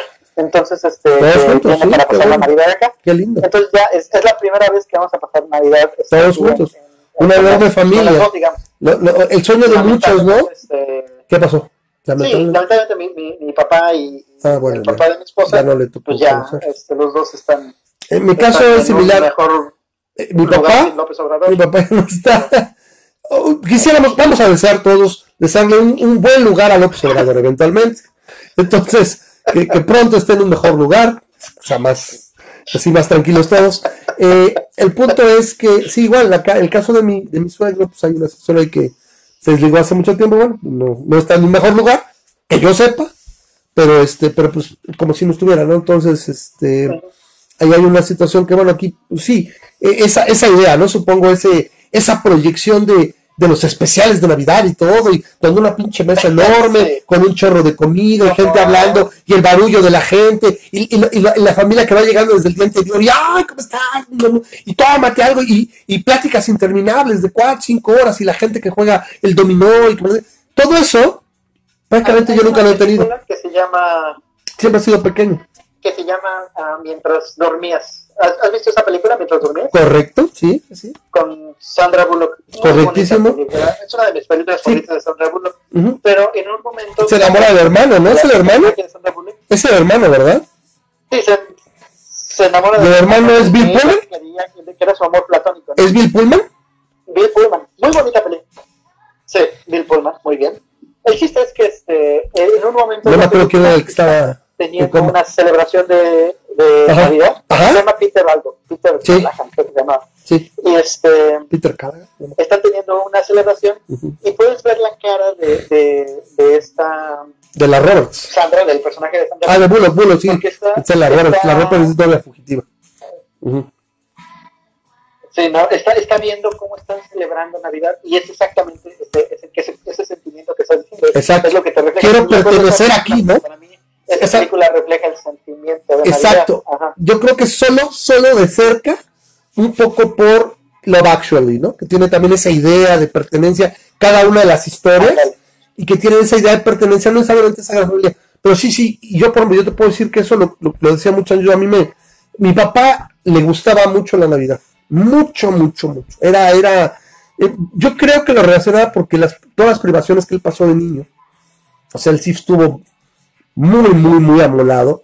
Entonces, poder darle a su familia en esa época, que pues como siempre, por cualquier, con todos sus defectos, pues hay dinero, estás juntos, estás vacaciones, o sea, hay ese sentimiento de unión y de, y de agradecerle a la vida, agradecer a, su Dios, y le decía, pues todo lo que representaba, él le gustaba mucho, y por ende tú, pues tomaste eso, y, y a mí en particular me gustaba mucho la Navidad.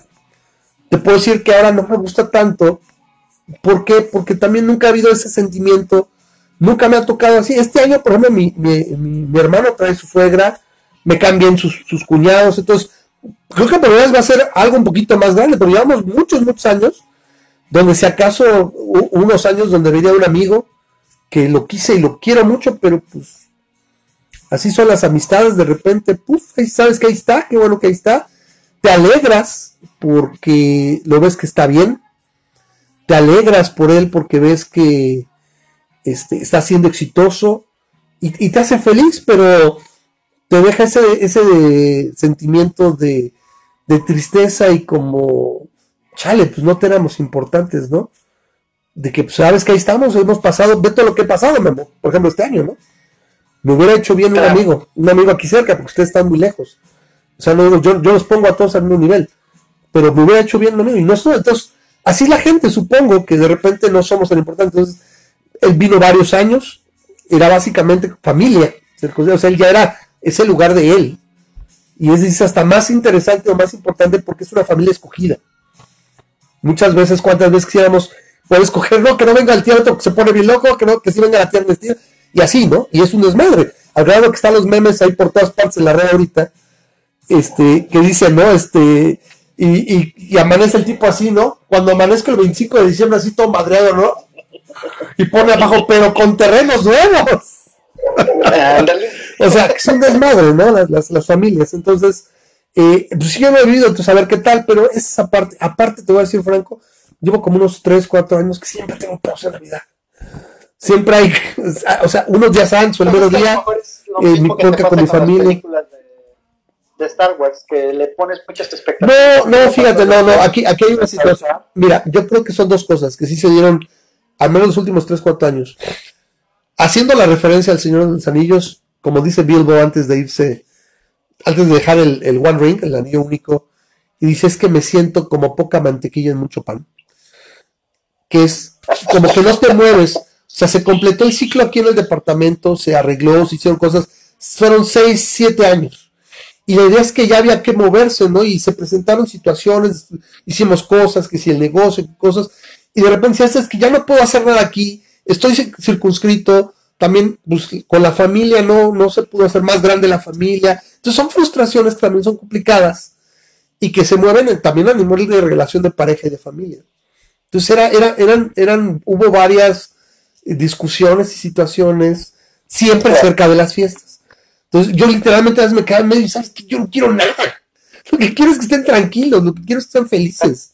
Sí, que no se queden porque aparte la situación es de mi esposa para con mi familia, ¿no? Principalmente, ¿no? Mi suegra, no, no tengo por qué mi suegra, porque mi suegra está en lo suyo. Casi no la vemos. A lo mejor ahora la vamos a ver un poco más, yo supongo.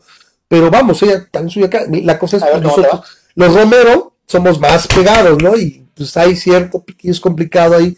Desde que se fue mi papá.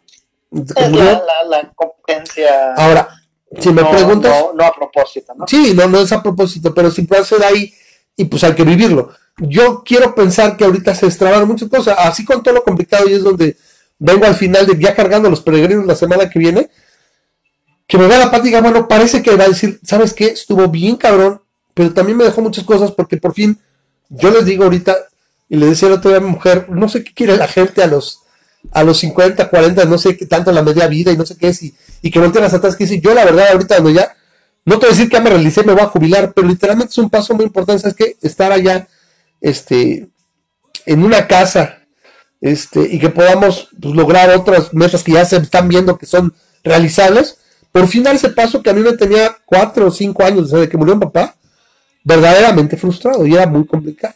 Entonces es la perspectiva, y no, y, a veces dirás, güey, en serio ya no tienes ilusiones, y digo, ¿sabes qué? Ya lo que venga para adelante lo veo era una situación como de, no, quiero decir que enfermiza, pero tan, tan marcada, de que quiero hacer esto y quiero estar aquí, o sea, en esta situación, que hacia adelante después no veo. Y eso también no solamente es esperanzador, sino también te da un poco de emoción porque en esa parte es, pues lo que venga es, es interesante porque es como el primer día del resto de mi vida. No está mapeado y lo demás sí estaba. ¿Me explico? No sé si, no sé si me explico un poco. Vas a seguir viviendo. Sí, sí, no, perfectamente.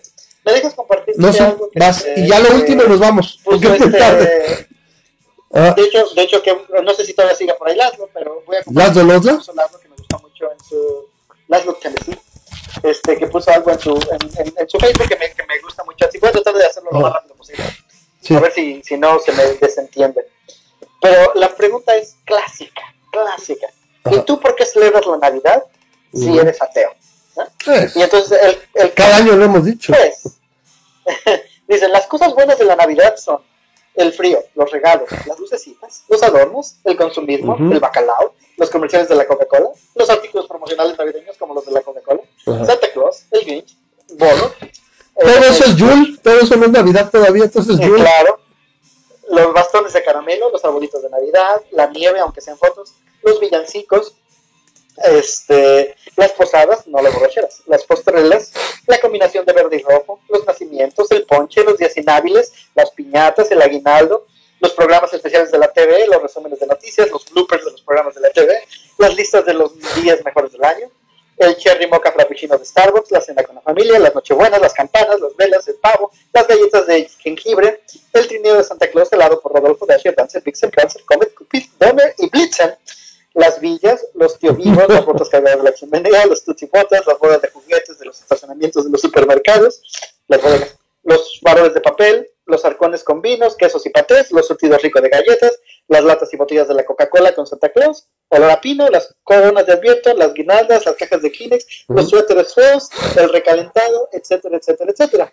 Y las cosas malas de la Navidad son lo que se celebra, la colación, los romeritos, las casas incendiadas, los cohetes, que no haya lugar de estacionamiento, los niños que golpean la ventanilla del coche y que me dicen, mira, para mi Navidad, los nacimientos desproporcionados con el niño Dios del tamaño de un burro y una gallina del tamaño de la Virgen, la gripa, los accidentes de tráfico por culpa de los borrachos, la hipocresía, que la gente se queje de que empiecen a vender cosas navideñas desde agosto. ¿Qué hace menos este año? Sí, decir, es, fue solamente un área en ciertas tiendas pero no había la decoración y todo acá. O sea, sí fue un poquito menos, o sea, se entiende que compras y muchas cosas lo que ves ahorita que sí observé en julio y agosto son cosas del año pasado. O sea, no, había cosas nuevas de acá y eran un área de las tiendas. Hay que, hay, que, hay que apechugar con lo que se tiene. Pero sí lo vi. De. Ahora sí vi que al menos pasaba muertos y luego ya empezó la Navidad. Y antes de muertos, lo de septiembre. o sea, sí, sí, sí, no, sí, ¿eh? O sea, sí, Bueno, ahora que no Messi cuando nos quejamos de, no mames, ya, güey, déjenme vivir. No, aquí sí la verdad no nos esperaron, ¿eh? Todo el año. Sí, sí, sí. Y ya, y por último, el hecho de que nadie quiera que le salga el muñeco en la rosca, pero que tampoco quieren que se pierda la tradición, ¿no? Entonces esas son las cosas buenas y las malas de Navidad, que no necesitas tener ninguna creencia para que te gusten y que pues las celebres, ¿no? Entonces, that's it. Pues ahora sí que feliz Navidad a todos. Espero que se la pasen en sus fiestas. Felices fiestas, feliz uh, Hanukkah, feliz este Kwanzaa, feliz este solsticio de invierno, feliz Festivus ya para el resto de nosotros. Ya pasó el este, sí, el final es el el Diwali, creo que es en septiembre de los, el Diwali, indios. Sí, o el, nuevo año nuevo chino, lo que celebren. Sí. Muchas felicidades, ojalá que se la pasen muy bien, que tengan y que nos veamos aquí el año próximo. Muchos abrazos, aquí nos estemos viendo, que sobrevivamos todos y que tengamos mucho de qué platicar durante el próximo año. Esperemos que no mucho tanto de política. Y ese, es un gran deseo. pero pues bueno. Que algo pase ahí, que, que, que, todo se acomode y, y, y, que tengamos que hablar un poco menos de política, al menos el año próximo, porque literalmente llegando a agosto va a ser puras elecciones. De hecho, vamos a estar de, de los gringos. O sea, está cabrón. O sea, hasta que se, o sea, la verdad, ¿cómo le hacíamos antes? Porque no estábamos hablando todo el tiempo de eso. Y ahorita yo no veo que, dejemos un par de años, o sea, hasta que en el 2021 a lo mejor se equilibren un poco los poderes, que sería el mejor escenario, creo que vamos a dejar un poquito de, hablar. Pero bueno, mientras, eh, aquí me dice Daniel Pantoja, vamos a leerlo al aire, dice, excelente como siempre, Ramas. Un abrazo a todos, disfruten estos días y no se dejen abatir por la nostalgia. Buena noche y feliz año. Yo igual digo a Daniel, gracias a todos los que nos han seguido todos estos años. Este año cumplimos 10 años. Tuvimos reunión, tuvimos muchas cosas que hacer. Eh, yo les deseo a todos que pasen las mejores fiestas, aunque le ande haciendo medio al Grinch, pero les deseo que tengan esos momentos de sosiego y que como ateos, esos son los momentos que nos sirven para atesorar y sentir que somos parte de algo. Y esa es nuestra parte de comunidad. Entonces, son los pretextos que uno se reúne y recuerda esos momentos y esos recuerdos y esos momentos son los que nos mueven a todos y cada uno de nosotros, yo creo que de una u otra manera. Eh, yo les agradezco en especial a todos los patrocinadores que hicieron posible este programa este año. Les, les comento, si les gusta el programa, otra vez hacemos el último comercial del año. Se los digo de corazón, porque pues, sigue, se pasamos meses y pues sigue igual. O sea, no ha habido cambio, entonces le vamos a echar más ganas, o sea, ese es el se, han hecho las cosas. Si ustedes han visto el programa, ha evolucionado de una y otra forma para tratarles de entregarles algo, algo que les pueda gustar durante estos 10 años.